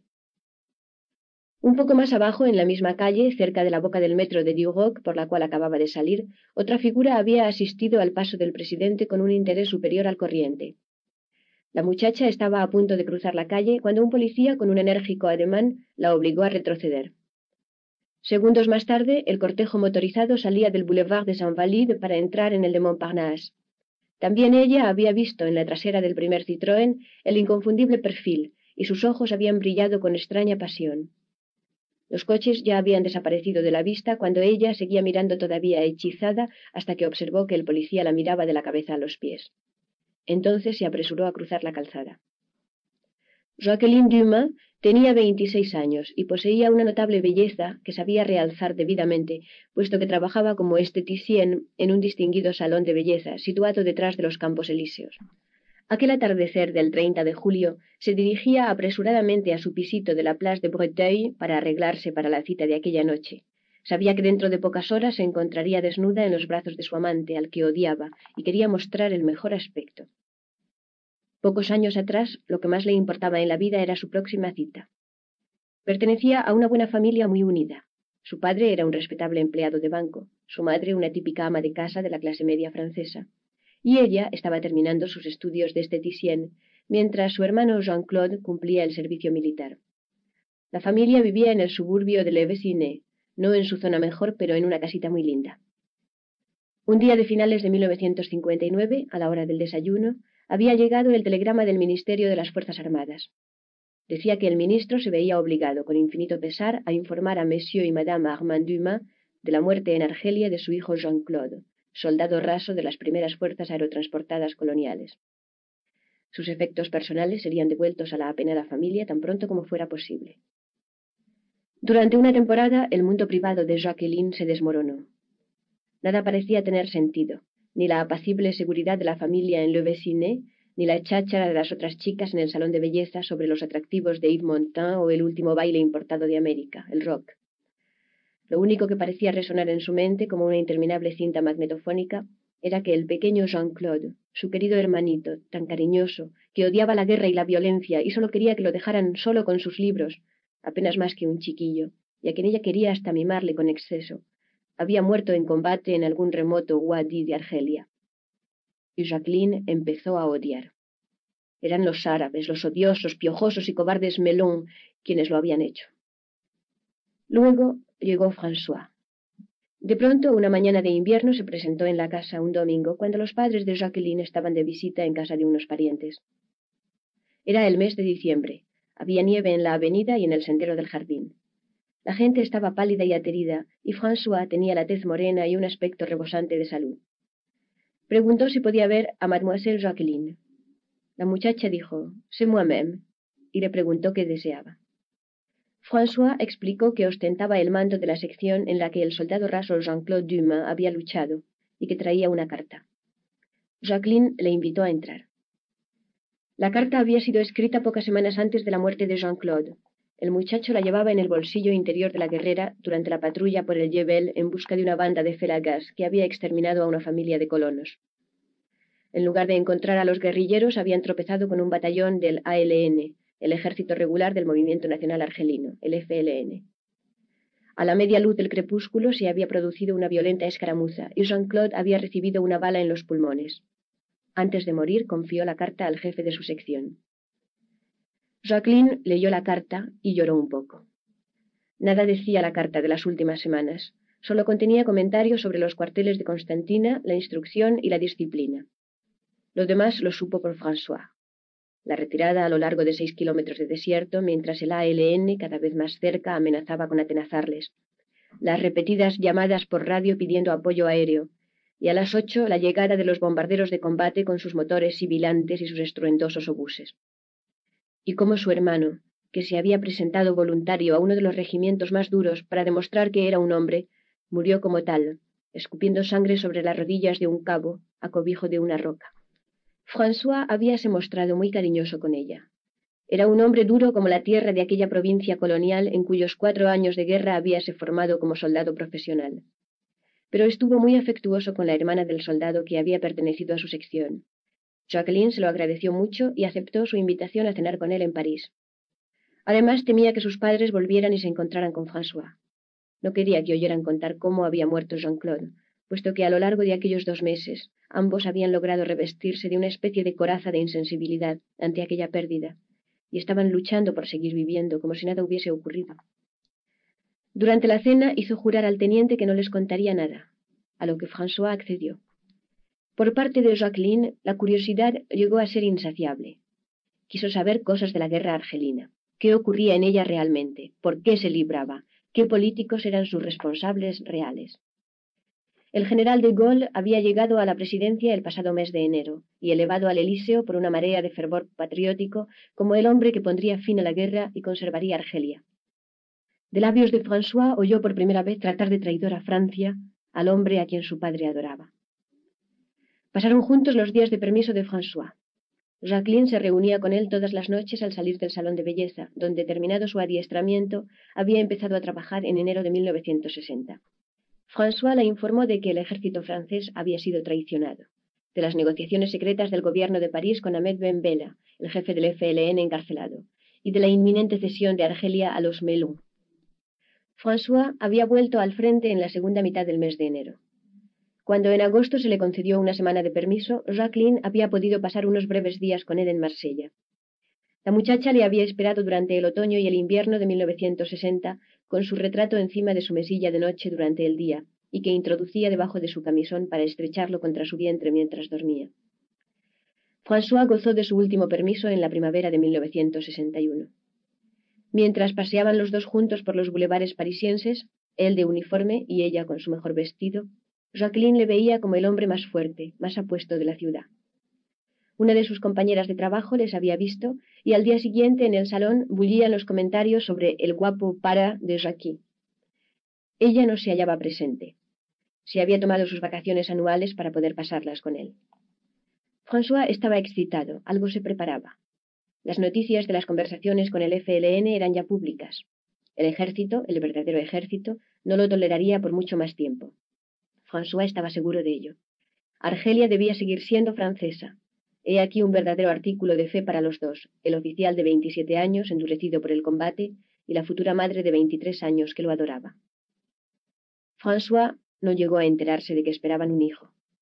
En marzo de 1961 volvió a Argelia, y el día 21 de abril varias unidades del ejército francés se amotinaron contra el gobierno metropolitano. Las primeras fuerzas aerotransportadas coloniales participaron en el motín casi unánimemente. Solo un puñado de reclutas escaparon de los cuarteles y acudieron a la oficina del prefecto. Los profesionales los dejaron huir.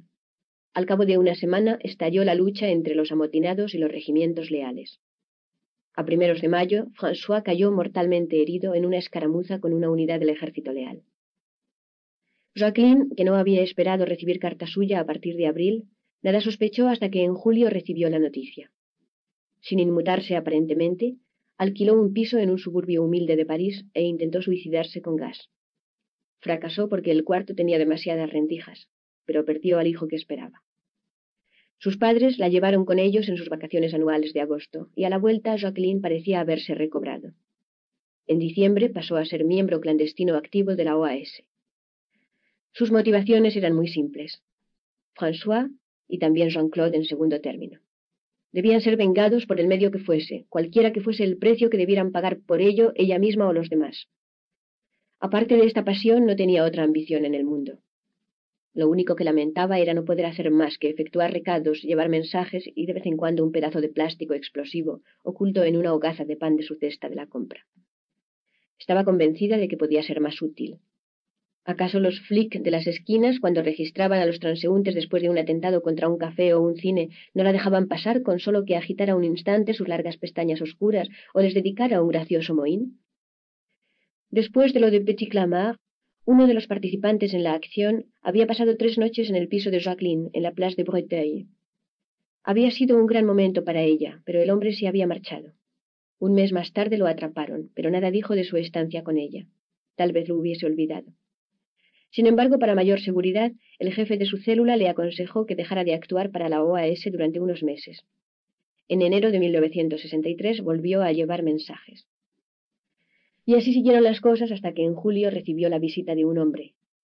Le acompañaba el jefe de célula de Jacqueline, quien lo trataba con gran deferencia, aunque no se lo presentó por su nombre.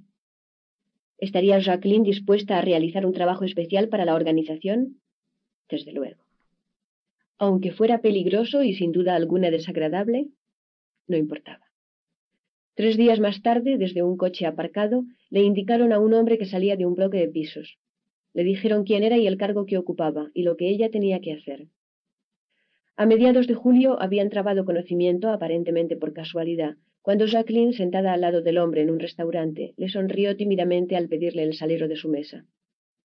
El hombre había hablado y ella se había mostrado reservada. La reacción había sido la esperada. El recato de Jacqueline le había interesado. Casi sin darse cuenta surgió la conversación, el hombre en plan de dominio y la muchacha siguiéndole dócilmente. Quince días más tarde eran amantes. Jacqueline conocía lo bastante a los hombres para poder juzgar el tipo básico de sus apetitos. Su nuevo amante estaba acostumbrado a las conquistas fáciles, a las mujeres expertas. Jacqueline se mostró tímida, atenta pero casta, exteriormente reservada, pero dejando traslucir de vez en cuando la idea de que su soberbio cuerpo algún día había de ser para él. El cebo funcionó. Para aquel hombre la conquista final pasó a ser la aspiración suprema, prioritaria. A finales de julio, el jefe de su célula dijo a Jacqueline que era preciso que empezaran a vivir juntos. Había un problema, la esposa y los dos hijos del hombre que vivían con él. El 29 de julio, la familia se había marchado al campo, en el valle del Loire, mientras el marido, por razones de trabajo, se veía precisado a quedarse en París. A los pocos minutos después de haberse marchado los suyos, el hombre telefoneaba al salón de belleza e insistía en que, a la noche siguiente, Jacqueline cenara sola con él en su piso. Al llegar a su propio piso, Jacqueline Dumas consultó su reloj de pulsera. Tenía tres horas para prepararse, y aunque se proponía hacerlo con gran esmero, dos horas serían suficientes. Se desnudó para ducharse y se secó después frente al espejo de cuerpo entero de la parte interior del armario, mirando con indiferencia cómo la toalla corría por encima de su piel, levantando en alto los brazos para erguir sus redondos senos de rosado pezón, sin experimentar el sentimiento de placer anticipado que solía sentir cuando sabía que pronto serían acariciados por las manos de François. Pensaba sombríamente en la noche cercana. Su vientre se encogió con repulsión. Se juró que lo haría, que lo soportaría, fuese cual fuese la clase de amor que aquel hombre exigiera. De un compartimento del fondo de su escritorio extrajo el retrato de François, quien le miraba desde dentro del marco con la misma semisonrisa irónica de siempre, la misma con que la acogía cuando la veía correr a su encuentro en el andén de la estación. El pelo castaño claro del retrato, el uniforme de tela ligera debajo de la cual se dibujaban los duros músculos pectorales contra los cuales tanto había gozado antaño apoyando la cara, y las alas de la insignia de los para tan fría contra su ardiente mejilla. Todo, todo estaba allí, sobre el papel brillante. Se echó en la cama y sostuvo a François encima de ella, mirándole como le miraba cuando hacían el amor, cuando le preguntaba innecesariamente. Alors, petite, tu veux? Ella respondía siempre, oui, tu sais bien. Y entonces ocurría la cosa. Cuando cerró los ojos, le pareció sentirle dentro de ella, duro y cálido y palpitante, y oír las dulces palabras suavemente susurradas al oído. Y la orden final, bien, bien, que ella jamás dejó de obedecer. Abrió los ojos y los fijó en el techo, apretando el cristal del retrato contra sus senos. François, jadeó, ayúdame, por favor, ayúdame esta noche. El último día del mes, el chacal estuvo muy atareado. Pasó la mañana en el marché aux puces, recorriendo las paradas una tras otra con una bolsa barata en la mano. Compró una boina negra grasienta, un par de zapatos usados, unos pantalones de dudosa limpieza y, después de buscar mucho, un largo y viejo capote militar. Lo hubiese preferido de una tela más ligera, pero los capotes militares raramente se usan en verano, y los del ejército francés son de recia tela. Pero era lo bastante largo aún para él, le llegaba hasta bastante más abajo de la rodilla, que era lo importante. Cuando se disponía a marcharse, le llamó la atención un puesto lleno de medallas, la mayoría deslucidas por el tiempo. Compró una colección juntamente con un folleto que describía las medallas militares francesas, con grabados en color de las cintas, harto deslucidos, y los correspondientes pies que informaban al lector de en qué campañas o por qué clase de actos de valor se otorgan las diversas medallas. Después de tomar un almuerzo ligero en el restaurante Kenny de la Rue Royale, volvió a su hotel, pagó la cuenta e hizo el equipaje. Sus nuevas adquisiciones pasaron al fondo de una de sus dos lujosas maletas. Con la colección de medallas y con la ayuda del folleto explicativo, confeccionó un conjunto de condecoraciones, empezando por la Médaille militaire al valor frente al enemigo y agregando la Médaille de la Libération y cinco medallas de campaña otorgadas a los que habían luchado en las fuerzas francesas libres durante la Segunda Guerra Mundial. Se impuso asimismo las condecoraciones por Bir Hakeim, Libia, Túnez, el día D y la segunda división blindada del general Philippe Leclerc. En cuanto al resto de las medallas y el folleto, los depositó por separado en dos papeleras sujetas a unas farolas del Boulevard Malesherbes. El recepcionista del hotel le comunicó que el excelente expreso Etoile du Nord para Bruselas salía de la Gare du Nord a las cinco y cuarto. Tomó aquel tren, cenó bien y llegó a Bruselas en las últimas horas del mes de julio. Capítulo sexto. La carta para Víctor Kowalski llegó a Roma a la mañana siguiente. El gigantesco cabo cruzaba el vestíbulo del hotel de vuelta de la oficina central de correos, a donde había ido a recoger el correo diario, cuando uno de los botones lo llamó. Signor, per favore. Víctor se volvió huraño como siempre. No reconoció al botones, pero el caso era frecuente. No solía fijarse en ellos cuando cruzaba rápidamente el vestíbulo en dirección al ascensor.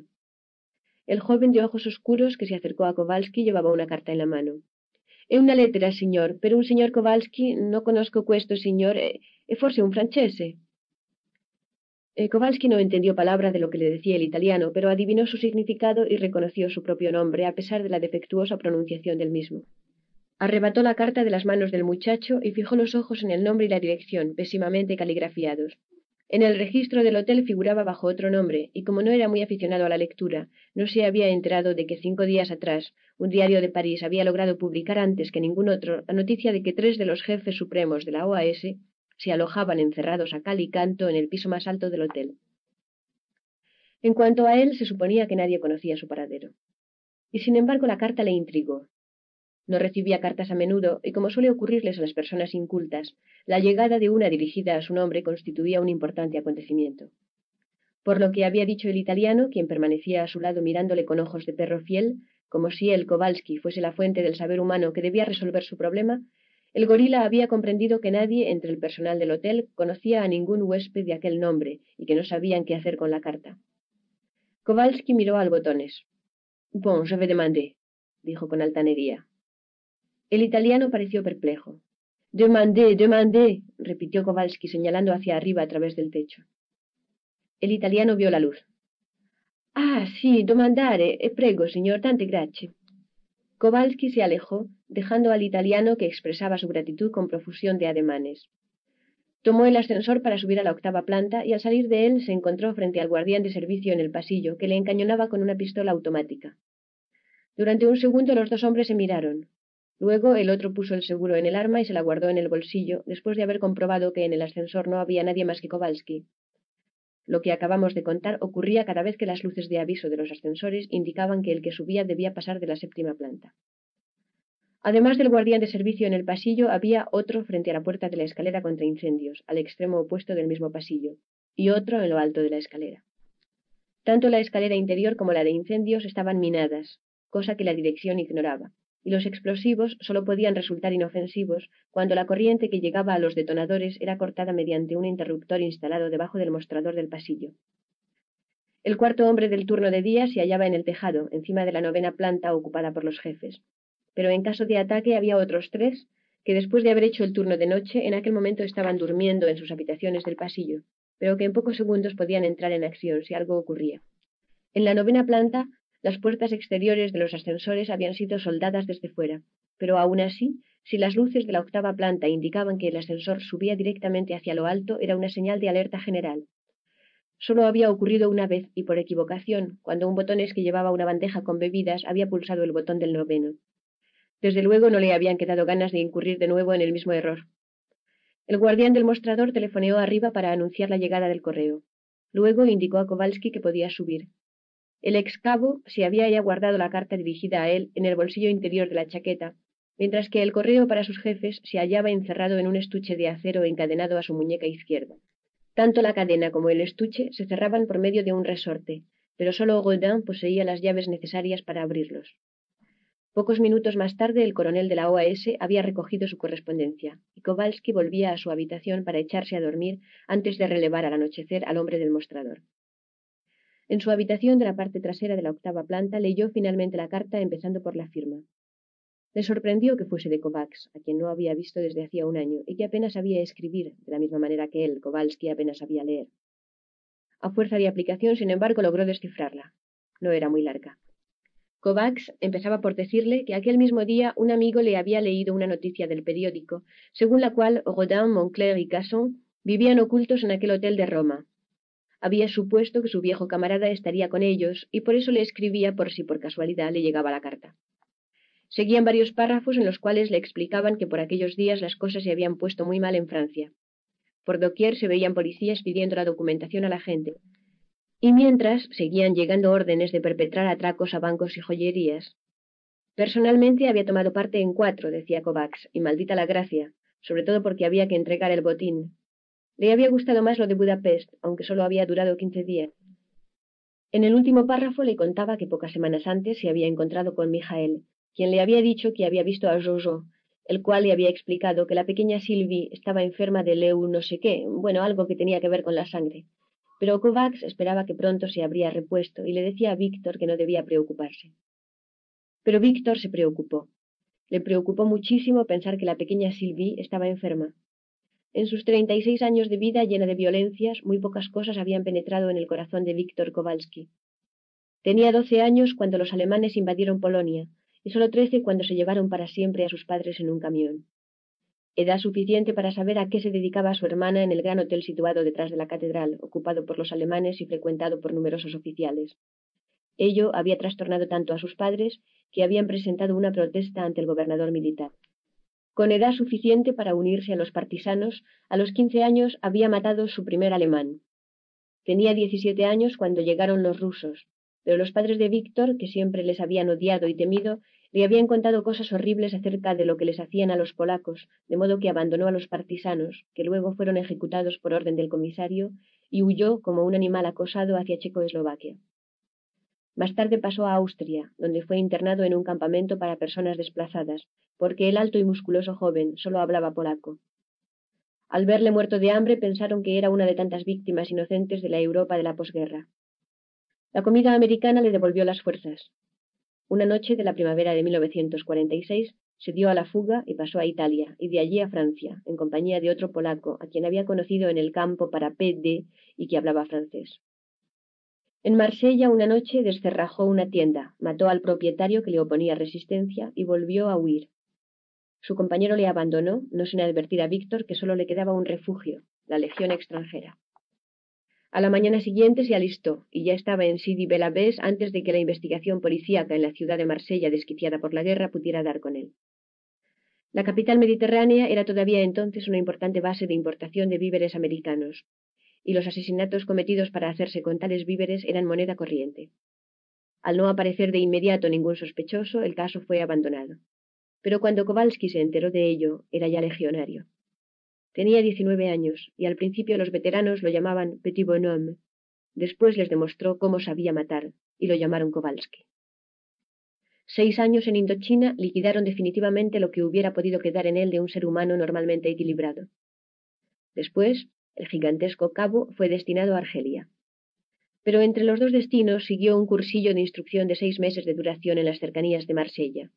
Allí conoció a Julie, una menuda pero viciosa prostituta de un pringoso bar que había tenido problemas con su mec. En el bar, Kowalski de un solo puñetazo envió al hombre a seis metros de distancia, que quedó sin sentido por espacio de diez horas.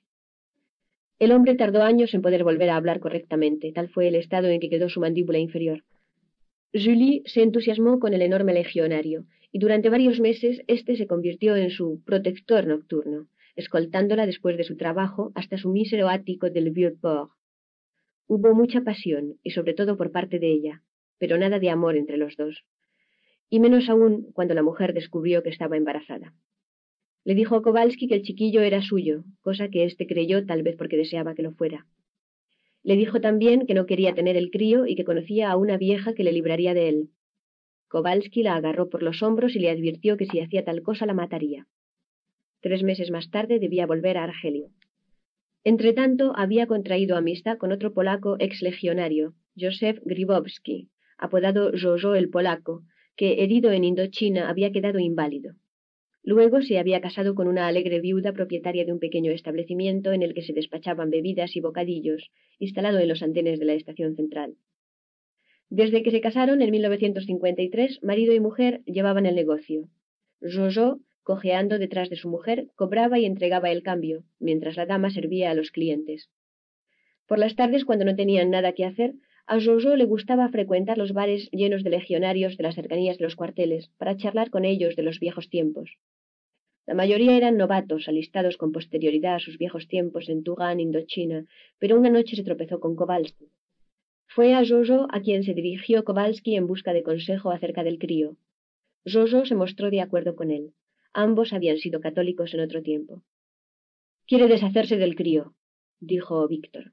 Salop, exclamó Jojo. Cerda, convino Víctor.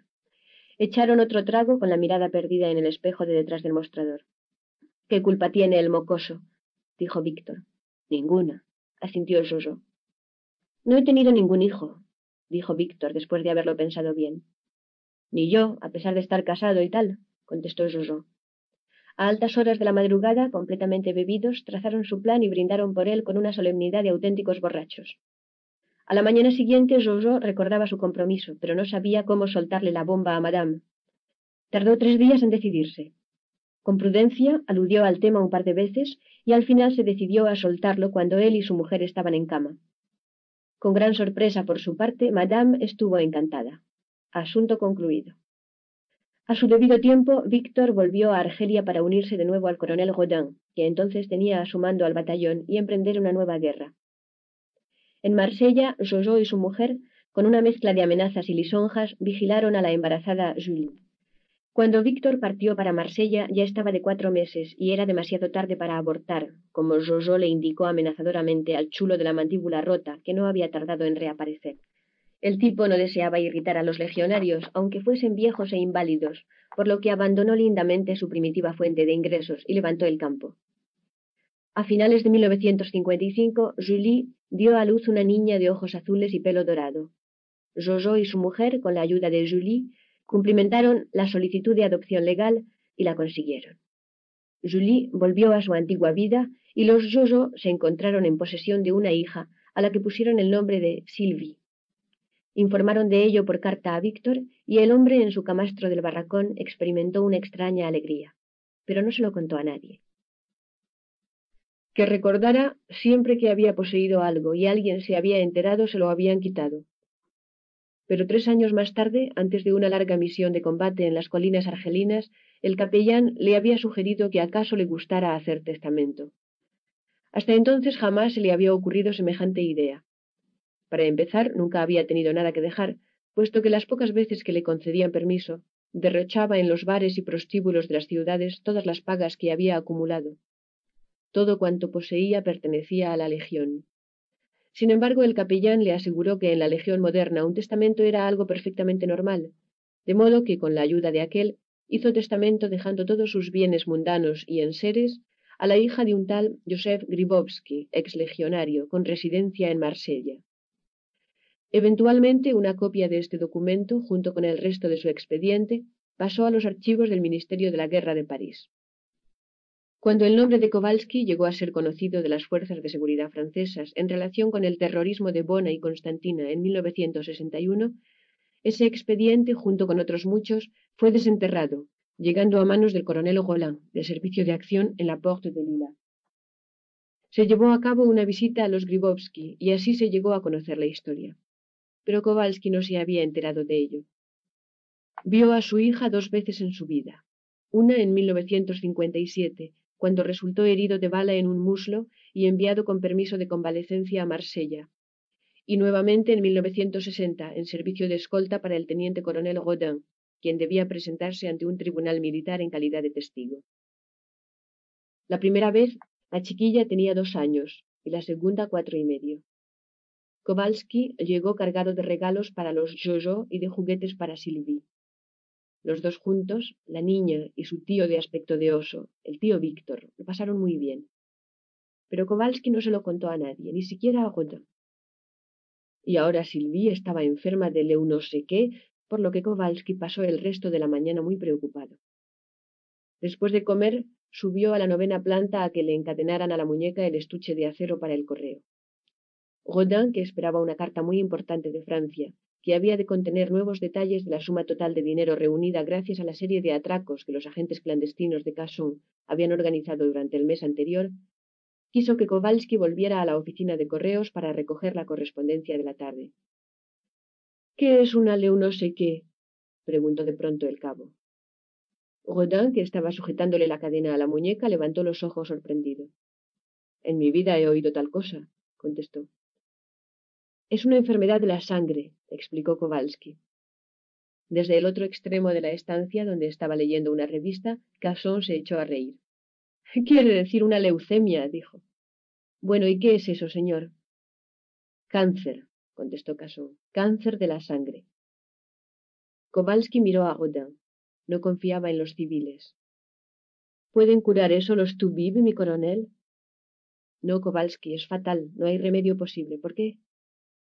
Por nada, murmuró Kowalski. Solo que he leído algo sobre eso. Y salió. Si a Rodin le extrañó que su guardia de corps, de quien jamás se había sabido que leyera otra cosa más que las órdenes del día, hubiese tropezado con aquella palabra en un libro, no dio muestras de ello y pronto olvidó el incidente porque el correo de la tarde trajo la carta que esperaba, en la que le comunicaban que el total de las diversas cuentas de la OAS en Suiza ascendía en aquellos momentos a más de doscientos cincuenta mil dólares. Rodin, satisfecho, se puso a escribir y enviar las instrucciones a sus banqueros para que transfirieran aquella suma a la cuenta del pistolero que había contratado. En cuanto al resto de la cantidad convenida con él, no le preocupaba.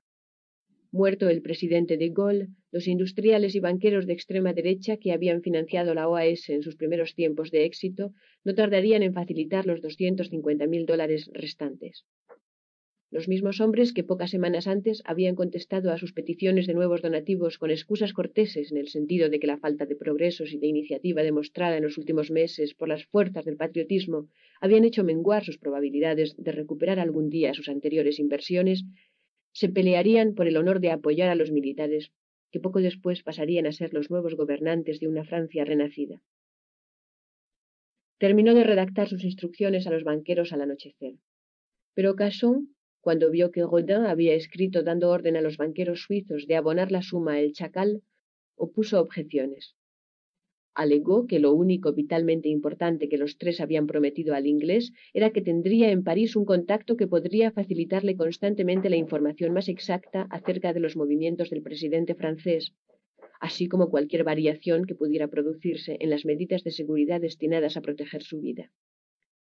Tal información podía ser, y sería sin duda, de una importancia vital para el pistolero.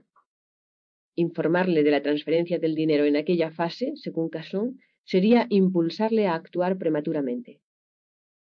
Por supuesto, la elección del momento en que debía asestar el golpe solo al pistolero concernía, pero unos pocos días más de diferencia no tendrían importancia. En cambio, el éxito de la empresa, o su fracaso, que sería el del último intento, desde luego, sí dependía de la información facilitada al pistolero. Aquella misma mañana, por carta, habían asegurado a Casson que su principal representante en París había logrado situar a un agente muy cerca de uno de los hombres de la camarilla de De Gaulle. Bastarían muy pocos días más para que aquel agente se hallara en situación de adquirir, de manera regular y constante, información segura acerca de los movimientos del general, y sobre todo de sus proyectos de viaje o de aparición en público, que contrariamente a lo que había sido habitual con anterioridad, ahora jamás eran anunciados con antelación. Casson rogó pues a Rodin que suspendiera el envío de sus instrucciones al banco hasta que él pudiera facilitar al pistolero un número de teléfono de París a través del cual pudiera conseguir la información que debía ser vital para su misión. Rodin reflexionó sobre la propuesta de Casson y reconoció que no le faltaba razón. Nadie podía conocer las intenciones del chacal, y en realidad el envío de las instrucciones a los banqueros, seguido más tarde de la carta de Londres con el teléfono de París, no habría inducido al pistolero a alterar ni un solo detalle de su plan. Los terroristas de Roma no podían saber que el pistolero ya había escogido su día y estaba trabajando en su plan con una precisión matemática. Sentado en el tejado, en la cálida noche romana, confundida su voluminosa figura con la sombra proyectada por la chimenea del acondicionador de aire, con el Colt 45 en la mano, Kowalski permanecía sumido en su preocupación por una niña de Marsella enferma de leu no sé qué en la sangre. Poco antes del amanecer se le ocurrió una idea. Recordó que la última vez que había visto a Jojo en 1960, el exlegionario había hablado de instalar el teléfono en su piso.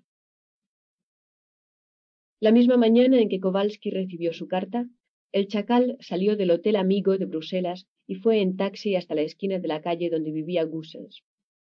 Había llamado por teléfono al armero a la hora del desayuno bajo el nombre de Dugan, por el cual el hombre lo conocía, y había sido citado para las once. Llegó a la esquina de la calle a las diez y media, y pasó media hora vigilando la calle, parapetado detrás de un periódico, sentado en un banco del pequeño jardín público situado al extremo de la calle. Nada sospechoso advirtió. A las once en punto llamó a la puerta y Gussens lo invitó a pasar a su pequeño despacho. Cuando el chacal hubo entrado, Gussens cerró con llave la puerta principal y echó la cadena.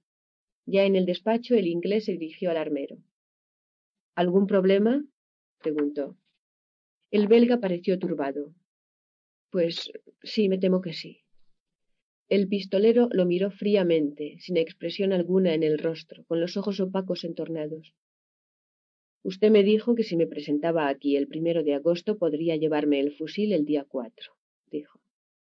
Cierto, y le aseguro que con el fusil no hay el menor problema, dijo el belga. En realidad el fusil está a punto, y francamente lo considero una de mis obras maestras, un hermoso ejemplar. El problema ha surgido con lo otro, que desde luego debía ser construido a partir de cero. Déjeme que le enseñe. Encima de una mesa había un estuche plano de unos sesenta centímetros de longitud por cuarenta y cinco de anchura y diez de fondo. Gussens abrió el estuche y cuando la tapa quedó apoyada en la superficie de la mesa, el chacal examinó su contenido. Era como una bandeja plana, dividida en compartimentos cuidadosamente separados, que por su forma correspondían exactamente a las diversas piezas del fusil. No es el estuche original, desde luego, explicó Gussens. Resultaba demasiado largo. Este lo he hecho yo mismo. Todo encaja. Todo encajaba, y ocupaba el menor espacio posible. A lo largo del lado superior de la bandeja estaba el cañón con su recámara. En conjunto no medía más de cuarenta y cinco centímetros. El chacal lo cogió. Era muy ligero y más bien parecía el cañón de un fusil ametrallador. La recámara contenía un estrecho cerrojo que estaba cerrado. Por detrás terminaba en una pequeña culata no más ancha que la recámara, junto a la cual se hallaba encajado el resto del cerrojo. El inglés asió el extremo posterior del cerrojo entre el índice y el pulgar de la mano derecha y lo hizo girar bruscamente en dirección contraria a las agujas del reloj. El cerrojo, girando sobre sus gotnes, se abrió. Cuando tiró del mismo hacia atrás, dejó a la vista la reluciente bandeja donde debía encajarse la bala y el oscuro agujero del extremo posterior del cañón. Empujó de nuevo el cerrojo hacia adelante y lo hizo girar en el sentido de las agujas del reloj. Quedó firmemente cerrado en su sitio. Inmediatamente detrás del cerrojo aparecía un disco de acero perfectamente soldado al mecanismo. Tenía poco más de un centímetro de grosor, pero menos de dos y medio de diámetro, y en la parte superior del disco había una muesca en forma de semicírculo para dejar paso al cerrojo cuando éste se abría. En el centro de la parte posterior del disco había un solo orificio con rosca. Es para enroscar en él el armazón de la culata, explicó el belga. El chacal observó que no quedaba el menor rastro de la culata de madera del fusil original, excepto los ligeros rebordes de la recámara, donde había estado encajada la madera. Los dos agujeros correspondientes a los tornillos de sujeción de la culata al fusil habían sido cuidadosamente rellenados y disimulados. El chacal examinó la parte inferior del fusil.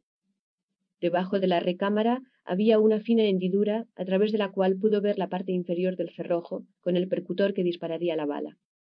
A través de las dos hendiduras aparecía el muñón del gatillo, que había sido aserrado a flor de la superficie de la recámara.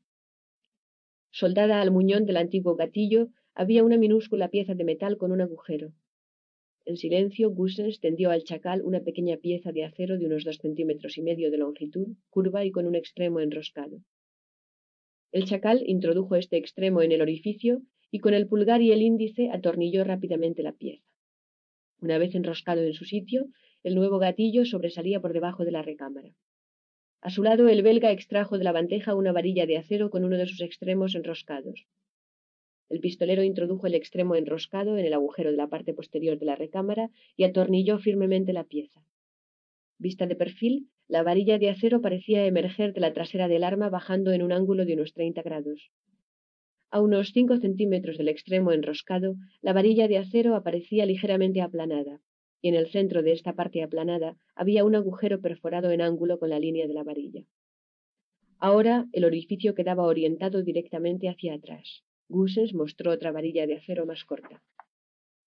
La varilla superior, dijo. También fue encajada en su sitio. Las dos varillas sobresalían de la recámara hacia atrás, la superior en un ángulo mucho más estrecho respecto a la dirección del cañón, de modo que las dos varillas no quedaban paralelas, sino que se separaban progresivamente entre sí, formando como los lados de un triángulo alargado sin base. Gusens mostró en su mano la base. Era curva, de unos doce o quince centímetros de longitud y provista de una gruesa almohadilla de cuero negro. A cada extremo de la hombrera había un pequeño orificio.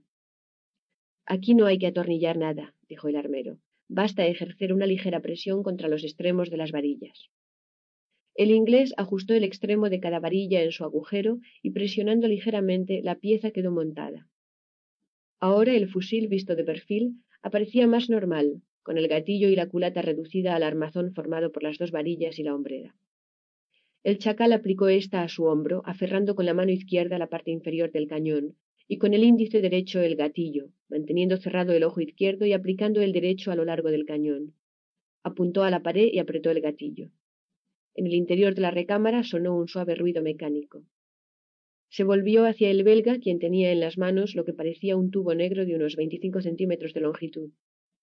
El silenciador, dijo el inglés. Cogió el tubo que el armero le alargaba y examinó el extremo del cañón comprobó que había sido adecuadamente preparado. Encajó en el cañón el extremo más ancho del silenciador y lo enroscó hasta que quedó fijado. El silenciador sobresalía del extremo del cañón como una larga salchicha. El chacal alargó una mano y Gussens depositó en ella el alza telescópica.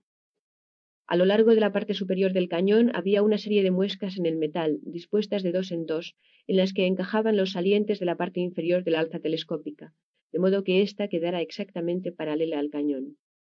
A la derecha y en lo alto del alza telescópica había unos diminutos tornillos que habían de permitir ajustar los guías interiores de aquella. De nuevo el inglés se echó el fusil al hombro y apuntó. Un observador casual hubiera podido tomarle por un elegante deportista probando un arma en cualquier tienda de Piccadilly.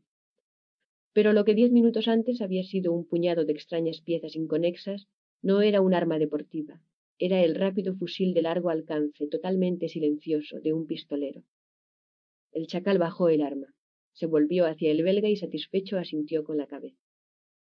Bien, dijo, muy bien. Le felicito, una obra de arte. Gussens estaba radiante. Falta ajustar el alza y probar el arma. ¿Tiene usted proyectiles? El belga buscó en un cajón del escritorio y extrajo de él una caja de cien balas. Los sellos de la caja aparecían abiertos y faltaban seis balas. Estas son para que se ejercite, dijo el armero. Me he quedado con las seis que faltan para ajustarles el explosivo. El chacal cogió un puñado de balas y las examinó. Parecían insólitamente pequeñas para el cometido a que una de ellas estaba destinada, pero observó que eran dentro de su calibre, del tipo extra largo. Por otra parte, no ignoraba que la carga explosiva daría a la bala una velocidad superior y por consiguiente perfeccionaría su puntería y aumentaría su potencia letal. Las puntas de las balas eran aguzadas, mientras que la mayoría de los proyectiles para caza suelen ser romos. Y en tanto que estos tienen el extremo de plomo mate, las balas que sostenía en la mano lo tenían de cuproníquel. Eran balas de fusil de competición, del mismo calibre del fusil de caza que tenía en la otra mano. ¿Y las auténticas? Pidió el pistolero. Gussens volvió al escritorio y extrajo un paquetito envuelto en papel fino. Normalmente las guardo en lugar seguro, explicó, pero al saber que usted iba a venir las he sacado. Abrió el paquetito y depositó las balas sobre el papel secante de la mesa. A primera vista, las balas parecían exactamente iguales que las que el inglés estaba guardando de nuevo en la caja. Cuando hubo terminado de hacerlo, cogió una de las nuevas balas y la examinó de cerca. En una pequeña zona alrededor de la punta de la bala, el cuproníquel había sido finamente limado para poner al descubierto el plomo interior. La aguzada punta de la bala había sido ligeramente aplanada, y en ella había sido practicado un minúsculo agujero de medio centímetro de profundidad, dentro del cual se había introducido una gotita de mercurio. Después, el orificio había sido sellado de nuevo con una gota de plomo fundido. Una vez endurecido el plomo, la punta original había sido reconstruida aguzándola de nuevo. El chacal conocía aquel tipo de balas, aunque nunca las había usado demasiado complicada para ser utilizada en masa, salvo cuando era fabricada industrialmente, cosa prohibida por el convenio de Ginebra, y más mortífera que la simple dam-dam, la bala explosiva estallaba como una granada al chocar con el cuerpo humano. En el momento de ser disparada, la gotita de mercurio retrocedería en su cavidad hacia el fondo a causa del movimiento hacia adelante de la bala, de la misma manera que el pasajero del tren se siente empujado hacia el respaldo de su asiento cuando se produce una aceleración violenta. En cuanto la bala tocara carne, cartílago o hueso, experimentaría una súbita deceleración. Entonces la gota de mercurio sería proyectada con fuerza hacia la punta de la bala y saldría por ella esparciéndose radialmente, como los dedos de una mano abierta o los pétalos de una flor que se abre, desgarrando nervios y tejidos, cortando y dejando fragmentos de sí misma en una zona del tamaño de un platito de café. Cuando una bala de este tipo alcanzaba a una persona en la cabeza, no volvía a salir del cráneo, destruía todo el interior del mismo y a causa de la tremenda presión hacía estallar la caja craneana. El pistolero volvió a dejar cuidadosamente la bala encima del papel fino. A su lado el hombre que la había preparado lo miraba inquisitivamente. Me parecen perfectas. Desde luego es usted un buen artesano, monsieur Goussens. ¿Y cuál es el problema a que se refería? Se trata de los tubos, señor. Su fabricación ha resultado más difícil de lo que había supuesto. Al principio utilicé aluminio, como usted mismo sugirió, pero tenga en cuenta ante todo que lo primero que hice fue comprar el arma y perfeccionarla. Por eso no pude dedicarme al estuche hasta hace muy pocos días. Confiaba en que con mi habilidad y la maquinaria de mi taller sería coser y cantar. Mas, para no aumentar el grosor de los tubos, compré metal muy delgado, demasiado fino, al practicar las roscas a los tubos para su montaje posterior quedaba como papel fino. A la menor presión se doblaba. Para poder mantener las medidas interiores adecuadas, para que la parte más ancha de la recámara encajara en los tubos y no tener que adelgazar demasiado el material, hubiese tenido que construir unos tubos de un grosor exterior que no hubiese parecido natural, así que tuve que decidirme por el acero inoxidable. Era la única solución. Parece exactamente aluminio, si bien resulta un poco más pesado. Siendo más fuerte, puede ser más delgado. Cabe practicarle roscas sin que se doble. Lo malo es que resulta más costoso trabajarlo y exige más tiempo. Empecé ayer. Perfectamente, lo que me dice es lógico. Lo importante es que lo necesito y que debe ser perfecto. ¿Cuándo? El belga se encogió de hombro. No es fácil decirlo. Tengo todos los componentes básicos si no surgen otros problemas, cosa que dudo. Estoy seguro de que los últimos problemas técnicos están resueltos. Cinco días, seis días, tal vez una semana. El inglés no dejó traslucir nada. Su rostro permaneció impasible, examinando al belga mientras éste se justificaba. Cuando hubo terminado, el inglés aún seguía reflexionando. Bien, dijo finalmente. Tendré que alterar mis planes de viaje, pero tal vez ello no resulte tan grave como pensaba la última vez que estuve aquí. Hasta cierto punto, todo depende de los resultados de una llamada telefónica que debo hacer. En todo caso, tendré que acostumbrarme a manejar el arma, y lo mismo puedo hacerlo en Bélgica que en cualquier otra parte. Pero necesitaré el arma y las balas corrientes, más una de las preparadas, y también un lugar solitario donde ejercitarme. ¿Dónde puedo encontrarlo en este país en las máximas condiciones de seguridad y de secreto? Necesito una extensión de ciento treinta a ciento cincuenta metros al aire libre. Gussens lo pensó un momento. En el bosque de las Ardenas, dijo al fin. Hay vastas zonas del bosque donde un hombre puede pasar varias horas completamente solo. Y puede usted ir allá y volver en un solo día. Hoy estamos a jueves y el fin de semana empieza mañana. Los bosques podrían estar demasiado llenos de domingueros. Le sugiero el lunes día cinco. Para el martes o el miércoles espero tener terminado lo que falta. El inglés asintió satisfecho. Bien, creo que será mejor que me lleve ahora mismo el arma y las municiones. Volveré a verle el martes o miércoles de la semana próxima. El belga iba a protestar, pero su cliente se le adelantó. Creo que le debo todavía unas setecientas libras. Depositó unos fajos de billetes sobre el papel secante. Aquí tiene otras quinientas.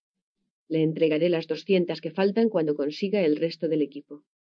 Merci, monsieur, dijo el armero guardándose en el bolsillo los billetes de veinticinco libras. Desarmó el fusil pieza por pieza, guardando cada una en su correspondiente compartimento del estuche. Envolvió la bala explosiva en un trozo de papel fino y la metió en el estuche, entre los trapos para limpiar el arma y los cepillos. Una vez cerrado el estuche, lo entregó junto con la caja de municiones al inglés, quien se guardó las balas en el bolsillo y cogió el estuche por el asa. Gusens lo acompañó cortésmente hasta la puerta. El chacal llegó a tiempo para almorzar, aunque un poco tarde. Antes depositó el estuche del fusil en el fondo del armario, lo cerró con llave y se metió la llave en el bolsillo. Por la tarde acudió sin prisas a la oficina central de correos y pidió conferencia con un número de Zúrich, Suiza.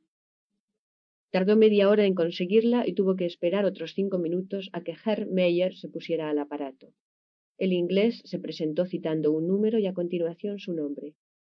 Herr Meyer se excusó y volvió a ponerse al aparato a los dos minutos. Su voz había perdido el tono de cautelosa reserva del principio. Los clientes cuya cuenta en francos suizos se incrementaba regularmente merecían un trato cortés. El hombre de Bruselas formuló una sola pregunta y de nuevo el banquero suizo se excusó, esta vez para volver al aparato antes de treinta segundos. Era evidente que había sacado de la caja fuerte la ficha del cliente y la estaba examinando. No, mein Herr, dijo el suizo. Aquí tenemos sus instrucciones requiriéndonos a informarle por correo urgente en cuanto se efectúe alguna transferencia a su favor, pero en el periodo que usted dice no se ha producido ninguna. Solo le he llamado Meyer, porque llevo dos semanas fuera de Londres y pensé que podía haber llegado algo durante mi ausencia. No, señor. En cuanto llegue algo le informaremos inmediatamente, señor. Interrumpiendo los efusivos saludos de Meyer, el chacal colgó el aparato, pagó la conferencia y salió. Aquella misma tarde, poco después de las seis, encontró al falsificador en el bar de la Rue Neuve.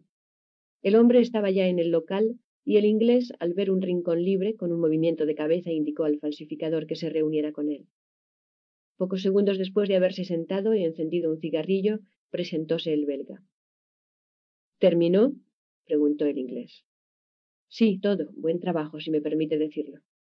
El inglés alargó la mano. Enséñemelo, ordenó. El belga encendió uno de sus bastos y movió negativamente la cabeza. Compréndalo, señor, estamos en público. Además, se necesita buena luz para examinarlos, especialmente la documentación francesa. Están en mi estudio. El chacal le observó fríamente un momento y luego asintió. Bien, vamos allá.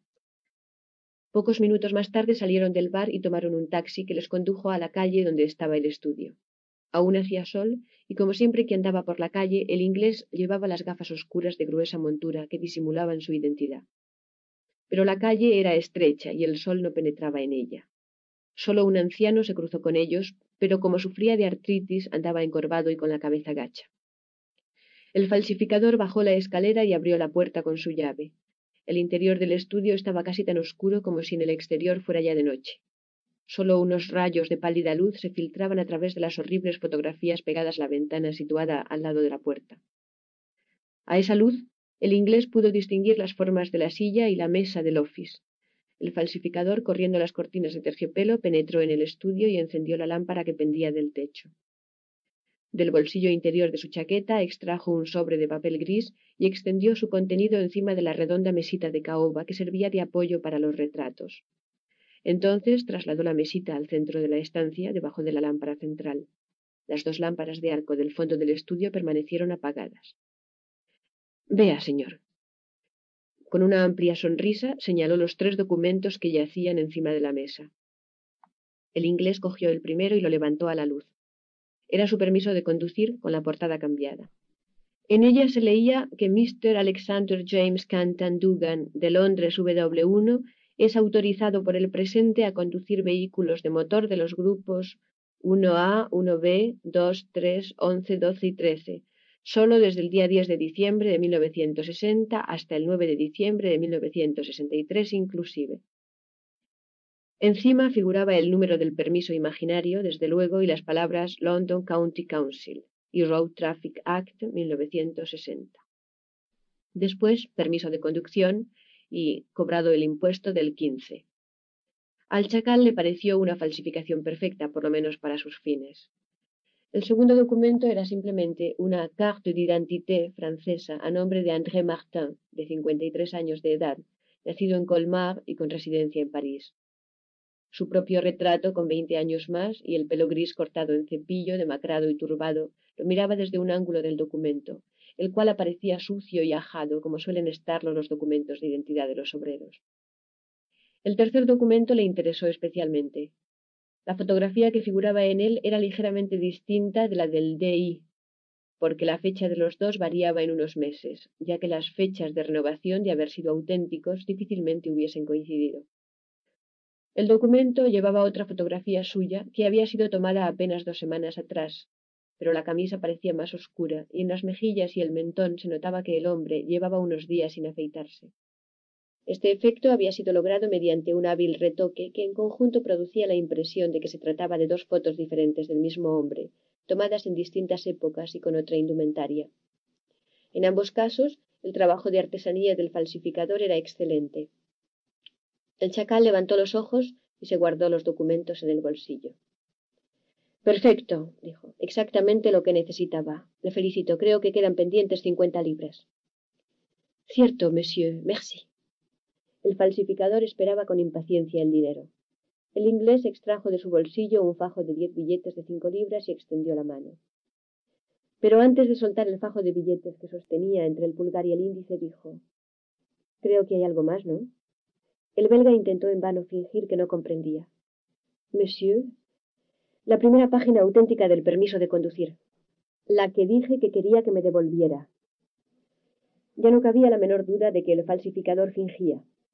Enarcó las cejas con expresión de gran sorpresa, como si no hubiera pensado más en ello, soltó el otro extremo del fajo de billetes y se volvió. Dio unos pasos hacia el extremo opuesto de la estancia. Con la cabeza baja, como sumido en profundas reflexiones y las manos detrás de la espalda, dio unos pasos hacia el extremo opuesto de la estancia. Luego se volvió y acercóse de nuevo al inglés. Pensé que acaso podríamos hablar un poco de esa hoja de papel, señor. Sí, el tono del chacal era totalmente inexpresivo, aparte de una leve insinuación interrogativa. Tampoco su rostro expresaba nada, y los ojos aparecían nublados, como sumidos en la contemplación de un mundo privado interior. El hecho es, señor, que la primera página original del permiso de conducir, en la cual me figuro aparece su nombre auténtico, no está aquí. Oh, vamos, vamos hizo un ademán exagerado como para tranquilizar a una persona presa de ansiedad, cosa que el inglés no dio en absoluto la impresión de ser. Está en lugar seguro, en la caja fuerte de un banco que solo yo puedo abrir. Comprenda, señor, que un hombre como yo debe tomar precauciones, buscar en cierto modo una forma de asegurarse. ¿Qué quiere usted? Vamos, señor. Yo esperaba que usted estaría dispuesto a llegar a un acuerdo acerca del cambio de propiedad de esa hojita de papel acuerdo basado en una suma un tanto más elevada que la de ciento cincuenta libras que mencionamos en esta misma estancia. El inglés exhaló un breve suspiro, como si se sintiera ligeramente disgustado por la capacidad del hombre de complicarse innecesariamente la existencia en este mundo. No dio otra muestra de que la proposición del belga le interesara. ¿Le interesa? preguntó el falsificador tímidamente. Interpretaba su papel como si lo llevara cuidadosamente ensayado el enfoque cauteloso, las insinuaciones supuestamente sutiles. Al hombre que tenía enfrente le recordó un mal actor de un drama vulgar. No es la primera vez que trato con un chantajista, dijo el inglés, no como una acusación, sino como el simple reconocimiento de un hecho. El belga se escandalizó. Pero, señor, por favor, chantaje. ¿Yo? Lo que le propongo no es un chantaje, que es un proceso que se repite a sí mismo. Yo le propongo simplemente un trato, todo el paquete por una suma de dinero determinada. Después de todo, tengo en mi caja fuerte el original de su permiso de conducir, las pruebas reveladas y todos los negativos de las fotografías que tomé de usted. Mas me temo. hizo una mueca de pesar. Otra fotografía que tomé de usted muy rápidamente cuando estaba situado delante de los focos sin el maquillaje. Estoy seguro de que tales documentos en manos de las autoridades británicas y francesas podrían acarrearle muchas molestias. Evidentemente, usted es un hombre acostumbrado a pagar para evitarse toda clase de molestias. ¿Cuánto? Mil libras, señor. El inglés consideró la propuesta asintiendo gravemente con la cabeza como si se tratara de una cuestión puramente académica. Desde luego los documentos a que usted se refiere valen para mí esta suma, reconoció. El belga exhibió una sonrisa triunfal. Celebro que lo diga, señor. Pero mi respuesta es no, prosiguió el inglés como si todavía estuviera reflexionando profundamente. El belga entornó los ojos. ¿Pero por qué? No lo comprendo. Usted reconoce que los documentos valen esa suma. Es un trato limpio. Los dos sabemos que cuando se necesita una cosa hay que pagarla. Hay dos razones, dijo el otro sin alterarse. Primero, que no puedo estar seguro de que los negativos originales de mis retratos no hayan sido copiados, de modo que a la primera petición puedan seguir otra. Tampoco tengo ninguna prueba de que no haya confiado usted los documentos a un amigo, quien, cuando se le pida que los devuelva, decida de pronto que ya no los tiene en su poder, salvo si se le refresca también a él la memoria con otro millar de libras. El belga pareció aliviado. Si es esto lo que le preocupa, no tiene nada que temer. En primer lugar, de ningún modo podía interesarme confiar los documentos a ningún socio, ante la posibilidad de que no me los devolviera. Jamás pensé que estuviera usted dispuesto a entregar mil libras sin recibir los documentos. Por la misma razón yo no me hubiera podido separar de ellos. Le repito que están depositados en un banco. En cuanto a la posibilidad de que las peticiones de dinero por mi parte se repitan, no existe en absoluto.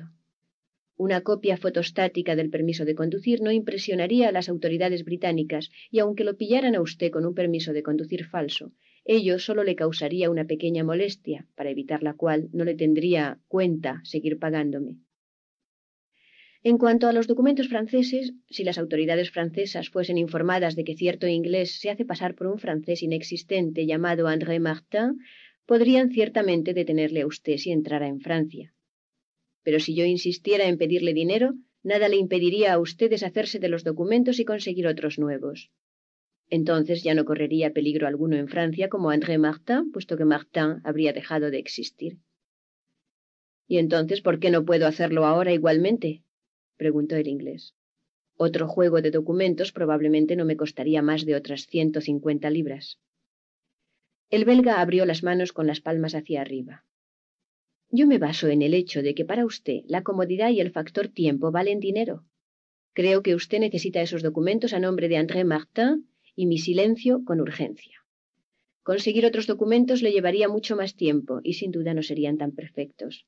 Los que yo le he entregado lo son, Así que necesita usted los documentos y mi silencio, y ambas cosas ahora mismo. Los documentos ya los tiene. Mi silencio le costará un millar de libras. Bien está, puesto que lo plantea en estos términos. Pero ¿qué le hace suponer a usted que tengo mil libras en mi poder aquí en Bélgica? El belga sonrió comprensivamente, como quien conoce todas las respuestas, pero no tiene inconveniente en exponerlas para satisfacer el capricho de un amigo querido. Señor, usted es un caballero inglés. Esto se nota a la legua. Y quiere hacerse pasar por un obrero francés de mediana edad. Su francés es fluido y casi sin acento.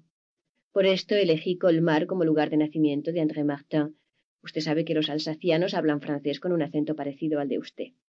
Usted entra en Francia disfrazado de André Martin. Perfecto, un golpe genial. ¿A quién se le ocurriría jamás registrar a un viejo como Martin? Así pues, sin duda debe usted llevar encima algo de valor drogas tal vez. Hoy día están muy de moda en ciertos círculos elegantes de Inglaterra, y Marsella es uno de los principales centros de distribución. O diamantes, no lo sé, pero el negocio en que trabaja usted es importante. Los milores ingleses no pierden tiempo trabajando como rateros en las carreras de caballos. Por favor, señor, vamos a dejarnos de cuentos. Telefonee usted a sus amigos de Londres y pídales que le envíen un millar de libras aquí. Mañana por la noche hacemos el cambalache y ala a lo suyo. ¿Vale? El inglés asintió varias veces con la cabeza, dolido, como meditando acerca de una vida pasada llena de errores. De pronto sonrió con simpatía al belga. Era la primera vez que el falsificador le veía sonreír y se sintió enormemente aliviado al comprobar que el apacible inglés había tomado las cosas con tanta calma. Se había resistido lo justo para buscar una salida. Pero a la larga no había problema. El hombre cedía. Sintió que la tensión le abandonaba.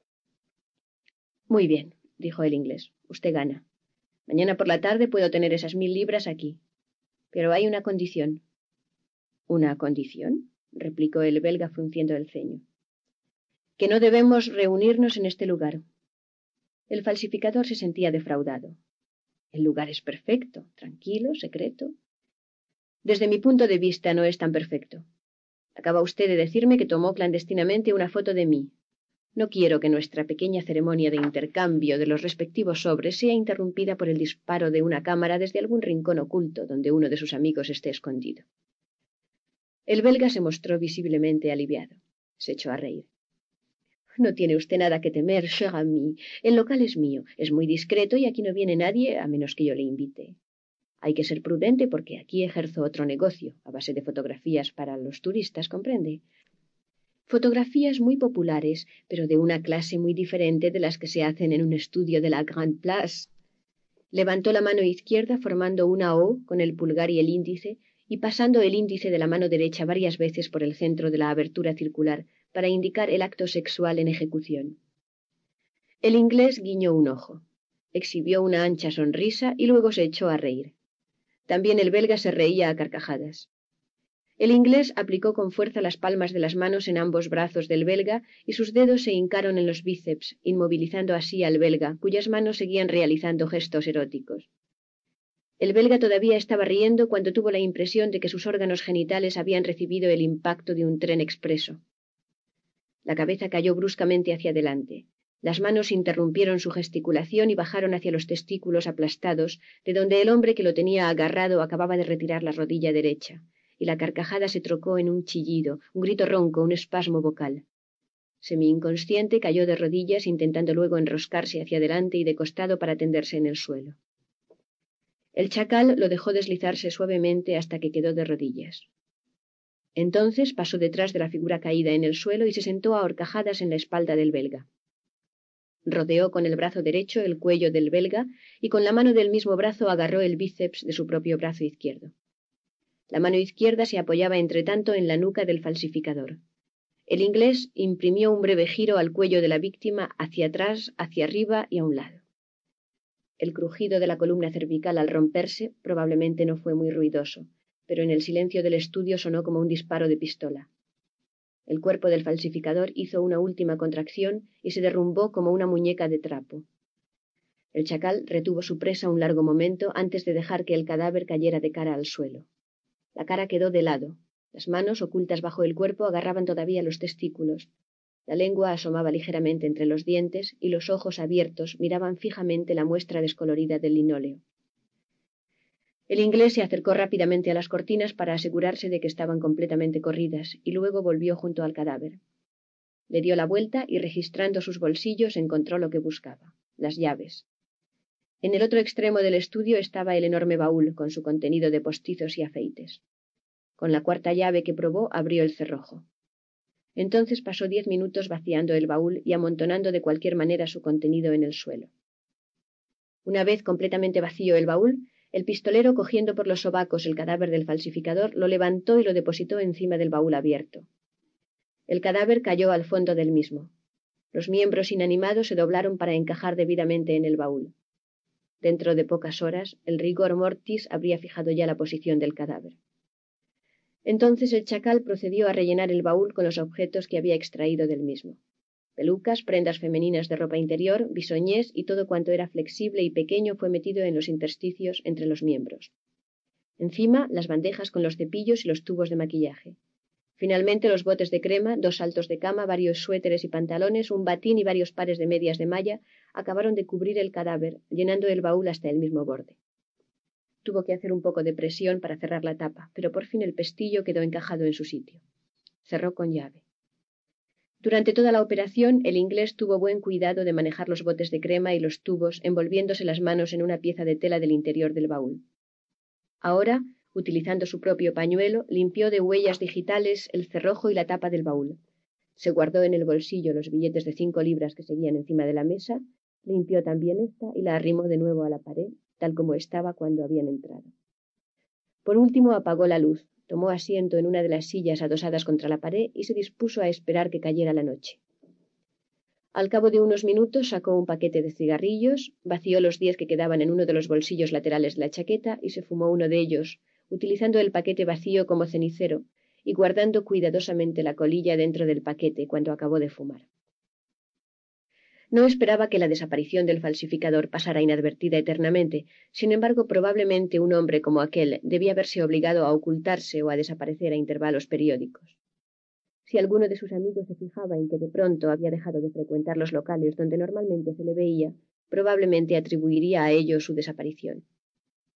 Al cabo de un tiempo se iniciaría su búsqueda, primero entre las personas relacionadas con el mundo de la falsificación o del negocio de fotografías pornográficas.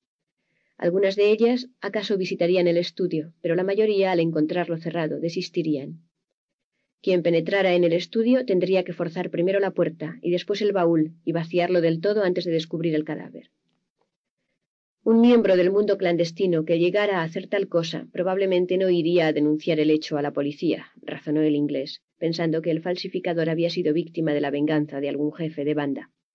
Ningún cliente maníaco interesado en pornografía habríase molestado en ocultar tan cuidadosamente el cadáver después de un crimen pasional. Pero tarde o temprano la policía llegaría a enterarse. Entonces seguramente se publicaría una fotografía, y acaso el barman recordara que el falsificador había salido de su bar la tarde del primero de agosto en compañía de un hombre alto y rubio con traje a cuadros y gafas oscuras pero era muy probable que pasaran meses antes de que a nadie se le ocurriera abrir la caja de alquiler del muerto en el banco, aunque la tuviera registrada a su nombre. El inglés no había hablado con el barman y hacía ya dos semanas que había dirigido la palabra al camarero para pedir las bebidas. El camarero tendría que poseer una memoria fenomenal para recordar el ligero rastro de acento extranjero al serle pedidas dos cervezas. La policía iniciaría la búsqueda formularia de un hombre alto y rubio, pero aunque la investigación llegara a descubrir el nombre de Alexander Dugan, la policía belga estaría todavía muy lejos de encontrar al chacal. En suma, éste estaba convencido de que tenía por lo menos un mes de tiempo, o sea, más de lo que necesitaba. El asesinato del falsificador había sido para él algo tan maquinal como aplastar una cucaracha. El chacal se relajó, fumó otro cigarrillo y miró hacia afuera. Eran las nueve y media y la calle estaba oscura. Salió del estudio silenciosamente y cerró con llave la puerta desde fuera. Nadie se cruzó con él por la calle. A cosa de unos ochocientos metros del lugar dejó caer las llaves, inidentificables, por un albañal, y pudo oír cómo se zambullían en las aguas a bastante profundidad. Llegó al hotel a tiempo para la cena, aunque un poco tarde. Al día siguiente, viernes, estuvo de compras en un barrio obrero de Bruselas. En una tienda especializada en equipos para camping, compró un par de botas de excursionista, unos calcetines largos de lana, unos pantalones de algodón, una camisa de lana a cuadros, un macuto. Adquirió además varias piezas de espuma de goma en hojas delgadas, una bolsa de malla para la compra, un ovillo de bramante, un cuchillo de caza, dos pinceles pequeños, un bote de pintura rosa y otro de pintura parda. Pensó en comprar un melón grande en una frutería, pero decidió no hacerlo porque después del fin de semana probablemente estaría echado a perder. De vuelta al hotel, utilizó su nuevo permiso de conducir, que ahora concordaba con su pasaporte a nombre de Alexander Dugan, para encargar para el día siguiente un coche de alquiler sin chofer. Luego encargó al recepcionista que le hiciera reservar una habitación con una sola cama y ducha-baño para aquel fin de semana en un lugar de la costa. A pesar de las aglomeraciones propias del mes de agosto, el recepcionista encontró sitio para él en un pequeño hotel con vistas al pintoresco puerto de pesca de Zeebrugge y le deseó un feliz fin de semana en la playa. Capítulo séptimo. Mientras el chacal se dedicaba a sus compras en Bruselas, Víctor Kowalski, en la oficina central de correos de Roma, luchaba con los problemas que plantean las informaciones telefónicas internacionales. Como no hablaba italiano, tuvo que recurrir a los empleados del mostrador. Uno de ellos dijo que hablaba un poco de francés. Laboriosamente Kowalski le explicó que deseaba telefonear a un hombre en Marsella, Francia, pero que no conocía su número de teléfono. Sí sabía su nombre y su dirección. El nombre era Gribowski. Esto aturdió al italiano, quien pidió a Kowalski que se lo escribiera. Así lo hizo Kowalski, pero el italiano, negándose a creer que un apellido pudiera empezar con G, R, Z, I, B, lo deletreó al telefonista de las líneas internacionales como Grib, suponiendo que la Z que había escrito Kowalski debía ser una I. El telefonista francés comunicó al italiano que en el listín telefónico de Marsella no existía ningún Joseph Gribowski. El empleado, a su vez, informó a Kowalski de que tal persona no existía. Por pura casualidad, porque era un hombre servicial deseoso de complacer a un extranjero, el empleado deletreó el apellido para subrayar que lo había captado perfectamente. Il n'existe pas, monsieur. Voyons. G-R-I. No, G-R-Z, le corrigió Kowalski. El empleado pareció perplejo. Excusez-moi, monsieur. G-R-Z-Y-B. Oui, insistió Kowalski. G-R-Z-Y-B-O W-S-K-I. El italiano se encogió de hombros y volvió a recurrir al telefonista. Póngame otra vez con información internacional, por favor. A los diez minutos Kowalski tenía el número de Jojo y media hora más tarde comunicaba con él. Al otro extremo del hilo la voz del exlegionario aparecía desfigurada por las interferencias. Antes de confirmar las malas noticias contenidas en la carta de Kovacs, pareció vacilar un tanto. Sí, celebraba que Kowalski hubiese llamado. Llevaba tres meses intentando averiguar su paradero. Por desgracia, sí, era cierto lo de la enfermedad de la pequeña Sylvie. La niña había ido perdiendo el apetito y adelgazando, y cuando por fin un médico había diagnosticado la enfermedad, ya había sido preciso acostarla. La niña estaba en la habitación contigua del piso desde donde Jojo hablaba. No, no era el mismo piso. Se habían trasladado a otro más nuevo y más grande. ¿Cómo? ¿La dirección? Jojo se la dio muy despacio, mientras Kowalski, sacando la punta de la lengua, la anotaba lentamente. ¿Cuánto tiempo de vida le dan los matasanos? rugió por teléfono. Logró hacerse comprender de Jojo la cuarta vez que lo intentó. Hubo una larga pausa. ¿Aló? ¿Aló? Gritó ante aquel silencio. La voz de Jojo volvió a dejarse oír. Una semana, tal vez dos o tres, dijo Jojo. Negándose a creerlo, Kowalski se quedó mirando fijamente el auricular que tenía en la mano. Sin decir palabra, colgó y salió tambaleándose de la cabina. Después de pagar el importe de la conferencia, recogió la correspondencia, la guardó en el estuche de acero encadenado a su muñeca y echó a andar de regreso hacia el hotel. Por primera vez en muchos años su mente se hallaba confusa, y no podía dirigirse a nadie en petición de órdenes para resolver el problema por medios violentos. En su piso de Marsella, el mismo donde siempre había vivido, Jojo colgó el aparato cuando comprendió que Kowalski también lo había hecho. Al volverse, encontró a los dos agentes del servicio de acción en el mismo lugar donde había estado, cada uno empuñando un Colt 45 especial. Uno de ellos apuntaba a Jojo y el otro a su esposa, que permanecía sentada con la tez cenicienta en un ángulo del sofá. Cerdos, dijo Jojo con odio. Cabrones. ¿Va a venir? preguntó uno de los dos agentes. No lo ha dicho, me ha colgado, contestó el polaco. Los ojos negros del corso se clavaron en él. Debe venir. Estas son las órdenes. Ya me han oído, he dicho lo que me han ordenado decir, y ha colgado, no he podido impedírselo. Por tu bien, Jojo, mejor que venga, repitió el corso. Vendrá, dijo Jojo con resignación. Si puede, vendrá. Por la niña. Bien, entonces tu papel ha terminado. Fuera de aquí, pues, gritó Jojo, dejadnos en paz. El corso, sin dejar de empuñar el arma, se levantó. El otro permaneció sentado mirando fijamente a la mujer. Nos iremos, dijo el corso, pero vosotros vendréis con nosotros, los dos. No podemos dejaros sueltos para que vayáis charlando por ahí o llaméis a Roma, ¿comprendes, Jojo? ¿A dónde nos lleváis? Unas pequeñas vacaciones, un simpático hotel de montaña, mucho sol y aire puro. ¿Te conviene, Jojo? ¿Por cuánto tiempo? preguntó el polaco con amargura. El que sea necesario.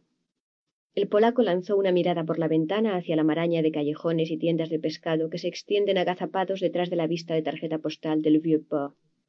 Estamos en plena temporada turística. Los trenes van llenos estos días. En agosto ganamos más que en todo el invierno. Esto será nuestra ruina por varios años. El corso, como si encontrara aquello muy gracioso, se echó a reír. Debéis considerarlo más como una ganancia que como una pérdida, Jojo. Al fin y al cabo es por Francia, tu patria adoptiva. El polaco se volvió en redondo. La política me importa un pepino, me importa un bledo quién ejerce el poder, qué partido tiene la sartén por el mango, pero conozco a los tipos como vosotros. Serviríais a Hitler, vuestro tipo, o a Mussolini, o a la OAS si os conviniera, o a cualquiera. Los regímenes pueden cambiar, pero los cerdos como vosotros no cambiáis jamás. Mientras vociferaba estas palabras, se acercaba, cojeando, al hombre que seguía apuntándole con su arma sin que la mano le temblara. Yo, chilló la mujer desde el sofá. Yo, je t'en prie, laisse-le. El polaco se detuvo y miró a su mujer como si hubiese olvidado su presencia. Luego dirigió la mirada a su alrededor, a todos los presentes uno por uno. Todos le miraban también, su mujer con expresión implorante y los dos agentes del servicio secreto de modo inexpresivo. Estaban acostumbrados a los inútiles reproches de sus víctimas. El jefe de los dos señaló el dormitorio con la cabeza. Vamos, preparad el equipaje. Primero tú, luego tu mujer. Y Sylvie. A las cuatro volverá de la escuela. No encontrará a nadie, dijo la mujer. El corso seguía mirando a su marido. La recogeremos al pasar. Ya está todo arreglado. Le han dicho a la maestra que la abuela de la niña se está muriendo y que toda la familia ha sido llamada a su lecho de muerte. Todo se hará con discreción. Vamos, muévanse. Jojo se encogió de hombros, lanzó una última mirada a su mujer y entró en su dormitorio seguido del corso para preparar el equipaje. Su mujer continuó retorciendo un pañuelo entre sus manos. Al cabo de un rato miró al otro agente situado al extremo del sofá. Era Gascón y más joven que el corso. ¿Qué? ¿Qué le harán? ¿A Kowalski? A Víctor. Unos señores quieren charlar con él, eso es todo. Una hora más tarde toda la familia ocupaba el asiento trasero de un enorme Citroën y los dos agentes el delantero. El vehículo marchó a toda velocidad hacia un hotel muy discreto de Vercors. El chacal pasó el fin de semana en la costa. Se compró un par de bañadores y el sábado tomó el sol en la playa de Fibrugue. Se bañó varias veces en el mar del norte y paseó por la pequeña ciudad y por el rompeolas, donde marinos y soldados británicos habían luchado y caído en otro tiempo en un cenagal de sangre y de balas. Algunos de los bigotudos ancianos que sentados a lo largo del rompeolas estaban pescando habrían recordado lo ocurrido cuarenta y seis años atrás si el chacal les hubiese interrogado, cosa que no hizo. Los ingleses presentes entonces eran unas pocas familias diseminadas por la playa, que gozaban del sol y miraban cómo sus chiquillos jugueteaban con las olas. El lunes por la mañana hizo el equipaje y salió en su automóvil sin prisas a través de la campiña flamenca y por las estrechas calles de Gante y de Brujas. Devoró los inigualables bistecs asados con fuego de leña en el restaurante Chiffon de Dam y a media tarde emprendió el regreso a Bruselas. Antes de acostarse encargó que lo llamaran a hora temprana le sirvieran el desayuno en la cama y le prepararan un almuerzo para llevarse, porque el día siguiente quería ir a las Ardenas a visitar la tumba de su hermano mayor, caído en la batalla de Bulls entre Bastogne y Mamedy. El empleado se mostró sumamente cortés y solícito y prometió que lo llamarían sin falta para su piadosa peregrinación. En Roma, Víctor Kowalski pasó un fin de semana mucho menos descansado. Cumplió regularmente sus turnos de guardia como encargado del mostrador del rellano de la planta octava o en el tejado por la noche. En los periodos de descanso durmió poco. Pasó la mayor parte de su tiempo libre acostado en la cama, fumando y bebiendo el vino tinto comprado a garrafas para los ocho exlegionarios de la Guardia. El rosso italiano barato no podía compararse con el pinar argelino de las cantimploras de los legionarios, pensaba Víctor, pero mejor era aquello que nada. Generalmente a Kowalski le resultaba difícil tomar una decisión, cuando no podía contar con órdenes superiores que le orientaran pero el lunes por la mañana ya estaba totalmente decidido. No tardaría mucho, tal vez un solo día, o dos si los aviones no enlazaban correctamente. En todo caso tenía que hacerlo. Luego se lo explicaría al patrón. Estaba seguro de que el patrón lo comprendería, aunque sin duda se pondría furioso. Pensó en la posibilidad de confiar su problema al coronel y pedirle un permiso de cuarenta y ocho horas pero estaba seguro de que el coronel, a pesar de que era un buen oficial que ayudaba a sus hombres cuando se encontraban en un apuro, le prohibiría marcharse. No comprendería lo de Sylvie, y Kowalski sabía que no acertaría a explicárselo. Nunca conseguía explicar nada con palabras. El lunes por la mañana, cuando se levantó para acudir a su turno de guardia, exhaló un hondo suspiro. Le turbaba profundamente la idea de que por primera vez en su vida de legionario iba a convertirse en un desertor, el chacal se levantó a la misma hora e hizo minuciosamente sus preparativos. Primero se duchó y afeitó, después devoró el excelente desayuno servido en una bandeja junto a su cama. Cogió el estuche que contenía el fusil y envolvió cuidadosamente cada pieza en varias capas de espuma de goma, asegurando los paquetes con bramante. Después lo guardó todo en el fondo de su mochila. Puso encima los botes de pintura y los pinceles, los pantalones de algodón y la camisa a cuadros, los calcetines y las botas. Guardó la bolsa de malla en uno de los bolsillos exteriores de la mochila y la caja de municiones en el otro. Se puso una de sus camisas a rayas que estaban de moda en 1963, un traje ligero, color tórtola, muy diferente de los gruesos trajes a cuadros que solía llevar, y un par de borceguíes negros de fina piel. Una corbata de seda negra completaba su atuendo. Cogió con una mano la mochila y bajó a su coche situado en el aparcamiento del hotel. Guardó la mochila en el portamaletas y volviendo al vestíbulo del hotel recogió su almuerzo preparado. Correspondió con un saludo a los buenos deseos del recepcionista, que le despidió con un bon voyage, y a las nueve salía de Bruselas a toda marcha por la vieja carretera E40 en dirección a Namur. El paisaje, llano y despejado, se tostaba ya al cálido sol que preludiaba un día tórrido. El mapa de carreteras le dijo que tenía ciento cincuenta kilómetros hasta Bastogne, y el chacal agregó unos pocos más para encontrar un lugar retirado en las colinas y los bosques situados al sur de la pequeña ciudad.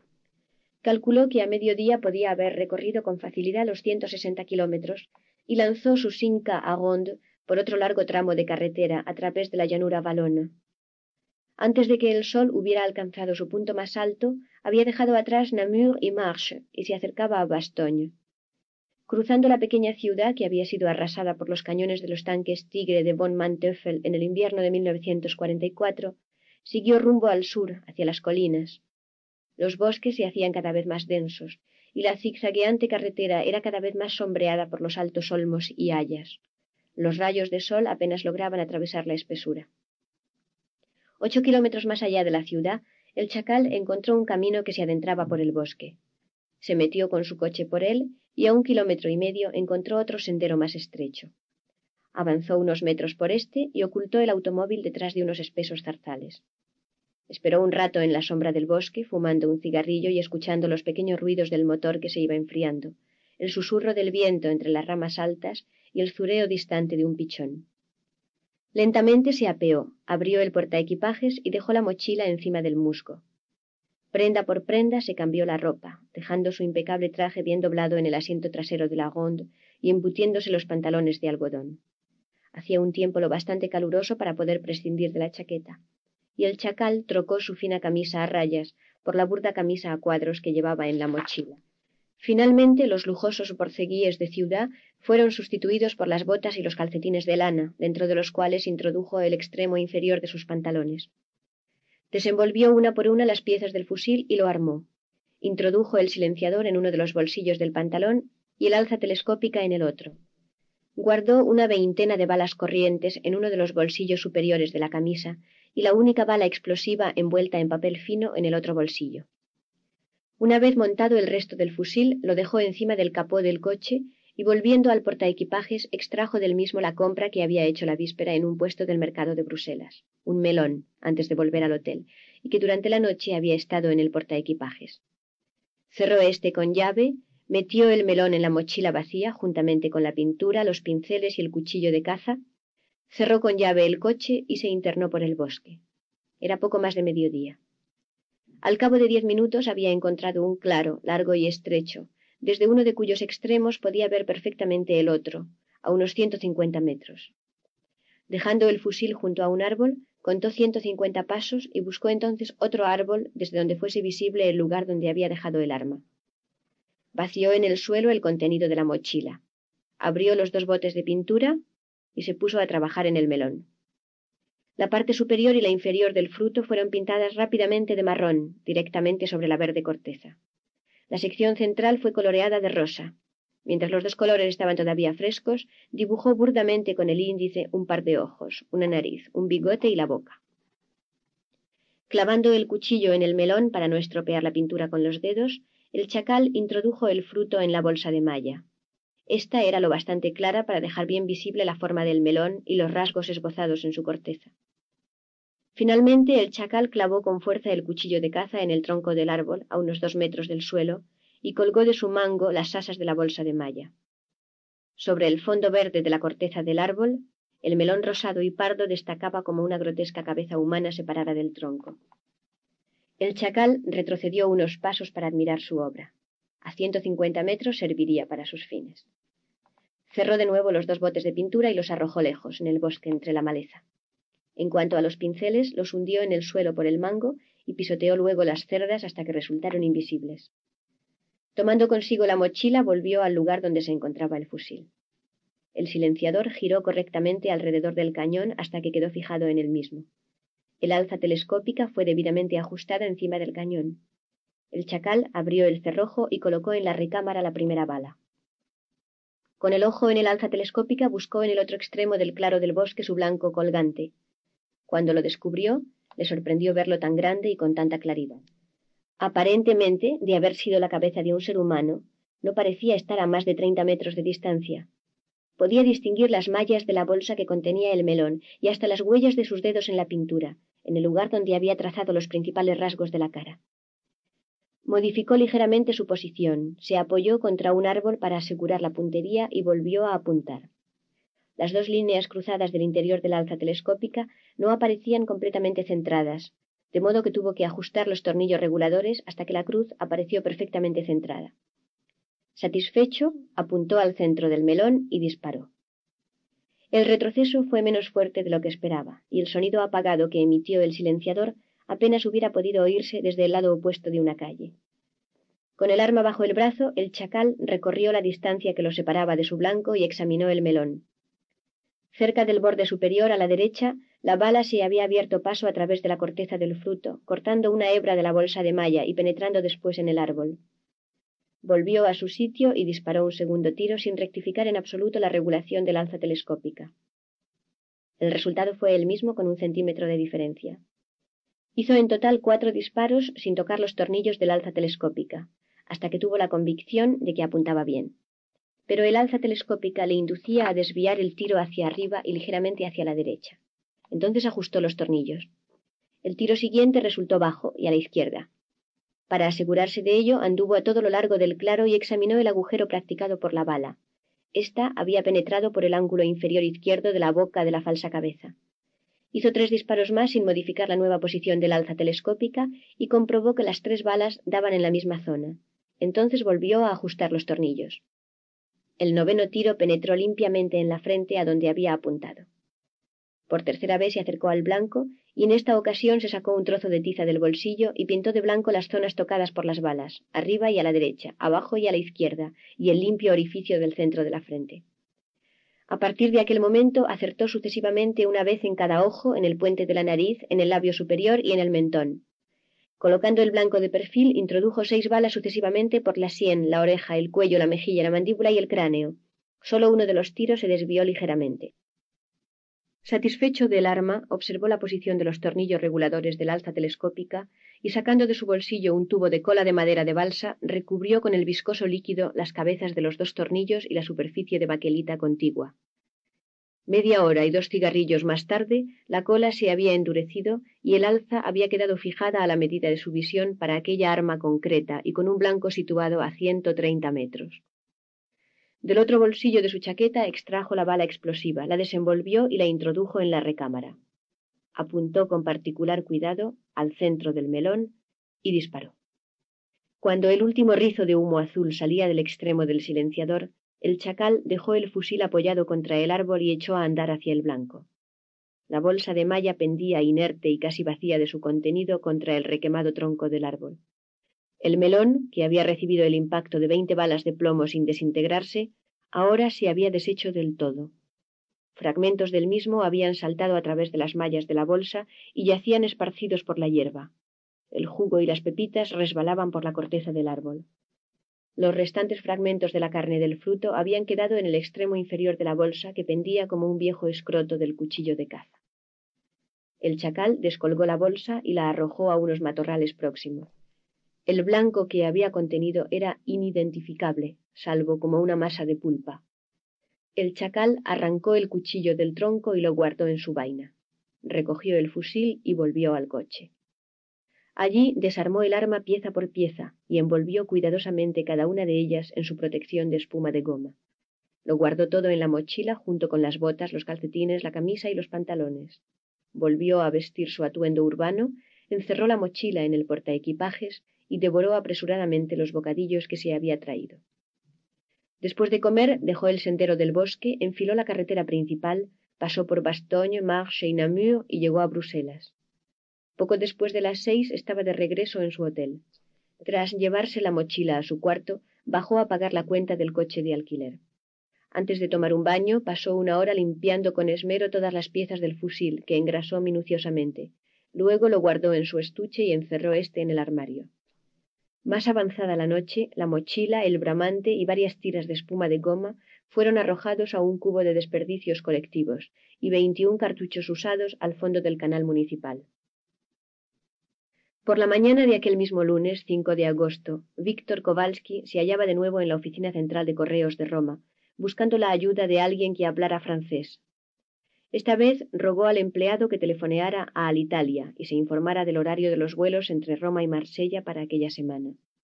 Así se enteró de que ya había perdido el vuelo del lunes, porque el avión despegaba de Fiumicino dentro de una hora y ya no llegaría a tiempo para cogerlo.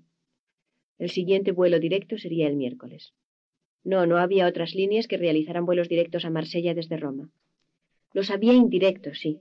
¿Podían interesarle al señor? ¿No? ¿El vuelo del miércoles? Sí, salía a las once y cuarto de la mañana y llegaba al aeropuerto de Mariñán, de Marsella, poco después de las doce. El vuelo de retorno sería al día siguiente. ¿Una plaza? ¿Ida y vuelta? Bien. ¿Y el nombre? Kowalski vio el nombre que figuraba en los documentos que llevaba en el bolsillo. Abolidos los pasaportes dentro del mercado común, bastaría el carnet de identidad. Le dijeron que debía estar el miércoles en la recepción de Alitalia, en Fiumicino, una hora antes de la salida. Cuando el empleado colgó, Kowalski recogió las cartas, las encerró en su estuche y volvió al hotel. A la mañana siguiente, el chacal visitó por última vez a Gussens.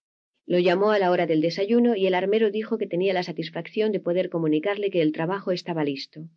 Monsieur Dugan podía pasar a las once de la mañana y, por favor, debía llevar consigo las piezas necesarias para el ajuste definitivo. Llegó también con media hora de antelación, con el estuche dentro de una maleta de fibra que había comprado en un prendero a primera hora de la mañana. Durante treinta minutos vigiló la calle donde vivía el armero antes de entrar por la puerta principal. Cuando Gussens lo invitó a pasar, entró sin vacilar en el despacho. Gusen se reunió con él después de cerrar con llave la puerta principal y la del despacho. ¿No han surgido nuevos problemas? preguntó el inglés. No, esta vez creo que ya lo tenemos. De detrás de su mesa, el belga extrajo varios rollos de arpillera y los depositó encima del escritorio. A medida que los desenrollaba, iba colocando uno al lado de otro una serie de finos tubos de acero, tan bruñidos que parecían de aluminio. Cuando el último estuvo encima de la mesa, alargó la mano hacia el estuche que contenía las piezas del fusil. El chacal se lo dio.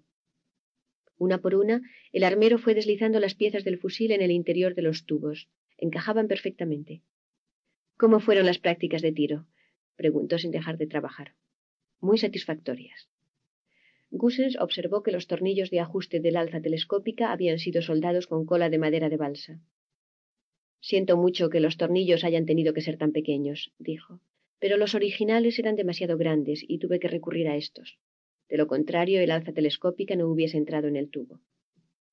Deslizó la mira en el tubo de acero que le estaba destinado y como las otras piezas encajó exactamente.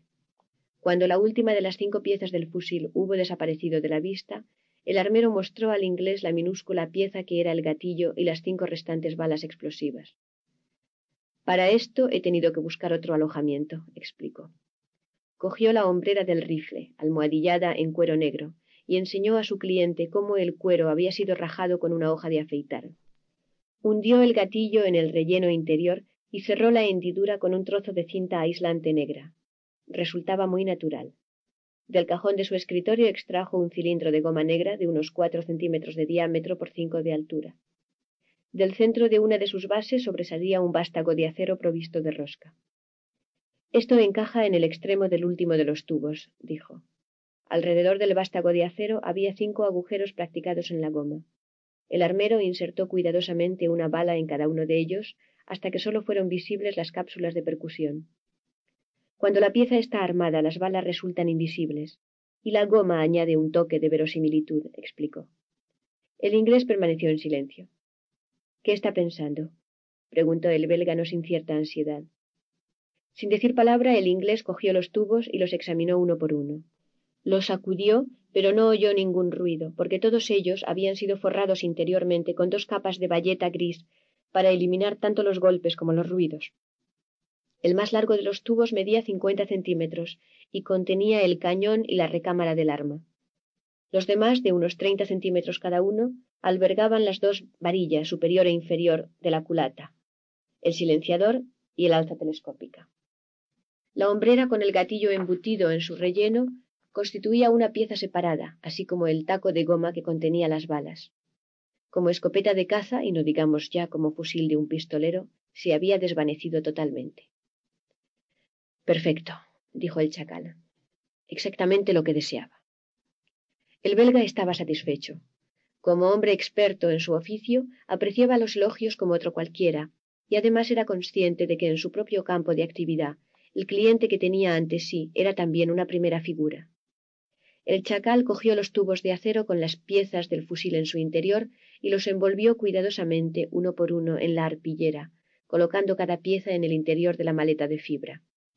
Cuando los cinco tubos, la hombrera y el taco de goma estuvieron envueltos y guardados en la maleta, cerró ésta y devolvió el estuche al armero. Ya no lo necesitaré. El fusil permanecerá en la maleta hasta que tenga ocasión de utilizarlo. Sacó del bolsillo interior de la chaqueta las doscientas libras que debía al belga y las depositó encima de la mesa. Creo que nuestro trato queda cumplido, monsieur Goussens. El belga se guardó el dinero en el bolsillo. Sí, señora, a menos que desee algo más de mí. Una sola cosa, contestó el inglés. Que no olvide mi pequeña homilía del otro día acerca de las virtudes del silencio. No la olvidaré, señor, se apresuró a contestar el belga volvió a sentir miedo. Era posible que aquel pistolero de voz amable intentara hacerle enmudecer para siempre. No, probablemente no lo haría. La investigación en torno al asesinato del armero pondría en claro las visitas de aquel inglés alto a aquella casa mucho antes de que el pistolero hubiese tenido ocasión de utilizar el fusil que llevaba en la maleta. Hubiérase dicho que el inglés había leído sus pensamientos. Sonrió fugazmente. No tiene por qué preocuparse. No me propongo hacerle ningún daño. Además, me figuro que un hombre inteligente como usted habrá tomado sus precauciones contra la posibilidad de ser asesinado por uno de sus clientes. Tal vez una llamada telefónica esperada dentro de una hora, un amigo que vendrá a averiguar lo ocurrido si la llamada no se produce, una carta depositada en manos de un abogado que éste deberá abrir en caso de defunción. Para mí matarle me crearía más problemas de los que me resolvería. Gusen se sintió sobresaltado. Era cierto, en efecto, que tenía una carta depositada permanentemente en manos de un abogado y que debía ser abierta en caso de muerte. En ella se indicaba a la policía que buscara debajo de una piedra del jardín trasero. Debajo de la piedra había una caja que contenía una lista de las personas cuya visita esperaba cada día. Esta lista era cambiada cada día. Para aquel, la lista contenía la descripción del único cliente que el armero esperaba un inglés alto, elegante, que se hacía llamar Duga. Era simplemente una forma de seguro. El inglés lo observaba con calma. Me lo figuraba, dijo. Está usted a salvo. Pero lo mataré si alguna vez menciona mis visitas aquí o la compra que le he hecho a un tercero, sea quien sea. En lo que a usted atañe, en el momento en que salga de esta casa dejaré de existir por completo. Está perfectamente claro, señor. Es lo corriente con todos mis clientes. Y si me permite decirlo, espero la misma discreción de su parte. Por eso el número de serie del arma que se lleva usted fue borrado del cañón mediante el empleo de un ácido corrosivo. También yo debo velar por mi seguridad. El inglés sonrió de nuevo. Entonces estamos de acuerdo. Buenos días, monsieur Goussens. Un minuto más tarde la puerta se cerró detrás de él y el belga, que tanto sabía acerca de armas y pistoleros, pero tampoco acerca del chacal, suspiró aliviado y se retiró a su despacho a contar el dinero. El chacal no deseaba ser visto con su maleta de fibra por el personal del hotel, de modo que aunque se le estaba haciendo tarde para el almuerzo, tomó un taxi hasta la estación central, depositó la maleta en la consigna y se guardó la contraseña en el compartimento interior de su fina cartera de piel de lagarto. Almortó en el Signe, bien y sin reparar en gastos, para celebrar el final de su fase de preparación en Francia y Bélgica, y volvió a pie al amigo para hacer su equipaje y pagar la cuenta. Cuando salió iba vestido exactamente igual que a su llegada, con un traje a cuadros de excelente corte, sus gafas oscuras y dos maletas Vuitton siguiéndole en manos del mozo hasta el taxi que le esperaba. También se había empobrecido en mil seiscientas libras, pero su fusil reposaba en seguridad dentro de una maleta de aspecto vulgar en la consigna de la estación, y tres documentos de identidad maravillosamente falsificados se hallaban en el bolsillo interior de su chaqueta. Poco después de las cuatro, el avión despegó de Bruselas rumbo a Londres, y aunque hubo un registro rutinario de una de sus maletas en el aeropuerto de la capital inglesa, no había en ella nada irregular. A las siete se estaba duchando en su propio piso antes de salir a cenar en el West End. Capítulo octavo. Desgraciadamente para Kowalski, el miércoles por la mañana no tuvo que hacer ninguna llamada telefónica desde la oficina de correos. En tal caso hubiera perdido el avión. Y el correo estaba esperando en la casilla de Monsieur Poitiers. Recogió los cinco sobres, los encerró en el estuche de acero sujeto por la cadena y se dirigió apresuradamente hacia el hotel. A las nueve y media el coronel Rodin le había librado del estuche y Kowalski podía volver a su habitación para dormir. Su próximo turno de guardia le correspondía hacerlo en el tejado y había de comenzarlo a las siete de la tarde. Se detuvo en su habitación únicamente para recoger el Colt 45. Rodin jamás le hubiese autorizado a llevarlo por la calle y se lo guardó en la pistolera debajo del brazo.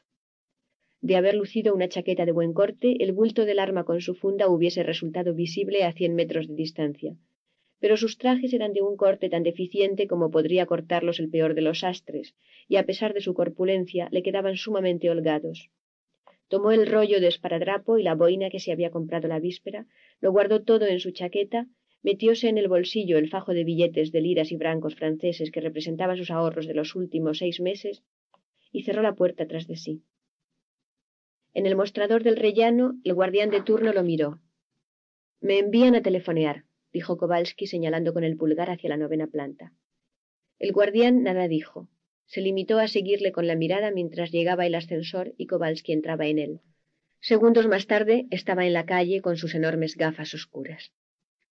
En el café del otro lado de la calle el hombre del ejemplar de Oji bajó la revista un instante y examinó a Kowalski a través de sus impenetrables gafas de sol, mientras el polaco miraba de un lado a otro en busca de un taxi. Al no ver ninguno, echó a andar hacia la esquina. El hombre de la revista abandonó la terraza de café y se acercó al bordillo. Un pequeño Fiat salió de una hilera de coches aparcados un poco más abajo de la calle y se estacionó frente a él. El hombre subió al coche y el Fiat siguió a Kowalski a paso de peatón. En la esquina Kowalski encontró un taxi libre que pasaba y lo llamó. A Fiumicino, dijo al taxista. Ya en el aeropuerto, el hombre del SDC lo siguió con disimulo cuando se acercó al mostrador de Alitalia, pagó su pasaje en dinero efectivo, declaró a la muchacha del mostrador que no llevaba maletas ni equipajes de mano y le fue comunicado que los pasajeros para el vuelo de las once y cuarto a Marsella serían llamados dentro de una hora y cinco minutos. Para matar el tiempo, el exlegionario entró en la cafetería pidió un café en el mostrador y se lo llevó cerca de los ventanales de amplios cristales, desde donde podía divisar el movimiento de los aviones en el aeropuerto. Los aeropuertos le encantaban, aunque no comprendía cómo funcionaban. Durante la mayor parte de su vida, el ruido de los motores de aviación había significado para él Messerschmitt alemanes, Stormovik rusos o fortalezas volantes americanos. Más tarde significaron apoyo aéreo con B-26 o Skiraider en Vietnam, Mystère o fuga en el Jebel argelino. Pero en un aeropuerto civil le gustaba verlos aterrizar como enormes pájaros plateados, con los motores apagados, suspendidos del cielo como por hilos invisibles un momento antes de tomar tierra. Aun siendo socialmente un hombre tímido, le gustaba el espectáculo del ajetreo propio de los aeropuertos. Tal vez meditaba, si su vida hubiese sido distinta, habría trabajado en un aeropuerto pero era lo que era y ya no era posible retroceder. Sus pensamientos volaron hacia Sylvie y sus enmarañadas cejas se fruncieron con preocupación. No era justo, se dijo, no era justo que la niña tuviese que morir mientras todos aquellos cerdos de París seguían viviendo. El coronel Godin le había contado lo que eran y la forma como habían abandonado a Francia, traicionando al ejército, destruido la legión y abandonado al pueblo de Indochina y de Argelia a los terroristas. Y el coronel Godin siempre tenía razón. Se llamó a los pasajeros de su vuelo, por lo que Kowalski cruzó las puertas de cristal y salió al ardiente pavimento de cemento blanco para recorrer los cien metros que le separaban del avión. Desde la terraza de observación, los dos agentes del coronel Rollin le vieron subir por la escalerilla del aparato. Ahora llevaba la boina negra y lucía un parche de esparadrapo en la mejilla. Uno de los agentes se volvió hacia el otro y enarcó una ceja. Mientras el avión a propulsión a chorro despegaba rumbo a Marsella, los dos hombres se alejaron de la barandilla. Al cruzar el vestíbulo principal se detuvieron en una cabina telefónica pública donde uno de ellos marcó un número local de Roma. Se identificó ante la persona que se puso al aparato dando su nombre de pila y dijo lentamente Ha partido. Al Italia. 451. Aterriza en Marignan a las doce y diez. Chao. Diez minutos más tarde el mensaje llegaba a París y otros diez minutos después a Marsella. El Viscount de Alitalia inició un giro por encima de la bahía de un azul increíble y puso proa hacia el aeropuerto de Marignán. La linda azafata romana dio fin a su recorrido del pasillo, comprobando con la sonrisa en los labios que todos los cinturones habían sido ajustados, y se sentó en su rincón de la parte trasera para ajustarse su propio cinturón observó que el pasajero del asiento situado delante del suyo miraba fijamente por la ventana hacia la deslumbrante desolación del delta del Ródano, como si lo viera por primera vez. Era el hombre corpulento que no hablaba italiano y cuyo acento francés lo delataba como oriundo de algún país de la Europa oriental. Se cubría su encrespado pelo con una boina negra y llevaba un traje oscuro muy arrugado y unas gafas negras de las que no se despojaba ni un solo momento. Un enorme parche de esparadrapo oscurecía una mitad de su rostro. La azafata pensó que el hombre debía de haberse hecho un corte descomunal. Tomaron tierra en el momento exacto, muy cerca del edificio terminal, y los pasajeros pasaron al vestíbulo de las aduanas. Mientras desfilaban a través de las puertas de cristal, un hombrecillo de calva incipiente, situado de pie al lado de uno de los policías que controlaban los pasaportes, le pegó un ligero puntapié en el tobillo el tipo alto, con la boina negra y el parche en la mejilla. Luego se alejó sin prisa y fue a dar el mismo aviso a otros policías. Para pasar por las taquillas, los pasajeros se dividieron en dos filas. Detrás de las rejas, los dos policías estaban sentados uno frente al otro, a tres metros de distancia, mientras los pasajeros pasaban por delante de ellos entre los dos. Cada pasajero exhibía su pasaporte y su tarjeta de desembarco. Los funcionarios pertenecían a la Policía de Seguridad, la DST, responsable de la seguridad del Estado en el interior de Francia y de controlar las llegadas de extranjeros y los retornos de franceses. Cuando Kowalski se presentó ante el hombre de la chaqueta azul apostado detrás de la reja, éste apenas le echó una ojeada.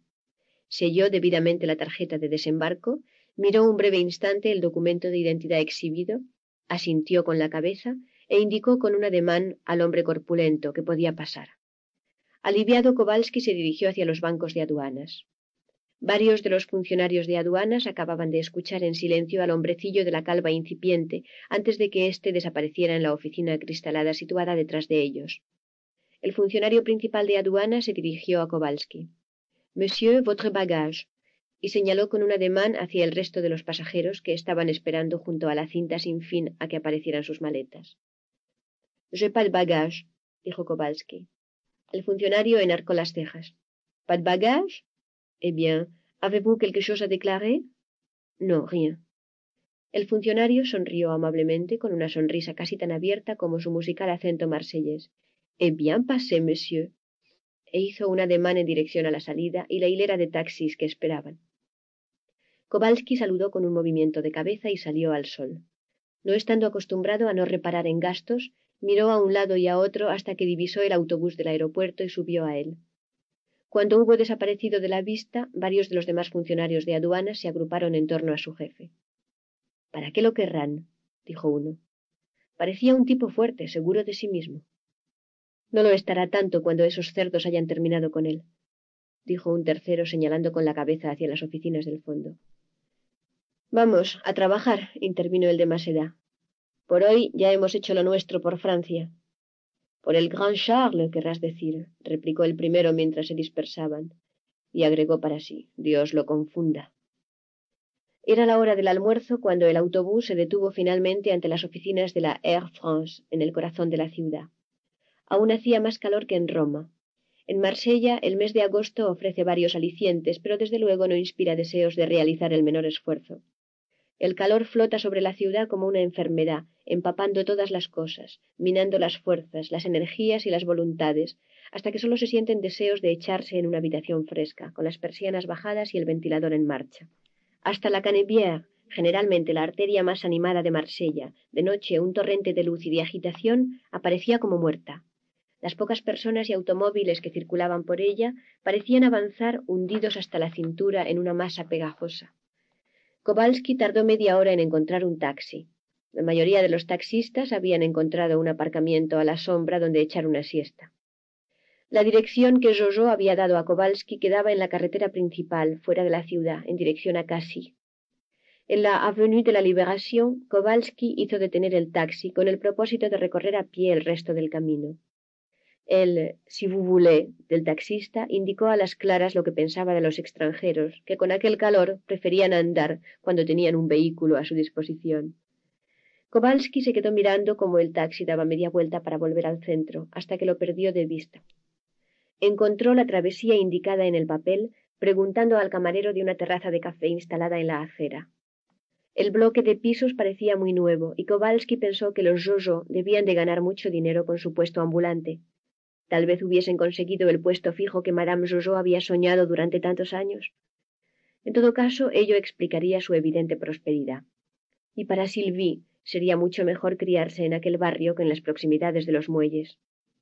Al pensar en su hija y en la estupidez que acababa de ocurrírsele, Kowalski se detuvo al pie de las escaleras del bloque de apartamentos. ¿Qué había dicho Jojo por teléfono? Una semana. Dos, tal vez. No, no era posible. Subió corriendo los peldaños de la entrada y se detuvo frente a la doble hilera de buzones situados a un lado de la portería.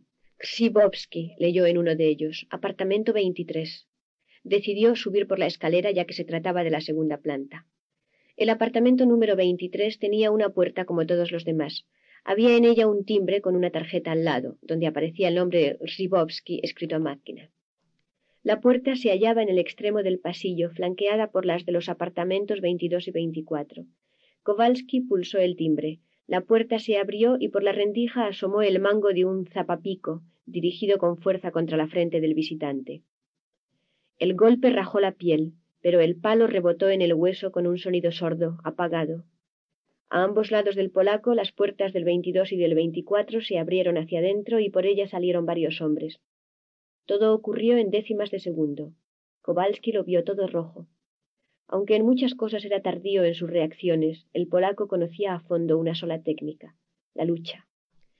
En los estrechos confines del pasillo, su corpulencia y su fuerza le serían de poca utilidad. A causa de su elevada estatura, el mango del zapapico no había alcanzado toda su fuerza en el momento de darle en la frente. A través de la sangre que le velaba los ojos, divisó dos hombres en la puerta frente a él y otros dos a cada lado. Necesitaba espacio para moverse, y por eso cargó hacia el apartamento 23. El hombre situado frente a él vaciló bajo el impacto. Los que estaban detrás se aproximaron intentando agarrarle por el cuello de la chaqueta. Ya dentro de la estancia, Kowalski empuñó el colt, se volvió y disparó hacia la puerta. Al tiempo que lo hacía, recibió otro estacazo en la muñeca que desvió el tiro hacia el suelo. La bala destrozó la rodilla de uno de sus atacantes, quien emitiendo un breve quejido se desplomó. Luego el arma cayó de sus dedos entumecidos por otro golpe en la muñeca. Un segundo después, Kowalski recibía el asalto conjunto de los cinco hombres restantes. La lucha duró tres minutos. Más tarde, un médico calculó que el polaco debió de haber recibido una veintena de porrazos en la cabeza antes de perder el sentido. Una parte de una de sus orejas fue arrancada por uno de los golpes. La nariz estaba rota y la cara convertida en una máscara sangrienta. Había podido luchar casi por un acto reflejo. Por dos veces estuvo a punto de recuperar el arma, hasta que de un puntapié alguien la lanzó al otro extremo de la sala. Cuando por fin quedó tendido cara al suelo, solo tres de sus asaltantes quedaban en pie. Cuando hubieron terminado su faena y el corpachón quedó insensible en el suelo, solo el fino reguero de sangre que brotaba del cuero cabelludo arrancado indicaba que seguía con vida. Los tres supervivientes se incorporaron por fin, profiriendo maldiciones y jadeando todavía con fuerza. De los demás, el hombre herido en la pierna estaba enroscado contra la pared al lado de la puerta, blanco como el papel, sosteniéndose con las manos ensangrentadas la rodilla destrozada, mientras de sus labios grises brotaba un torrente de maldiciones. Otro estaba de rodillas, moviendo la cabeza acompasadamente y con las manos en sus órganos genitales. El tercero yacía en la alfombra, con un oscuro cardenal en la sien izquierda, donde le había alcanzado uno de los potentes golpes de Kowalski. El jefe del grupo dio vuelta a Kowalski y le abrió uno de los párpados. Luego se acercó al teléfono situado cerca de la ventana, marcó un número local y esperó. Todavía jadeaba. Cuando contestaron al teléfono, dijo a la persona situada al otro extremo del hilo. Lo tenemos. ¿Luchado? Claro que ha luchado como un demonio. Nos soltó una bala y Guerini tiene la rodilla fastidiada. Capetti encajó un golpe en las partes y Visar está sin sentido. ¿Cómo? Sí, el polaco está vivo. ¿No eran esas las órdenes? De otro modo no hubiese causado tantos estragos. Bueno, está herido, eso sí. No, no, inconsciente. Oye, no necesitamos el panía Salad, el coche celular, sino un par de ambulancias, y cuanto antes colgó con fuerza el receptor y murmuró malditos sean al mundo en general por la estancia yacían esparcidos los fragmentos de los muebles como leña para el fuego que sería para lo único que servirían. Habían calculado que el polaco sería reducido en el mismo rellano. No habían retirado ningún mueble de la sala y ello les había obstaculizado la acción. Él mismo había recibido en pleno pecho un sillón que el polaco le había arrojado con una sola mano y dolía. Maldito polaco pensó. Esos pájaros de la oficina no nos habían dicho qué clase de tipo era. Quince minutos más tarde, dos ambulancias Citroën se detenían frente al edificio. Un médico subió al piso. Examinó a Kowalski durante cinco minutos. Finalmente remangó un brazo del hombre inconsciente y le administró una inyección. Mientras los dos camilleros con paso vacilante se dirigían hacia el ascensor llevando al polaco, el médico se volvió hacia el corso herido, que no había cesado de mirarle dolorido desde su charco de sangre junto a la pared. El doctor retiró las manos del herido de su rodilla, echó una ojeada y emitió un silbido. Bueno, morfina y al hospital. Voy a administrarle el pinchazo. Aquí no puedo hacer nada más. De todos modos, Montpetit, se acabó tu carrera en este oficio. Guerini contestó al médico con un torrente de insultos, mientras la aguja hipodérmica penetraba en sus carnes. Bissard estaba sentado con las manos en la cabeza y una expresión atontada en el rostro. Capetti ya estaba en pie, apoyado en la pared, dando arcadas sin conseguir vomitar. Dos de sus colegas lo agarraron por los sobacos y lo condujeron al pasillo exterior. El jefe del grupo ayudó a Visag a levantarse mientras los camilleros de la otra ambulancia se llevaban el cuerpo inerte de Guerini. Ya en el rellano, el jefe de los seis echó una última mirada a la escena. El doctor estaba a su lado. ¿Cómo ha quedado el pisito, verdad? dijo el médico. Que lo limpien los de la oficina local, dijo el jefe. Al fin y al cabo es suyo. Y con estas palabras cerró la puerta. Las de los apartamentos 22 y 24 también estaban abiertas, pero los interiores no habían sufrido desperfectos. El jefe cerró las dos puertas. ¿No hay vecinos? preguntó el doctor. No, dijo el corso. Alquilamos toda la planta. Precedido por el doctor, ayudó al desmadejado Visag a bajar hasta los coches que les esperaban.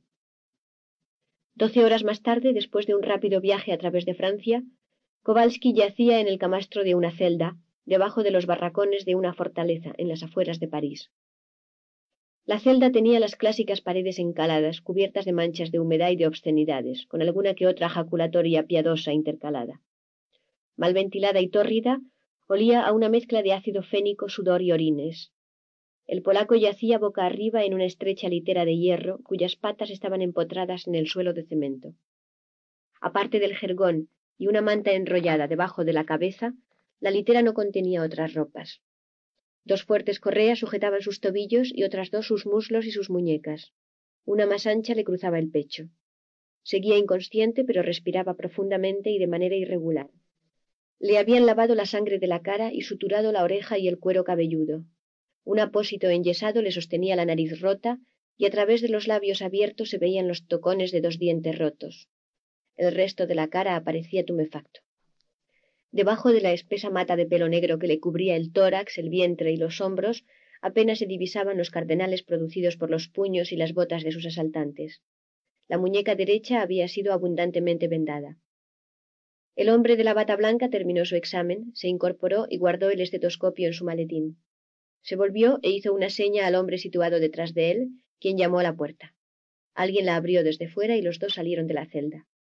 La puerta volvió a cerrarse y el carcelero colocó inmediatamente en su sitio las dos enormes barras de acero que la aseguraban. ¿Con qué le dieron? ¿Con un tren expreso en marcha? preguntó el doctor mientras recorrían el pasillo. Se necesitaron seis hombres para conseguir este resultado, contestó el coronel Roland. Pues hicieron un trabajo a fondo, ciertamente. Poco faltó para que lo mataran. De no haber sido fuerte como un toro, lo liquidan. No hubo otro remedio, contestó el coronel. Dejó fuera de combate a tres de mis hombres. Vaya pelea, ¿no? Desde luego. Bueno, ¿cuál es su diagnóstico? En términos profanos, posible fractura de la muñeca derecha, pues tenga en cuenta que no he podido hacerle ninguna radiografía. Heridas en la oreja izquierda y el cuero cabelludo, y la nariz rota. Múltiples cortes y hematomas, ligera hemorragia interna que puede empeorar y matarle, o puede solucionarse por sí misma. Este hombre goza de lo que podríamos llamar una salud de hierro, o gozaba de ella por lo menos. Lo que me preocupa es la cabeza. Hay conmoción, ciertamente, pero no sé si grave o leve. No hay señales de fractura de cráneo, aunque no por culpa de sus hombres. Simplemente tiene un cráneo duro como el marfil. Pero la conmoción puede empeorar si no se le deja en paz. Tengo que formularle ciertas preguntas, observó el coronel mirando fijamente el extremo encendido de su cigarrillo. La enfermería de la prisión se hallaba a un lado y las escaleras que conducían a la planta baja al otro. Los dos hombres se detuvieron antes de separarse. El doctor miró con disgusto al jefe del servicio de acción. Esto es una prisión, dijo con calma. De acuerdo. Destinada a los que atentan contra la seguridad del Estado. Pero yo soy todavía el médico de la prisión, y en lo que se refiere a la salud de los prisioneros mando yo. Este pasillo, e indicó con un movimiento de la cabeza el que acababan de abandonar, le está prohibido. Se me ha explicado claramente que lo que ocurre aquí abajo no es cosa mía y no tengo nada que oponer a ello. Pero quiero advertirle una cosa. Si con sus métodos empiezan ustedes a interrogar a este hombre antes de que se haya repuesto, o morirá o se volverá loco de remate. El coronel Roland escuchó la amarga predicción del doctor sin mover un solo músculo. ¿Por cuánto tiempo? preguntó. El doctor se encogió de hombros. Imposible decirlo. Puede recobrar el conocimiento mañana o tardar unos días. Y aunque lo recobre, puede que no esté en condiciones de ser interrogado, quiero decir desde el punto de vista médico, por lo menos durante un par de semanas, como mínimo. Y eso suponiendo que la conmoción sea leve. Hay ciertas drogas, murmuró el coronel. Sí, las hay. Y no tengo intención de recetárselas. Usted puede conseguirlas, probablemente podrá, pero no por mí. En cualquier caso, nada de lo que este hombre pueda decirles tendrá el menor sentido. Probablemente será un galimatías. Tiene el cerebro embarullado. Puede que se le aclare y puede que no. De todos modos, necesita su tiempo. En este caso, las drogas producirían simplemente un idiota, inútil para ustedes y para todos. Probablemente tardará una semana en mover un solo párpado. Tendrán ustedes que esperar. Con estas palabras, giró sobre sus talones y entró en la enfermería. Pero el doctor estaba equivocado. Kowalski abrió los ojos tres días más tarde, el 10 de agosto, y aquel mismo día tuvo su primera y única sesión con sus interrogadores. El chacal dedicó los tres días que siguieron a su regreso de Bruselas a dar los últimos toques a sus preparativos para su próxima misión en Francia con su nuevo permiso de conducir a nombre de Alexander James Cantan Dugan en el bolsillo, acudió a Fanum House, sede del Automóvil Club, y adquirió un permiso de conducir internacional al mismo nombre. Compró un juego de maletas de cuero en la tienda de un ropavejero especializado en artículos para viaje. En una de ellas guardó las prendas con las cuales, si era necesario, se disfrazaría de pastor Pierre Jensen de Copenhague. Antes arrancó las etiquetas del fabricante danés de las tres camisas corrientes que habían comprado en Copenhague y las aplicó al traje de Claire Guimand, al alzacuello y a la pechera negra que había comprado en Londres, después de retirar de estas últimas prendas las etiquetas del fabricante inglés. A todo ello añadió los zapatos, los calcetines, la ropa interior y el traje gris que un día podrían ayudarle a encarnar el personaje del pastor Jensen. En la misma maleta guardó las prendas del estudiante americano Marty Schulberg, las chancletas, los calcetines, los pantalones de lona, las camisetas deportivas y el anorak. Descosió el forro de la maleta e introdujo entre las dos capas de cuero que formaban los rígidos costados de aquella el pasaporte de los dos extranjeros en quienes un día podía desear transformarse.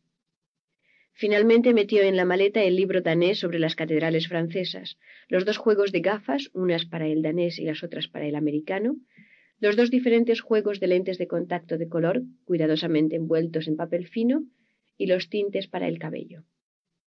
En la segunda maleta metió los zapatos, los calcetines, la camisa y los pantalones de confección y estilo franceses que había comprado en el Marché aux Puces de París, juntamente con el capote militar y la boina negra.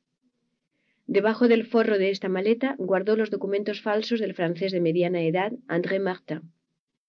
Esta maleta quedó vacía en parte, porque pronto debería contener además una serie de estrechos tubos de acero que servían de funda a un fusil de caza con sus municiones. En la tercera maleta, ligeramente más pequeña, guardó los efectos de Alexander Dugan, zapatos, calcetines, ropa interior, camisas, corbatas, pañuelos y tres elegantes trajes. Debajo del forro de esta maleta ocultó varios fajos poco voluminosos de billetes de diez libras, hasta un total de mil libras, que había retirado de su cuenta corriente particular a su regreso de Bruselas. Cada una de las maletas fue cuidadosamente cerrada con llave y las llaves pasaron a su llavero particular. El traje gris claro fue llevado a la tintorería y colgado después en el armario de su piso. En el bolsillo superior de la chaqueta guardó el pasaporte, el permiso de conducir, el internacional y un sobre con cien libras en billetes. En la última pieza de su equipaje, un cómodo maletín de mano, guardó los trebejos de afeitar, el pijama, la esponja y la toalla, además de sus últimas compras, un ligero arnés de cincha finamente cosida, una bolsa de dos onzas de yeso de París, varios rollos de vendas anchas, media docena de rollos de esparadrapo, tres paquetes de algodón hidrófilo y un par de fuertes tijeras de hojas romas pero poderosas.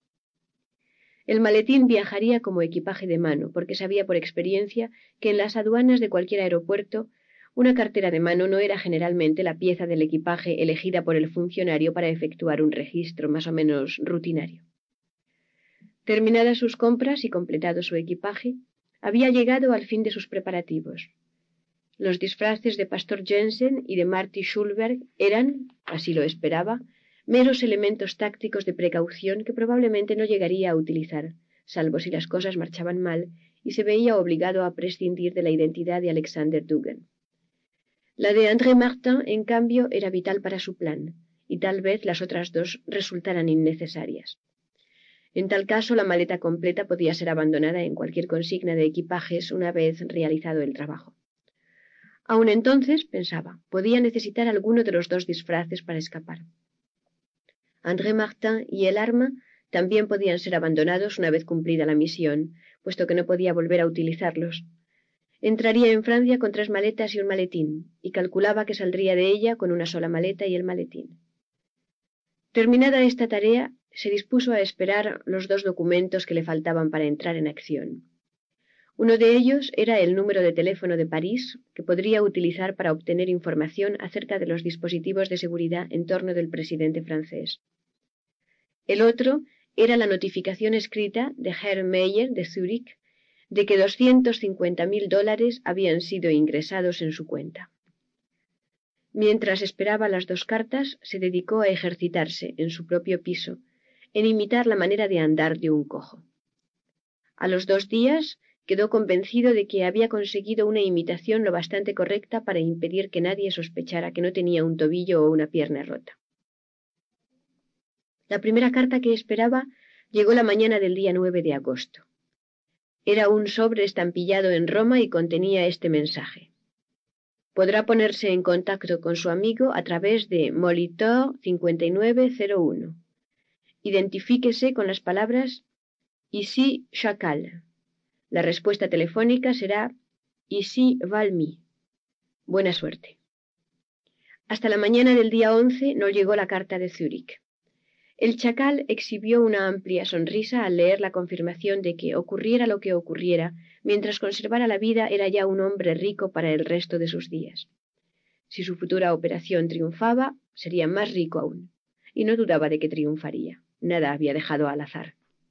Pasó el resto de aquella mañana al teléfono sacando pasajes de avión y fijó su marcha para la mañana siguiente, 12 de agosto. En el sótano reinaba el silencio, solo interrumpido por la respiración fuerte pero regular de los cinco hombres situados detrás de la mesa y por el jadeo del hombre atado a la recia silla de roble situada frente a aquella.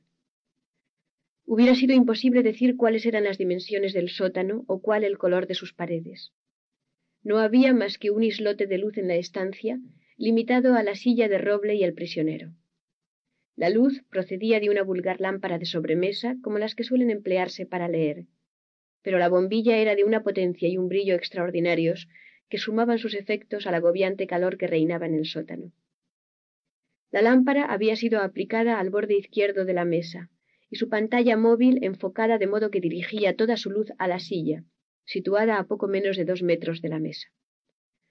Parte del círculo de luz alcanzaba la manchada superficie de la mesa, iluminando aquí y allá las puntas de unos dedos, una mano y una muñeca, un cigarrillo que enviaba hacia el techo una fina columna de humo. Tan fuerte era la luz que por contraste el resto del sótano quedaba en tinieblas. Los torsos y los hombros de los cinco hombres sentados en fila detrás de la mesa resultaban invisibles para el prisionero. Para ver a sus interrogadores hubiese tenido que levantarse de la silla y pasar a un lado, para que el resplandor indirecto de la lámpara dibujara sus siluetas. Pero eso era algo que no podía hacer. Unas correas forradas sujetaban firmemente sus tobillos contra las patas de la silla. Del extremo de cada una de estas partía un ángulo de hierro atornillado en el suelo de cemento. La silla tenía brazos, y también las muñecas del prisionero habían sido atadas a estos con unas correas. Otra correa le rodeaba la cintura y una tercera su poderoso y velludo torso. El forro de las correas aparecía empapado en sudor. Aparte de las manos inactivas, la superficie de la mesa aparecía casi desnuda. Su único adorno era una hendidura con bordes de latón y unas cifras grabadas a lo largo de la misma. De la ranura sobresalía un estrecho brazo, también de latón, con mango de baquelita, que podía moverse hacia arriba y hacia abajo a lo largo de la ranura. Al lado de éste había un simple interruptor. La mano derecha del hombre, situado al extremo de la mesa, descansaba descuidadamente muy cerca de los mandos. Pequeños pelos negros cubrían el dorso de aquella mano. Dos cables descendían por debajo de la mesa, uno conectado con el interruptor y el otro con el mando de la corriente, en dirección a un pequeño transformador eléctrico puesto en el suelo cerca de los pies del hombre que se hallaba en el extremo de la mesa. Del transformador partía un cable negro, más grueso, con forro de goma, que terminaba en un gran enchufe empotrado en la pared detrás del grupo. En el rincón más apartado del sótano, detrás de los interrogadores, se hallaba un hombre solo, sentado ante una mesa de madera, de cara a la pared. Un leve resplandor verde denotaba que el registrador magnetofónico que tenía ante sí estaba funcionando, si bien las dos bobinas permanecían inmóviles. Aparte de las respiraciones, el silencio del sótano era casi tangible. Todos los presentes estaban en mangas de camisa, remangadas y empapadas en sudor. El olor era acre, una mezcla de sudor, metal, humo frío y vómitos humanos. Aun este último hedor, muy intenso, quedaba ahogado por otro aún más fuerte, el hedor inconfundible del miedo y el dolor. Por fin el hombre que se hallaba en el centro habló. Su voz sonó correcta, amable y halagadora. Écoute, mon petit Victor, Acabarás por hablar. Tal vez no ahora, pero sí tarde o temprano. Eres un valiente, lo sabemos y te felicitamos por ello. Pero ni siquiera tú puedes resistir mucho más tiempo. Así pues, ¿por qué no nos lo cuentas todo? ¿Crees que el coronel Godin te prohibiría hablar si estuviera presente? Te equivocas. Te ordenaría que nos lo contaras todo. El coronel sabe de estas cosas. Él mismo nos lo contaría todo para ahorrarse más molestias. Tú lo sabes bien. Al final siempre acaban por hablar. ¿No es pa, Víctor? Tú les has visto hablar, ¿eh? No hay nadie que pueda resistir indefinidamente. Así que, ¿por qué no hacerlo ahora? Luego a la cama otra vez. Y dormir, dormir, dormir. Nadie te molestará. El hombre de la silla levantó el rostro demudado, reluciente de sudor hacia la luz. Sus ojos aparecían cerrados por efecto de los cardenales causados por los pies de los corsos en Marsella, o porque los cegaba la luz, imposible saberlo. El rostro miró hacia la mesa unos momentos. La boca se abrió e intentó hablar. Un hilillo de vómito emergió de sus labios y bajando por el velludo pecho fue a unirse al charco que se había formado en su regazo. La cabeza volvió a caer hacia adelante hasta que el mentón tocó el pecho. Al mismo tiempo, a modo de respuesta, la mata de pelo crespo osciló lateralmente. La voz volvió a sonar desde detrás de la mesa. Víctor, écoute-moi. Eres un tipo duro. Todos lo sabemos, todos lo reconocemos. Ya has batido la marca, pero ni siquiera tú puedes resistir por más tiempo. Nosotros sí, Víctor, nosotros sí podemos. Si no hay más remedio, podemos mantenerte con vida y consciente durante días y semanas enteras. No confíes en el piadoso olvido de otros tiempos. Actualmente somos técnicos. Y hay drogas, ¿sí sé? El tercer grado se acabó, probablemente para siempre. Por consiguiente, ¿por qué no hablar? Nosotros comprendemos, ¿sabes? Sabemos lo que es el dolor. Pero los pequeños cangrejos no comprenden nada. Simplemente no comprenden, Víctor. Y siguen funcionando, funcionando. ¿Quieres hablar, Víctor? ¿Qué están haciendo en el Hotel de Roma? ¿Qué están esperando? Colgando contra el pecho, la cabezota se movió lentamente de un lado a otro. Fue como si los ojos cerrados examinaran primero una y después la otra las pequeñas pinzas de cobre, los pequeños cangrejos aferradas a los pezones, o la pinza más grande que estrechaba entre sus dientes la punta del pene. Las manos del hombre que había hablado, delgadas, blancas, llenas de paz, reposaban frente a él en un islote de luz. Esperó unos momentos más. Una de las blancas manos se separó de la otra, el pulgar doblado sobre la palma y los otros cuatro dedos abiertos y extendidos, y se apoyó en la mesa. En el extremo de la mesa la mano del hombre situado cerca del interruptor eléctrico movió la palanca de latón por la escala graduada, pasándola del número dos al cuatro. Después, entre el pulgar y el índice, cogió el interruptor. La mano del hombre que se hallaba en el centro de la mesa retiró los dedos extendidos. Levantó una vez el índice en el aire y luego apuntó con el mismo hacia abajo en la señal internacional que indica Adelante. El interruptor eléctrico se puso en marcha.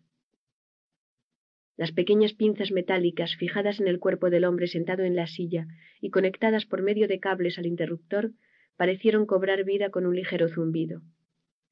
En silencio, el enorme cuerpo sentado en la silla saltó en el aire como por levitación propulsado por una mano invisible. Las piernas y las muñecas ejercieron una presión brutal contra las correas hasta que pareció que a pesar del forro el cuero acabaría por penetrar a través de la carne y el hueso.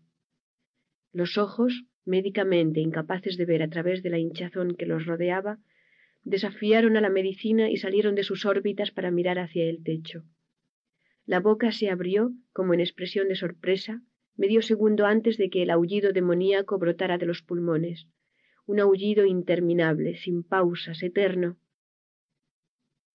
Víctor Kowalski capituló a las cuatro y diez de la tarde y el magnetófono se puso en marcha.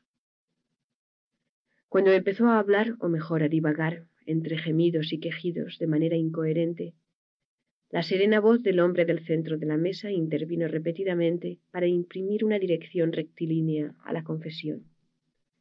¿Por qué están allá, Víctor? ¿En aquel hotel?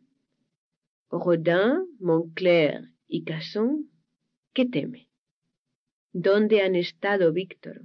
¿A quién han visto? ¿Por qué no ven a nadie, Víctor? Dilo, Víctor.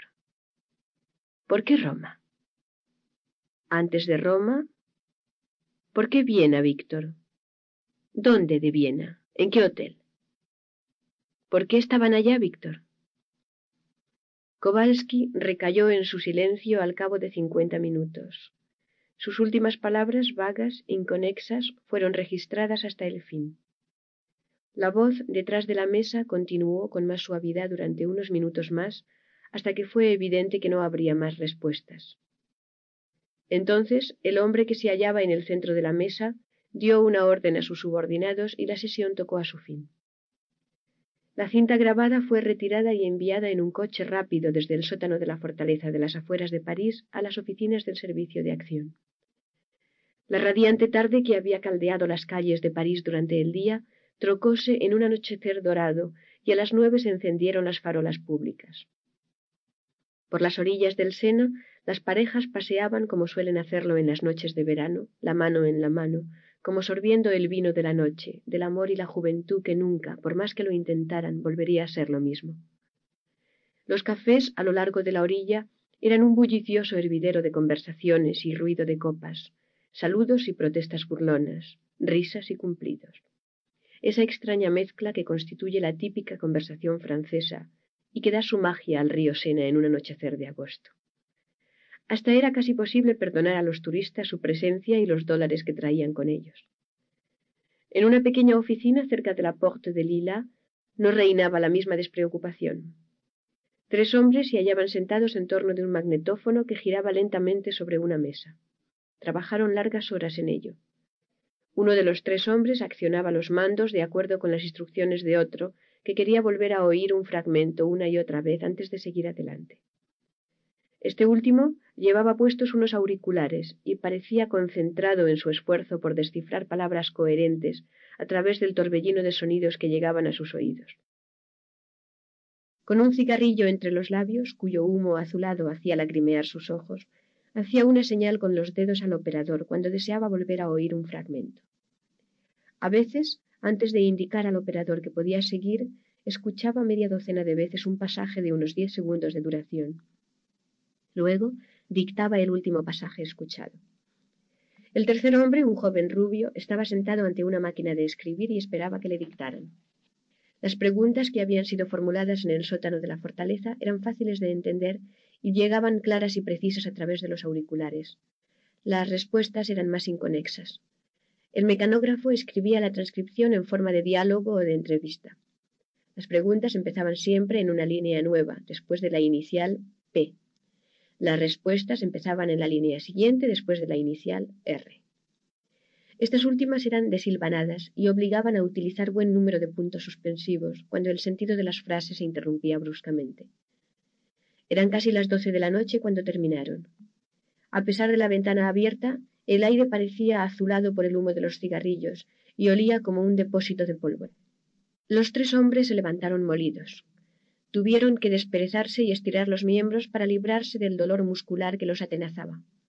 Uno de los tres descolgó el teléfono, pidió línea y marcó un número. El hombre de los auriculares se los quitó y volvió a enrollar la cinta en su tambor original. El mecanógrafo retiró de la máquina las últimas hojas, separó las de papel carbón intercaladas y empezó a disponer en montones separados las hojas de las tres copias de la confesión. El primer juego sería para el coronel Roland, el segundo para los archivos y el tercero sería mimeografiado para hacer del mismo otras copias destinadas a los jefes de departamento, para el caso de que Roland considerara conveniente distribuirlas. La llamada encontró al coronel Roland en el restaurante donde había estado cenando con unos amigos. Como de costumbre, el elegante y solterón funcionario se había mostrado ingenioso y galante, y sus cumplidos dirigidos a las damas presentes habían sido altamente apreciados por ellas, sino por sus maridos. Cuando el camarero lo llamó al teléfono, se excusó y salió. El teléfono estaba en el mostrador. El coronel dijo simplemente Roland y esperó mientras la persona que lo llamaba se identificaba. Entonces Roland hizo lo mismo, por el sistema de intercalar en la primera frase de su conversación la consigna previamente convenida. Quien lo hubiese escuchado habría descubierto que acababan de informar al coronel de que su coche, que estaba en el taller, ya había sido reparado y que el coronel podía enviar a recogerlo cuando quisiera. Roland dio las gracias a su informador y volvió a la mesa. Cinco minutos después se excusaba cortésmente, explicando que le esperaba una mañana de mucho trabajo, por lo que no debía acortar excesivamente su ración de sueño. Diez minutos más tarde se hallaba solo en su coche, marchando a toda velocidad a través de las concurridas calles de la ciudad hacia el barrio más tranquilo de la Porte de Lille. Llegó a su despacho poco después de la una de la madrugada. Se quitó su impoluta chaqueta oscura, encargó café al personal de turno y llamó a su ayudante. La primera copia de la confesión de Kowalski llegó con el café. La primera vez leyó rápidamente las veintiséis páginas del dossier, intentando captar el sentido general de lo que el legionario, mentalmente desquiciado, había dicho. Algo que leyó hacia la mitad de la confesión le llamó la atención y le hizo fruncir el ceño, pero siguió leyendo hasta el fin sin detenerse. Su segunda lectura fue más lenta, más cautelosa, dedicando más atención a cada párrafo. La tercera vez empuñó un rotulador de la bandeja situada frente al papel secante y realizó una nueva lectura, más despacio todavía, tachando con una línea gruesa todas las palabras y pasajes relativos a Sylvie, lo no sé qué, Indochina, Argelia, Jojo, Kovacs, Corso, Cerdos y la Legión. Todo aquello lo comprendía y no le interesaba. Buena parte de la confesión se refería a Sylvie, y había algunas alusiones a una mujer llamada Julie que nada significaba para Roland. Una vez suprimido todo aquello, la confesión no hubiese ocupado más de seis páginas. Intentó extraer algún sentido de los pasajes restantes. Roma. Los tres jefes estaban en Roma. Bueno, esto ya lo sabía. ¿Pero por qué? La pregunta había sido formulada ocho veces. La respuesta aproximadamente había sido siempre la misma. No querían que los raptaran como le había ocurrido a Argu en febrero. Muy natural, pensó Roland. ¿Habría perdido el tiempo con la operación Kowalski? Había una palabra concreta que el legionario había mencionado dos veces, o más bien tartajeado dos veces, en respuesta a aquellas ocho preguntas idénticas. La palabra era secreto. Como adjetivo, nada había de secreto acerca de su presencia en Roma o como sustantivo. ¿Qué secreto? Roland leyó hasta el final por décima vez y luego retrocedió hasta el principio. Los tres hombres de la OAS estaban en Roma. Estaban allí porque no querían que los raptasen. No querían que los raptaran porque estaban en posesión de un secreto. Roland sonrió irónicamente. Él había estado en lo cierto, más que el general Guibaud, al suponer que Godin no se había escondido por miedo. Así que conocían un secreto. ¿Qué secreto? Todo parecía proceder de algo ocurrido en Viena. La palabra Viena aparecía tres veces, pero al principio Roland había creído que se trataba de la ciudad de Vienne, situada a treinta y pico de kilómetros al sur de Lyon, pero tal vez se tratara de la capital austriaca y no de la ciudad francesa provincial. Celebraron una reunión en Viena. Después fueron a Roma y se instalaron, de forma que no pudieran raptarles y obligarles a revelar un secreto. El secreto debió de surgir en Viena. Pasaban las horas y sucedíanse las tazas de café. En el cenicero crecía la montaña de colillas. Antes de que el cielo empezara a palidecer por encima de los suburbios del este del Boulevard Mortier, el coronel Roland sabía que estaba sobre una pista. Faltaban datos, faltaban realmente y para siempre, puesto que el mensaje recibido por teléfono a las tres de la madrugada le había informado de que Kowalski no volvería a ser interrogado, porque había muerto. O tal vez se hallaban ocultos entre el desarticulado texto que había brotado de aquel conturbado cerebro a medida que menguaba su capacidad de resistencia. Con la mano derecha, Roland empezó a señalar algunas piezas sueltas del rompecabezas que no parecían encajar en el texto. Kleist, un hombre llamado Kleist. Kowalski, siendo polaco, había pronunciado el nombre correctamente.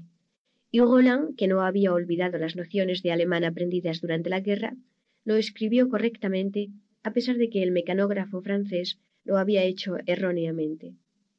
¿Se trataba de un hombre o acaso de un lugar? Llamó a la centralilla y ordenó que buscaran el listín telefónico de Viena y vieran si encontraban a una persona o un establecimiento llamado Kleist. La respuesta llegó a los diez minutos. Había en Viena dos columnas de Kleist, todos simples particulares, y dos establecimientos que llevaban aquel mismo nombre. La escuela primaria masculina Igual Kleist y la pensión Kleist, en la Bruckner Alley. Roland anotó los dos nombres, pero subrayó la pensión Kleist y siguió leyendo.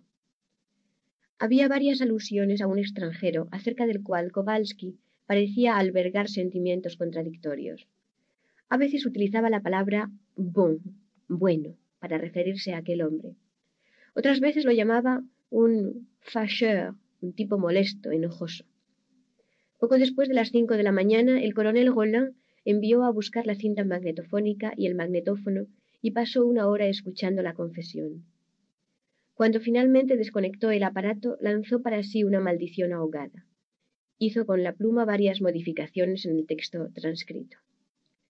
Kowalski no se había referido al extranjero llamándole bon, sino blond, rubio, y la palabra salida de aquellos labios desgarrados, que había sido transcrita como fâcheur, había sido en realidad faucheur, en su significado de asesino. A partir de aquel momento, la tarea de reconstruir el rompecabezas de Kowalski fue sencilla. La palabra chacal, que había sido tachada cada vez que se repetía porque Roland había creído que era un insulto que Kowalski dirigía a los hombres que lo habían detenido y lo estaban torturando, cobraba un nuevo significado. Se convertía en el nombre cifrado del pistolero rubio extranjero con quien los tres jefes de la OAS se habían reunido en la pensión Kleist de Viena pocos días antes de buscar un refugio seguro en Roma. Ahora Roland podía adivinar el objetivo de la oleada de atracos a bancos y joyerías que se habían perpetrado en toda Francia durante las últimas ocho semanas. El rubio, fuese quien fuese, exigía dinero para realizar un trabajo para la OAS, y solo había un trabajo en el mundo por el que se pudiera exigir tal cantidad de dinero. El rubio no había sido contratado para liquidar una cuenta entre gángsters.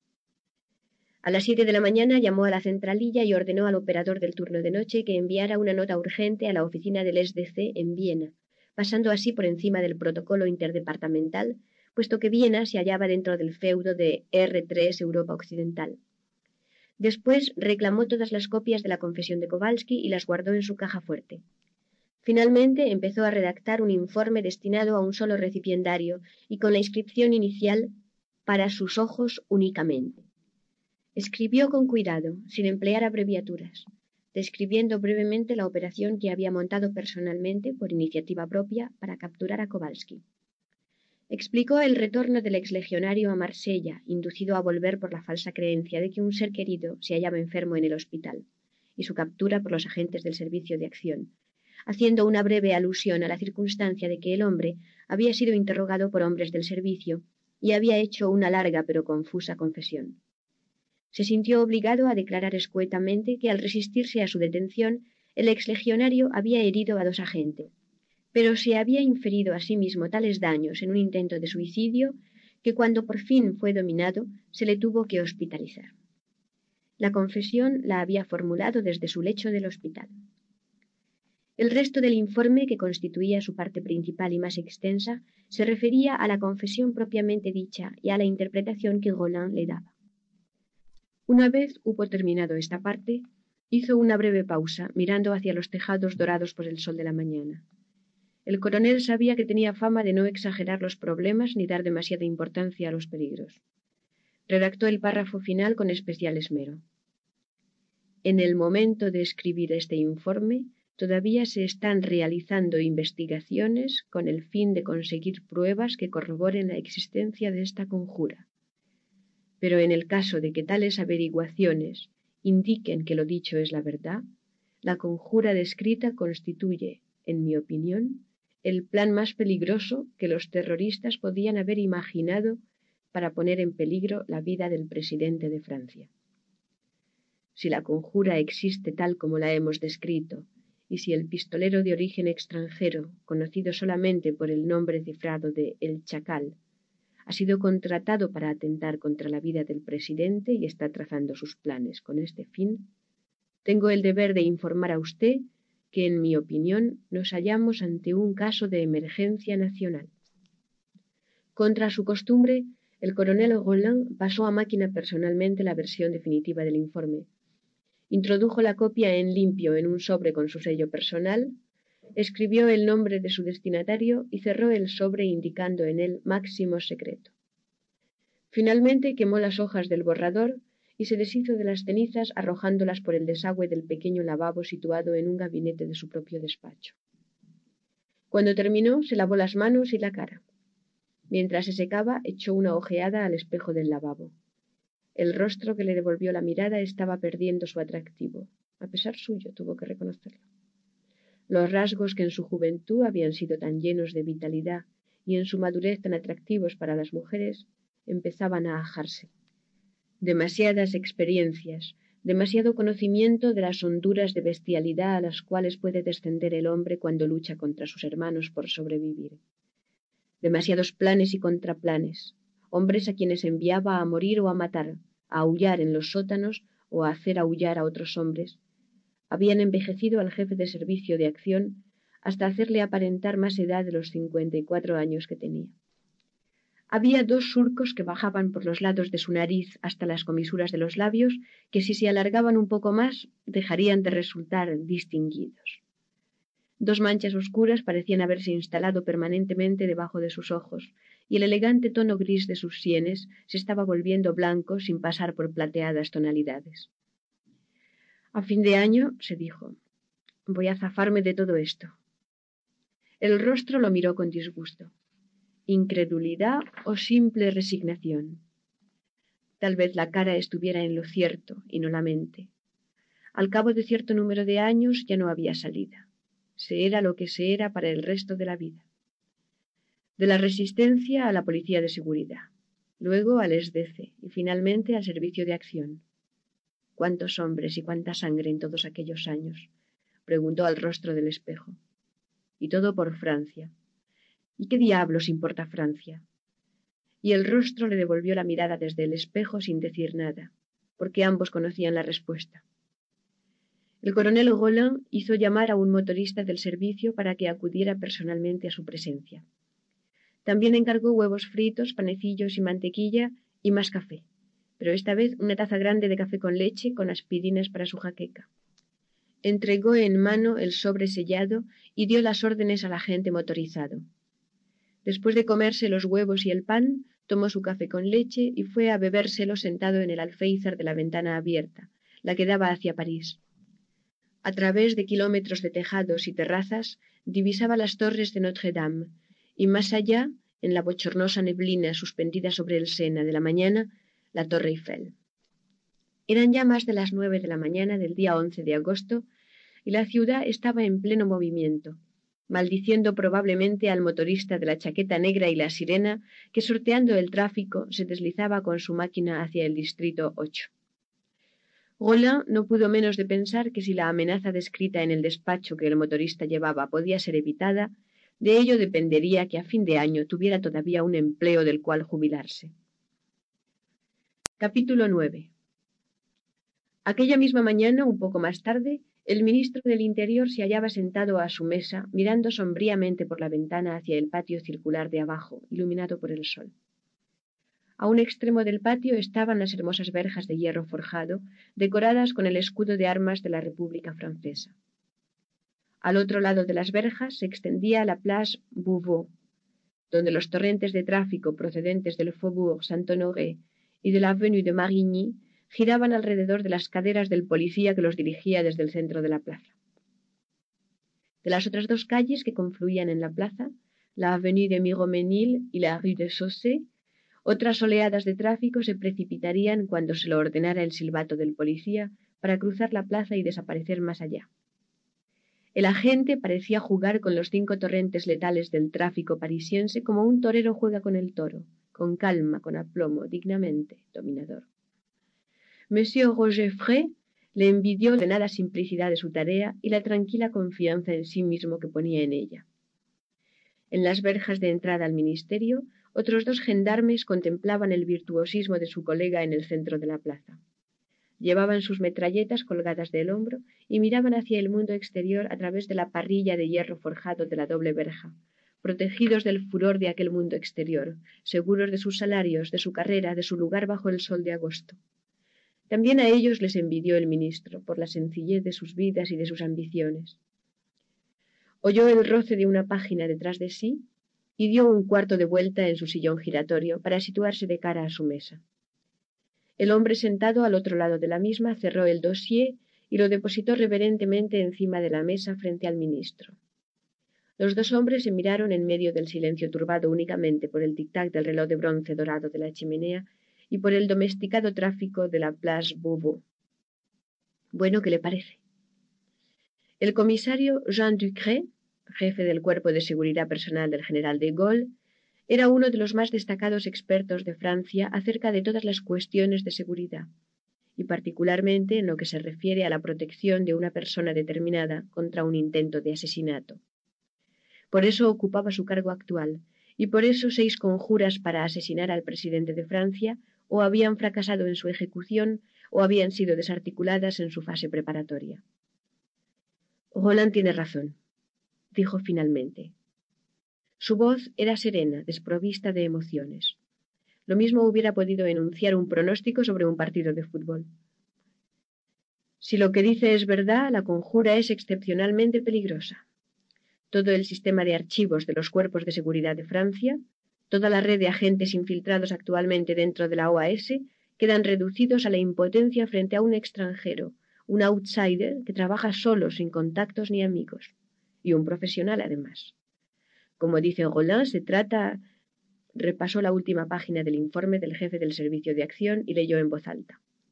Del plan más peligroso que quepa imaginar. Roger Frey se pasó los dedos por el pelo gris que llevaba muy corto y volvió a hacer girar su sillón de cara a la ventana.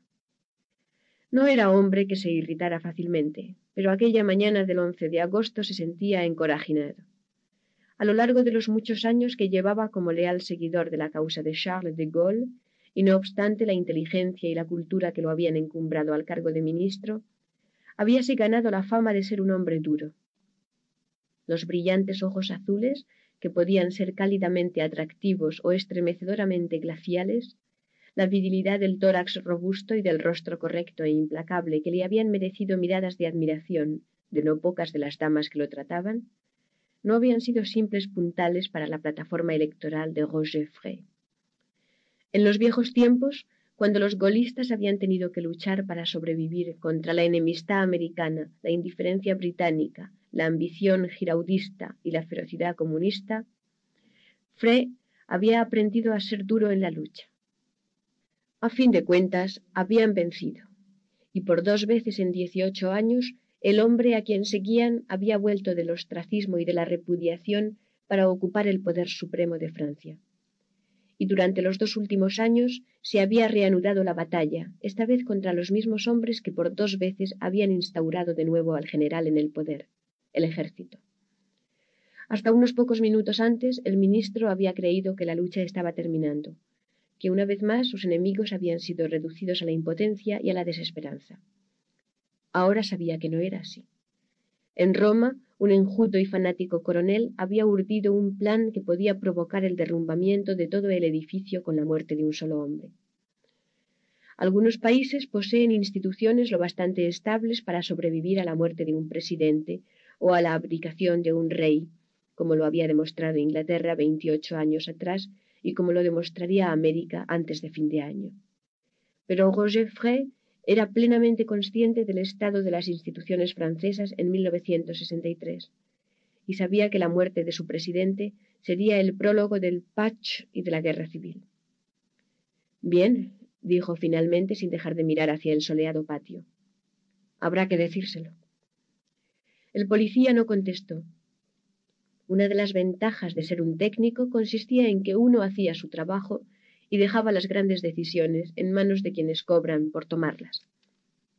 Desde luego no pensaba ofrecerse como voluntario para informar al presidente. El ministro se volvió hacia él. Bien, merci, commissaire. Solicitaré una entrevista para esta tarde e informaré al presidente. Su voz sonó tensa y decidida. Faltaba todavía un detalle. No necesito rogarle que guarde un silencio absoluto sobre esto hasta que yo haya expuesto la situación al presidente y éste haya decidido cómo desea que se lleve el asunto. El comisario Ducré se puso en pie y salió para cruzar la plaza y bajar un centenar de metros por la carretera hasta las verjas de entrada del Palacio del Elíseo. Una vez solo, el ministro del Interior volvió a leer muy despacio el dossier. No le cabía duda de que el enfoque de Roland era acertado, y el parecer de Ducré lo había confirmado en su opinión. El peligro existía, era grave, no era posible evitarlo, y el presidente debía ser informado. Como a su pesar, pulsó el intercom que zumbó en respuesta a su llamada. A través de la rejilla ordenó Póngame con el secretario general del Elíseo. Un minuto después sonó el teléfono rojo situado al lado del intercom. Levantó el receptor y escuchó durante unos segundos. Monsieur Faucard, s'il vous plaît. Una nueva pausa y después la engañosa y suave voz de uno de los hombres más poderosos de Francia llegó a sus oídos. Roger Frey explicó brevemente lo que deseaba y por qué. Cuanto antes mejor, Jacques. Sí, ya sé que debe compulsar el horario. Esperaré. Por favor, llámeme en cuanto pueda. La llamada llegó al cabo de una hora. La cita fue fijada para las cuatro de la tarde, en cuanto el presidente hubiera terminado su siesta. Por un momento el ministro estuvo a punto de replicar que lo que tenía encima de la carpeta de su mesa era más importante que todas las siestas del mundo, pero se contuvo a tiempo. Como todos los que rodeaban al presidente, sabía que no era aconsejable irritar al funcionario de la voz suave, a quien el presidente escuchaba siempre y que poseía un archivo personal de información íntima más temido que conocido. Aquella tarde, a las cuatro menos veinte, el chacal salía de Cunningham en Curzon Street, después de uno de los almuerzos más exquisitos y caros que los especialistas londinenses en gastronomía pueden preparar. Al fin y al cabo, meditaba para sí mientras entraba en la South Audley Street. Probablemente sería su último almuerzo en Londres por una temporada, y tenía sus razones para celebrarlo. A la misma hora, un DS-19 negro salía por las verjas del Ministerio del Interior de Francia a la Place Beauvau. El policía del centro de la plaza, advertido previamente por un grito de sus colegas apostados en las puertas, detuvo el tráfico de las calles adyacentes y se cuadró para saludar. Un centenar de metros más abajo, el Citroën dobló hacia el porche de piedra gris frente al Palacio del Elíseo.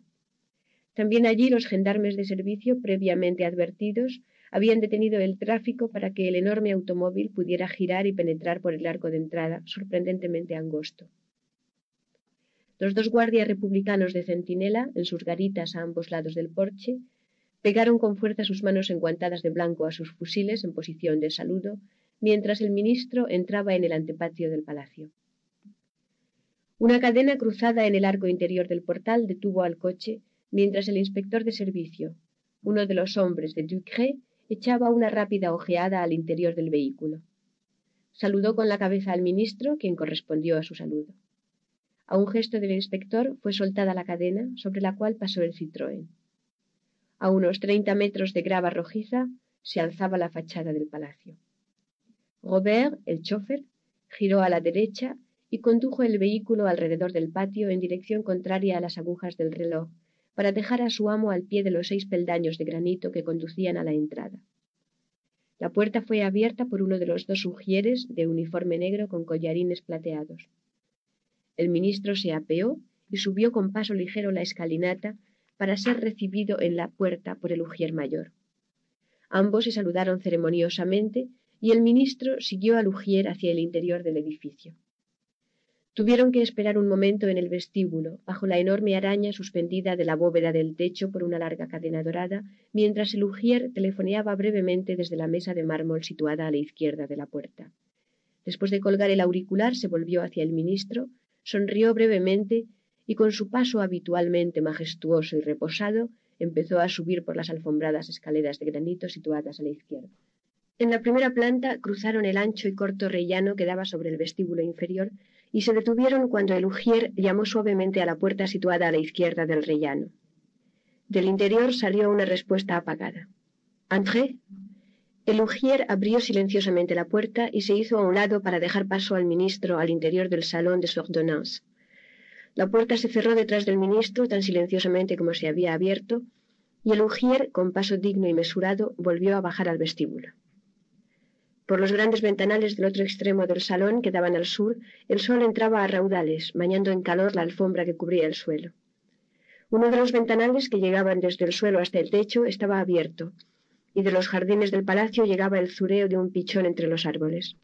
El tráfico de los Champs-Élysées, a 500 metros de distancia y completamente oculto a la vista detrás de los corpulentos tilos y hayas, en plena foliación veraniega, era simplemente otro murmullo, menos audible todavía que el zureo del pichón. Como siempre que se encontraba en las salas del Palacio del Elíseo, que daban al sur, Frey, hombre de ciudad, tenía la sensación de hallarse en algún château enterrado en el corazón del campo. El ruido del tráfico del Faubourg Saint-Honoré al lado del edificio era tan solo un recuerdo. Como el ministro no ignoraba, el presidente adoraba el campo. El ADC del día era el coronel de Serre, quien se levantó de detrás de su mesa. Monsieur le ministre. Coronel, Frey señaló con un movimiento de cabeza hacia la doble puerta situada en el lado izquierdo del salón. ¿Me esperan? Desde luego, señor ministro.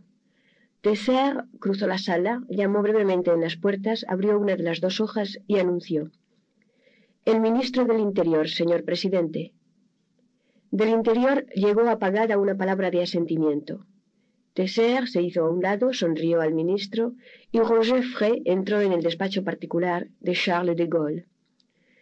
El ministro siempre había pensado que en aquella estancia no había nada que no proporcionara un indicio acerca de la personalidad del hombre que había encargado su decoración y su mobiliario. A la derecha había las tres altas y elegantes ventanas que, como las del salón de Sordonnance, daban acceso al jardín. También en el estudio una de ellas estaba abierta, y el murmullo del pichón, silenciado un instante en el momento de cruzar la puerta entre las dos estancias, volvía a oírse procedente de los jardines. Debajo de aquellos tilos y hayas se hallaban al acecho varios agentes con armas automáticas capaces de hacer blanco en unas de espadas a veinte pasos de distancia. Pero si alguno de ellos se dejaba ver desde las ventanas de la primera planta, podía darse por perdido. En todo el palacio, la ira del hombre a quien protegerían fanáticamente si se hacía necesario había llegado a ser legendaria en el supuesto de que se enterara de las medidas adoptadas para su propia protección, o si tales medidas se interferían en su intimidad.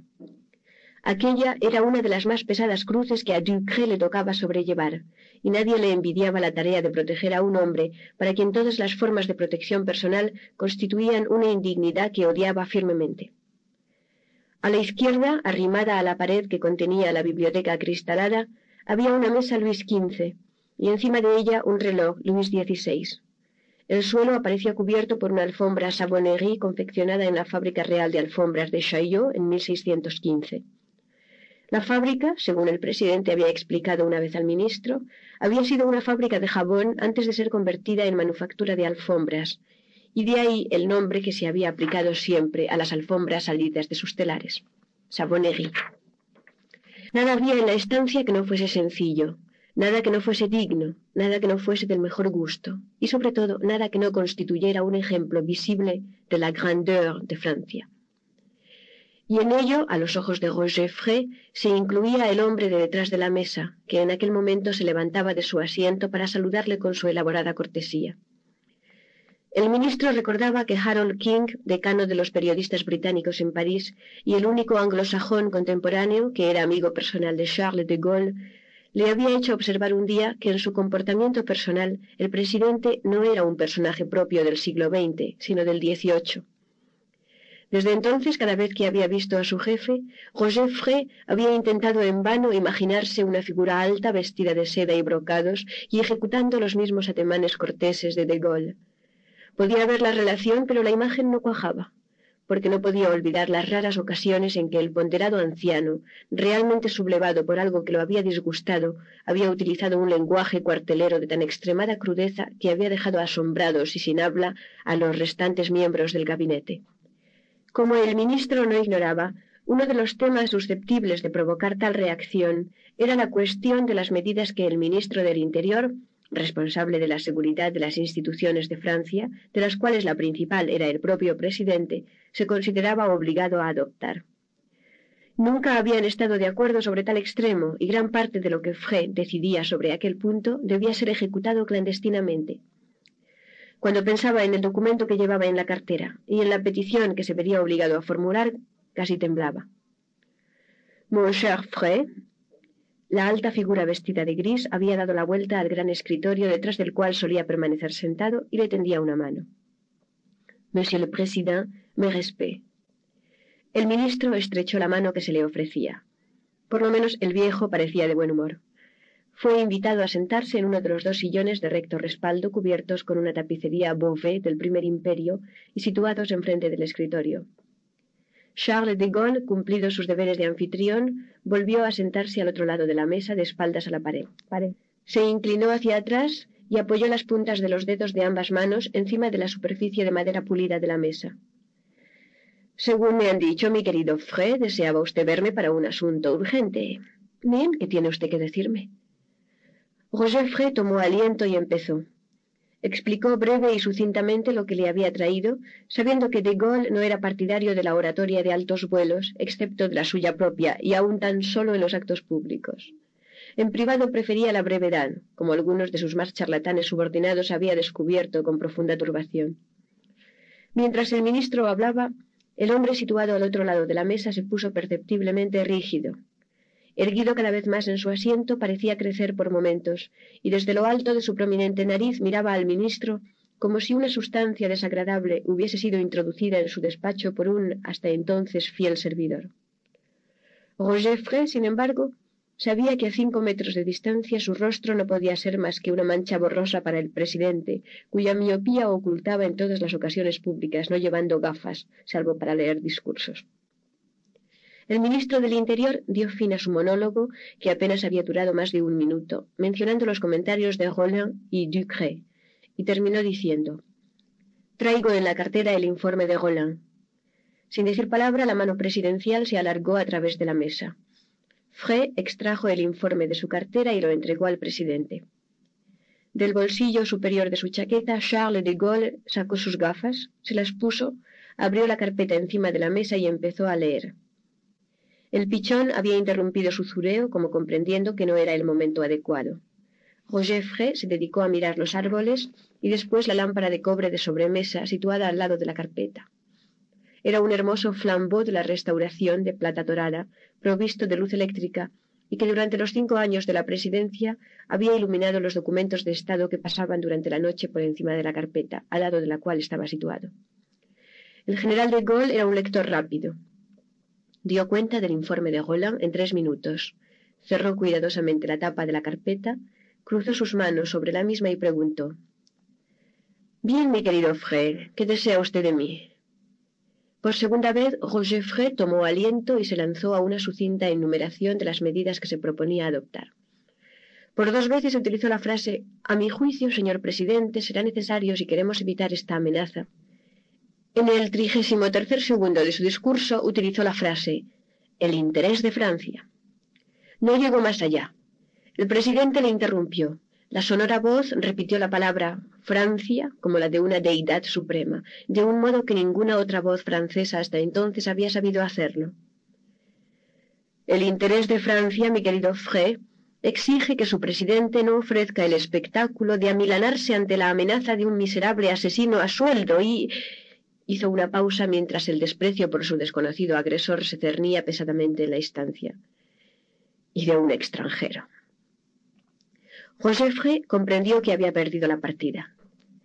El general no perdió los estribos como el ministro del Interior había temido que hiciera. Empezó a hablar con claridad y precisión, como quien quiere que sus deseos queden bien especificados. Mientras hablaba, algunas de sus frases volaron por la ventana abierta y fueron oídas por el coronel Dessert. La France ne saurait accepter la dignité et la grandeur assujetties au misérable ménage d'un chacal. Dos minutos más tarde, Roger Frey salió del despacho del presidente. Saludó con la cabeza al coronel Tesser, franqueó la puerta del salón de ordonnances y bajó al vestíbulo. He aquí, pensó el ujier mayor mientras escoltaba al ministro por la escalinata hasta su Citroën y le veía alejarse. He aquí un hombre que tiene un problema, si alguno hubo en el mundo. Me pregunto qué le habrá dicho el viejo. Pero siendo como era el ujier mayor, su rostro conservó la calma impasible de la fachada del palacio donde había servido durante veinte años. No, así es imposible. El presidente estuvo tajante acerca de este punto. Roger Frey se volvió de la ventana de su despacho y miró al hombre a quien se había dirigido. A los pocos minutos de haber regresado del Elíseo, había hecho llamar a su jefe de gabinete o jefe del personal. Alexandre Sanguinetti era corso.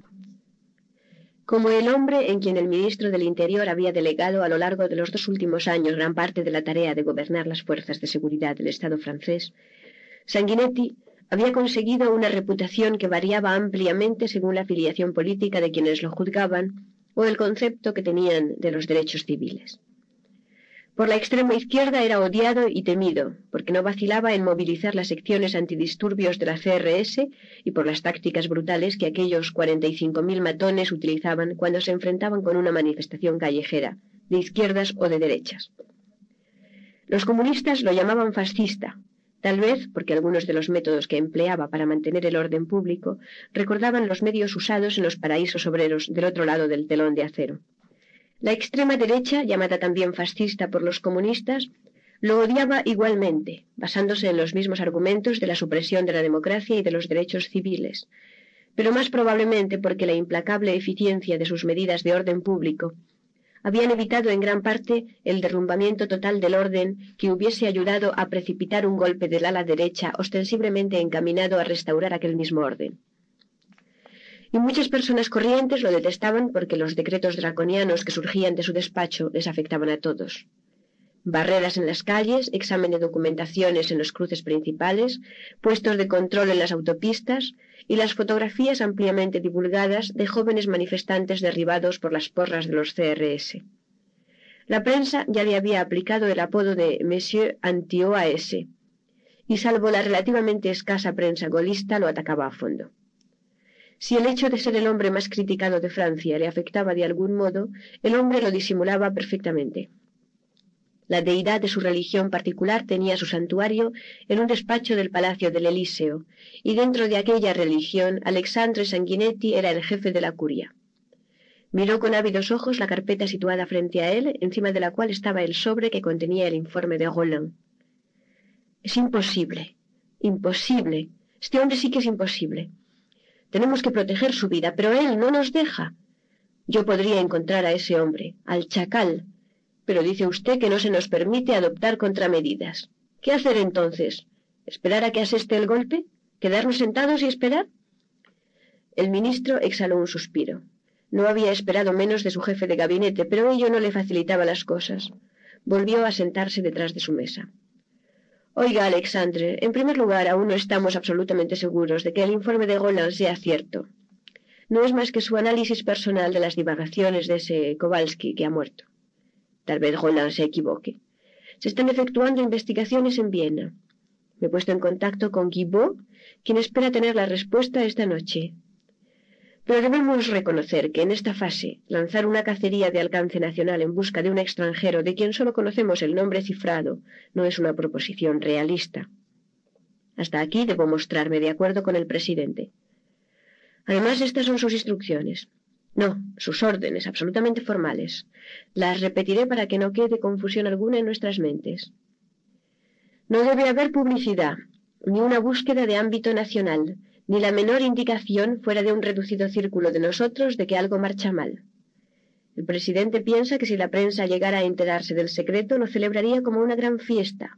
Los países extranjeros se reirían a mandíbula batiente y cualquier precaución extraordinaria que tomáramos sería interpretada tanto aquí como en el exterior como el espectáculo del presidente de Francia ocultándose de un hombre solo y para colmo extranjero.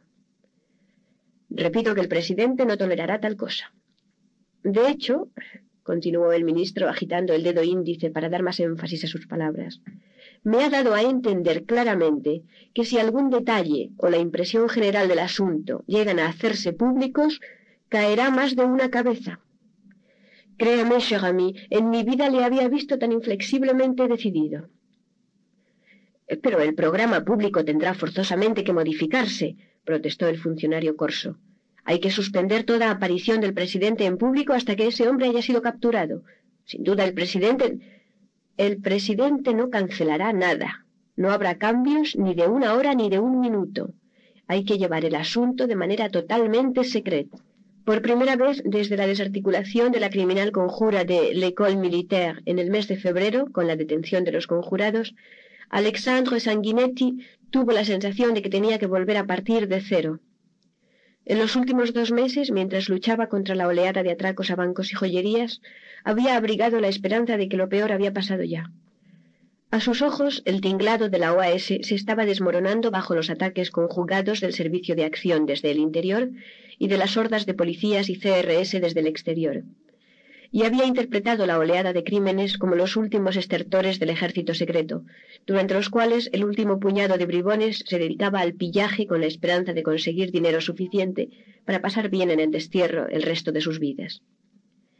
Pero la última página del informe de Roland exponía claramente que las docenas de agentes dobles que el coronel había logrado infiltrar incluso en los niveles superiores de la OAS habían quedado desbordadas por el anonimato del pistolero, desconocido para todo el mundo menos para los tres hombres que estaban a salvo en un hotel de Roma. Y Sanguinetti comprendía por sí mismo que los enormes archivos de dossier acerca de todas las personas que alguna vez tuvieron el menor contacto con la OAS y en los cuales el ministro del Interior solía confiar para su información habían sido convertidos en un montón de papeles inútiles por un solo hecho, que el chacal era extranjero. Si no se nos permite actuar, ¿qué podemos hacer? Yo no he dicho que no se nos permita actuar, le corrigió Frey. He dicho que no se nos permite actuar públicamente. Todo debe realizarse en secreto. Esto nos deja una sola alternativa. La identidad del pistolero debemos conocerla mediante una investigación secreta Debemos localizarle donde quiera que esté, en Francia o en el extranjero, y eliminarlo sin vacilar. Y eliminarlo sin vacilar. Este es, señores, el único camino que nos queda. El ministro del Interior pasó revista con la mirada a las personas reunidas en torno de la mesa de la sala de reuniones del ministerio para dar tiempo a que sus palabras penetraran con fuerte impacto en todas las mentes.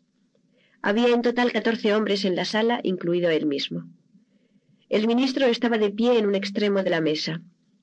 Inmediatamente a su derecha se hallaba sentado su jefe de gabinete y a su izquierda el prefecto de policía, jefe político de las fuerzas de policía de Francia. A lo largo del lado derecho de la mesa, a partir de Sanguinetti, se sentaban el general Guibaud, jefe del SDC, y el coronel Roland, jefe del Servicio de Acción y autor del informe, una de cuyas copias se encontraba delante de cada uno de los presentes. Después de Roland se encontraban el comisario Ducré del Cuerpo de Seguridad Presidencial y Saint-Clair de Villobin, coronel de las Fuerzas Aéreas y del personal del Elíseo, golista fanático, pero conocido también en el círculo íntimo que rodeaba al presidente por ser igualmente fanático en sus propias ambiciones. A la izquierda de Maurice Papon, el prefecto de policía, estaban Maurice Grimaud, director general de la Sûreté Nacional de Francia, y en una hilera los cinco jefes de los departamentos que constituían la Sûreté. Aunque los novelistas se complacen en presentarla como una fuerza implacable en la persecución de los criminales, la Sûreté Nacional, propiamente dicha, es simplemente la reducida oficina con escaso personal que controla las cinco ramas anticrimen que en realidad llevan a cabo todo el trabajo. La tarea de la Sûreté es administrativa, como la de la Interpol, igualmente deformada por los escritores. Entre el personal de la Sûreté no hay un solo detective. El hombre que tenía a sus órdenes personales las Fuerzas Nacionales de Detectives de Francia se hallaba sentado al lado de Maurice Grimaud. Era Max Fernet, director de la Policía Judicial. Aparte de sus enormes cuarteles generales en el Quai des Orfèvres, mucho más espaciosos que la sede de la Sûreté en el número 11 de la Rue de Chaussée, al doblar la esquina del Ministerio del Interior, la Policía Judicial controla 17 centrales de servicio regionales, uno para cada uno de los 17 distritos policíacos de la Francia metropolitana. Por debajo de estos están las fuerzas policíacas de barrio, 453 en total, que comprenden 74 comisarías centrales, 253 comisarías de distrito y 126 puestos de policía locales, el conjunto de la red abarca un total de 2.000 ciudades y pueblos de Francia. Esta es la fuerza organizada contra el crimen. En las zonas rurales, a lo largo de las carreteras, la tarea más general de mantener la ley y el orden es desempeñada por la Gendarmería Nacional y la Policía de Tráfico, los gendarmes móviles. En muchas zonas, por razones de eficiencia, los gendarmes y los agentes de policía comparten las mismas instalaciones y locales. En 1963, el número de hombres a las órdenes de Max Fernet en la policía judicial rebasaba en muy poco los veinte mil. A la izquierda de Ferney se sentaban los jefes de las cuatro secciones restantes de la Sûreté. El Bureau de Sûreté Publique, Renseignements Généraux, la Direction de la Surveillance du Territoire y el Corps Républicain de Sécurité. El primero de estos, el BSP, se ocupaba principalmente de la protección de edificios, comunicaciones, carreteras y cualquier otra pertenencia del Estado contra sabotajes o daños. El segundo, RG, u Oficina Central de Registros, era la memoria de las otras cuatro secciones. En los archivos de su sede del Panteón había cuatro millones y medio de dossiers personales sobre individuos que habían llegado a conocimiento de las fuerzas de la Policía de Francia desde que éstas habían sido creadas. Se hallaban archivados a lo largo de casi nueve kilómetros distantes por orden alfabético de los apellidos de las personas a que se referían, o por el tipo de crimen por el cual la persona había sido condenada o del cual había sido simplemente acusada por sospechas. También se conservaban los nombres de los testigos que habían comparecido en juicio y los de quienes habían sido declarados inocentes. Aunque en aquellas fechas el sistema todavía no funcionaba por medio de computadoras, los archiveros se jactaban de poder desenterrar en pocos minutos los detalles de una violación cometida en un pueblecito diez años atrás o los nombres de los testigos que habían tomado parte en un oscuro juicio, que ni siquiera había merecido los honores de la publicidad. A estos dossiers se añadían las huellas dactilares de todas las personas cuyas huellas habían sido tomadas en Francia, entre ellas muchísimas que no habían sido identificadas. Había también diez millones y medio de tarjetas, entre ellas las tarjetas de desembarco de todos los turistas en todos los puestos fronterizos, y las fichas hoteleras rellenadas por todos los que se habían instalado en hoteles franceses fuera de París. Solo por razones de espacio había que eliminar de vez en cuando cierto número de tales tarjetas, con el fin de dejar lugar para las nuevas que ingresaban cada año. Las únicas fichas regularmente cumplimentadas dentro del país que no iban a RG eran las que eran rellenadas en los hoteles de París. Estas pasaban a la prefectura de policía del Boulevard de Palais. La DST, cuyo jefe se sentaba tres lugares más allá de Ferney, era y es la fuerza de contraespionaje de Francia, responsable también de mantener una vigilancia constante en los aeropuertos, muelles y fronteras de Francia. Antes de pasar a los archivos, las tarjetas de desembarco de los que entraban en Francia eran examinadas por el funcionario de la DST en el punto de entrada con el fin de mantener bajo vigilancia y control a los indeseables. El último hombre de la hilera era el jefe de la CRS, la fuerza de cuarenta y cinco mil hombres, de la cual Alexandre Sanguinetti había hecho ya un uso tan divulgado y tan cordialmente impopular durante los dos años precedentes. Por razones de espacio, el jefe de la CRS se hallaba sentado al otro extremo de la mesa, de cara al ministro y separado de éste por toda la longitud de la mesa. Quedaba otro asiento entre el jefe de la CRS y el coronel Saint-Clair, en el ángulo de la derecha. Lo ocupaba un hombre corpulento, el humo de la pipa del cual molestaba evidentemente al exquisito coronel sentado a su izquierda. El ministro había insistido acerca de Max Ferney para que lo invitara a la reunión. Era el comisario Maurice Bouvier, jefe de la brigada criminal de la PJ. Así que esta es la situación, señores, prosiguió el ministro. Todos han leído el informe del coronel Roland que está ante ustedes, y todos han oído de mis labios las considerables limitaciones que el presidente, en interés de la dignidad de Francia, se considera obligado a imponer a nuestros esfuerzos por suprimir esta amenaza contra su persona. Insistiré una vez más en que la investigación y cualquier acción subsiguiente a la misma deben llevarse de manera totalmente secreta. No es necesario decir deben ustedes guardar un silencio absoluto y no discutir el asunto con nadie que no esté presente en la sala, a menos que otra persona haya sido hecha partícipe del secreto. Les he convocado porque creo que sea lo que fuere lo que hagamos, tarde o temprano tendremos que apelar a los recursos de todos los departamentos aquí representados. Y ustedes, los jefes de departamento, no deben albergar la menor duda en cuanto a la máxima prioridad que este asunto exige.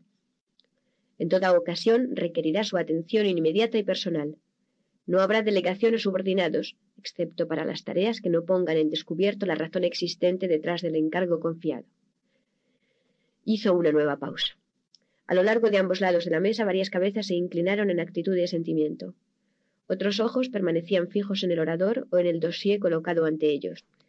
En el otro extremo, el comisario Bouvier miraba al techo, despidiendo breves boqueadas de humo por una comisura de la boca, como un piel roja enviando señales. El coronel de las Fuerzas Aéreas, sentado a su lado, hacía una mueca a cada aspiración. Y ahora, continuó el ministro, creo que ha llegado el momento de preguntarles qué piensan ustedes de ello. Coronel Roland, ¿ha obtenido éxito su investigación en Viena? El jefe del servicio de acción levantó los ojos de su propio informe y lanzó una mirada de reojo al general jefe de la SDC, de quien no recibió ni aliento ni ninguna manifestación en contra. El general Guibaud, recordando que se había pasado la mitad del día desahogando cerca del jefe de la sección R3 su irritación por la decisión que aquella misma mañana había tomado Roland de utilizar su oficina en Viena para sus propias investigaciones, miraba fijamente ante sí. Sí, dijo el coronel. Esta mañana y esta tarde nuestros agentes en Viena han realizado algunas investigaciones en la pensión Kleist, un pequeño hotel particular de la Bruckner Alley. Llevaban consigo unas fotografías de Marc Rodin, René Moncler y André Casson. No hubo tiempo para enviarles fotografías de Víctor Kowalski que no figuraban en el archivo de Viena. El recepcionista del hotel ha declarado que reconocía por lo menos a dos de los hombres, pero no lograba localizarlos. Un poco de dinero ha cambiado de manos y se le ha pedido que repasara el registro del hotel de los días comprendidos entre el 12 y el 18 de junio, fecha esta última en que los tres jefes de la OAS se instalaron juntos en Roma. Por fin declaró haber recordado el rostro de Godin como un hombre que el 15 de junio tomó una habitación a nombre de Schulz. Dice el recepcionista que celebró una especie de reunión de negocios por la tarde, pasó la noche en su habitación y se marchó al día siguiente. Recuerda que Schulz tenía un compañero, un hombre muy corpulento, de aspecto sombrío, y que precisamente por eso se acordaba de Schulz. Este recibió por la mañana la visita de dos hombres y los tres celebraron una reunión. Los dos visitantes pudieron ser Casson y Moncler. El empleado no está seguro, pero le parece haber visto anteriormente por lo menos una de las dos caras. Añade el empleado que los hombres pasaron todo el día en la habitación, aparte de una ocasión a última hora de la mañana en que Schultz y el gigante, que se llama Kowalski, salieron tardando media hora en volver. Ninguno de ellos pidió el almuerzo ni bajaron a comer. ¿Recibieron la visita de un quinto hombre?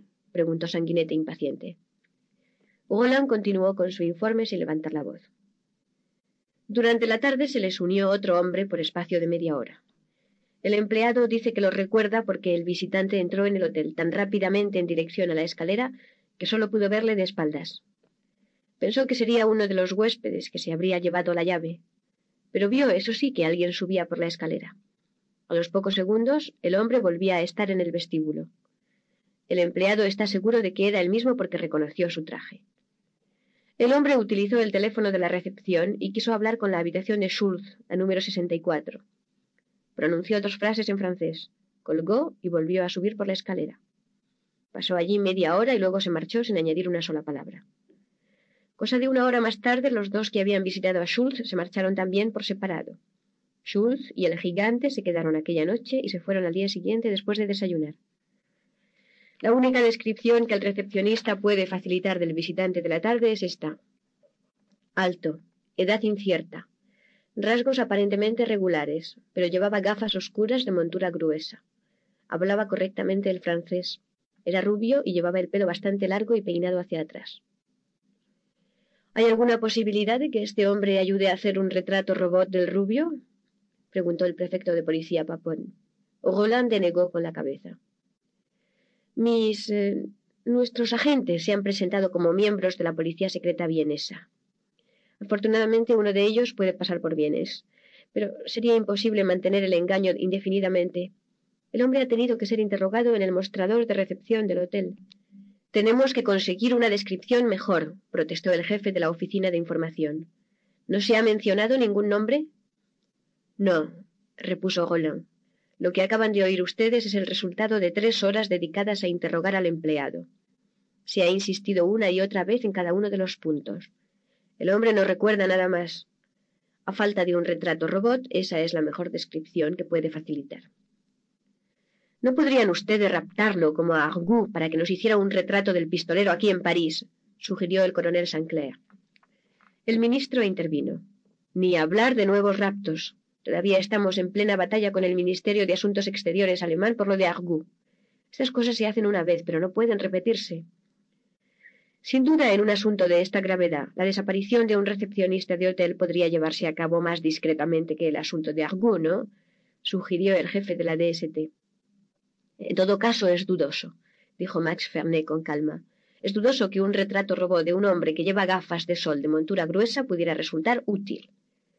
Muy pocos retratos robot realizados sobre la base de un incidente insignificante que duró 20 segundos dos meses atrás tienen algún parecido con el criminal cuando éste es capturado. La mayoría de tales retratos podrían corresponder a medio millón de personas, y algunos de ellos solo contribuirían a desorientarnos. Así que, aparte de Kowalski, que ha muerto y que dijo todo cuanto sabía, que no era mucho, solo hay cuatro hombres en el mundo que conocen la identidad de ese chacal, dijo el comisario Ducré. Uno de ellos es el propio interesado, y los otros están en un hotel de Roma. ¿Y si intentáramos atraer a uno de estos aquí? De nuevo el ministro movió negativamente la cabeza. Mis instrucciones acerca de este punto son tajantes. Los raptos quedan descartados. El gobierno italiano se pondría furioso si ocurriera algo de este estilo a pocos metros de la vía Condotti. Además, hay algunas dudas acerca de la posibilidad de realizarlo. General, el general Guibaud levantó los ojos y miró a los presentes. La extensión y calidad de la pantalla protectora que Rodin y sus dos colegas han levantado a su alrededor, según los informes de mis agentes que los tienen bajo constante vigilancia, descarta esta posibilidad también desde el punto de vista práctico, dijo. Les rodean ocho pistoleros de primera clase, exlegionarios, o siete si Kowalski no ha sido sustituido. Todas las escaleras, ascensores, escalerillas de escape y tejados están vigilados. Habría que montar una operación en gran escala, probablemente con granadas de gases y metralletas para capturar a uno solo con vida. Aun en esta suposición, las posibilidades de sacar al hombre del país y de llevarlo a Francia, a 500 kilómetros al norte, con los italianos a la zaga, son ciertamente muy escasas. Contamos con hombres que figuran entre los primeros expertos del mundo en esta clase de operaciones, y dicen que ello sería imposible salvo mediante una operación militar tipo comando. En la sala se hizo de nuevo el silencio. Bien, señores, dijo el ministro. ¿Alguna otra sugerencia? El chacal debe ser hallado. Por lo menos esto está claro, contestó el coronel Saint-Clair. Varios de los presentes se miraron unos a otros y uno o dos enarcaron las cejas. Por lo menos eso está claro, ciertamente, murmuró el ministro desde el extremo de la mesa. Lo que estamos intentando hallar es el modo de hacerlo dentro de los límites que nos han sido impuestos y partiendo de esta base tal vez podamos decidir cuál de los departamentos aquí representados es el más adecuado para llevar a cabo esta tarea.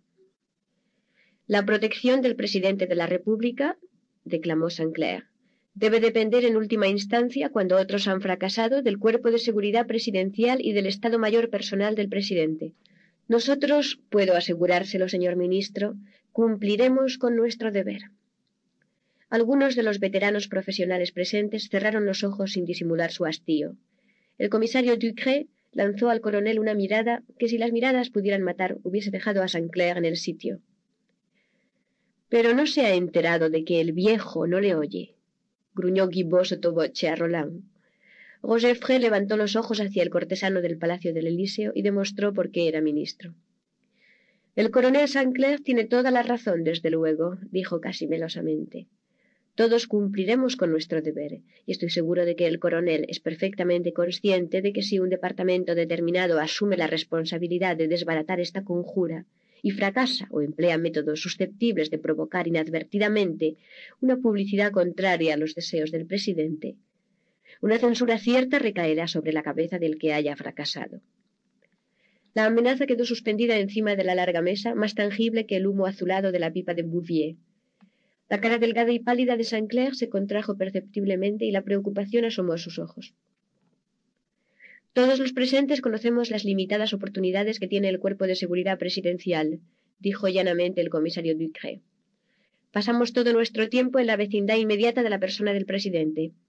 Es evidente que esta investigación es de un alcance superior al que podría abarcar mi personal sin desatender sus deberes primordiales. Nadie le contradijo porque todos los jefes de departamento sabían que lo dicho por el jefe del cuerpo de seguridad presidencial era cierto. Pero ninguno de los presentes deseaba que el ministro pusiera los ojos en él. Roger miró en torno de la mesa y por fin sus miradas se detuvieron en la masa envuelta en humo del comisario Bouvier en el otro extremo. ¿Qué opina usted, Bouvier? Hasta ahora no ha dicho nada. El detective se quitó la pipa de los labios, logró exhalar una última bocanada de pestífero humo a la cara de Saint Clair, que se había vuelto hacia él, y habló serenamente como si expusiera unos simples hechos que se le acababan de ocurrir. Yo creo, señor ministro, que el SDC no puede descubrir a este hombre a través de sus agentes en la OAS, puesto que ni siquiera la OAS sabe quién es. Que el Servicio de Acción no puede eliminarlo, puesto que no sabe a quién debe suprimir. En cuanto a la DST, no puede detenerle en la frontera porque sus agentes no saben a quién deben interceptar.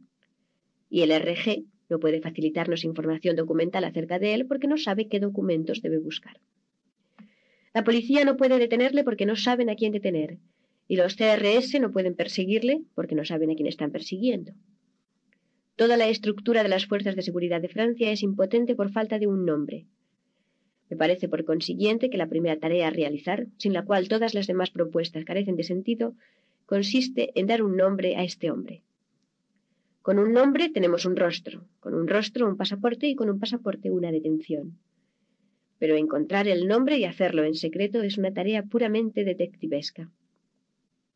Volvió a guardar silencio e introdujo la boquilla de la pipa entre sus dientes. Lo que había dicho fue digerido por cada uno de los hombres sentados en torno de la mesa. Ninguno de ellos encontró un solo fallo en su razonamiento. Sanguinetti asintió lentamente con la cabeza en dirección al ministro. Y dígame, comisario, ¿quién es el mejor detective de Francia? preguntó el ministro con calma. Bouvier reflexionó unos segundos antes de volver a retirar la pipa de sus labios. El mejor detective de Francia, señores, es mi delegado, el comisario Claude Lebel. Llámele, dijo el ministro del Interior. Segunda parte. Anatomía de una cacería.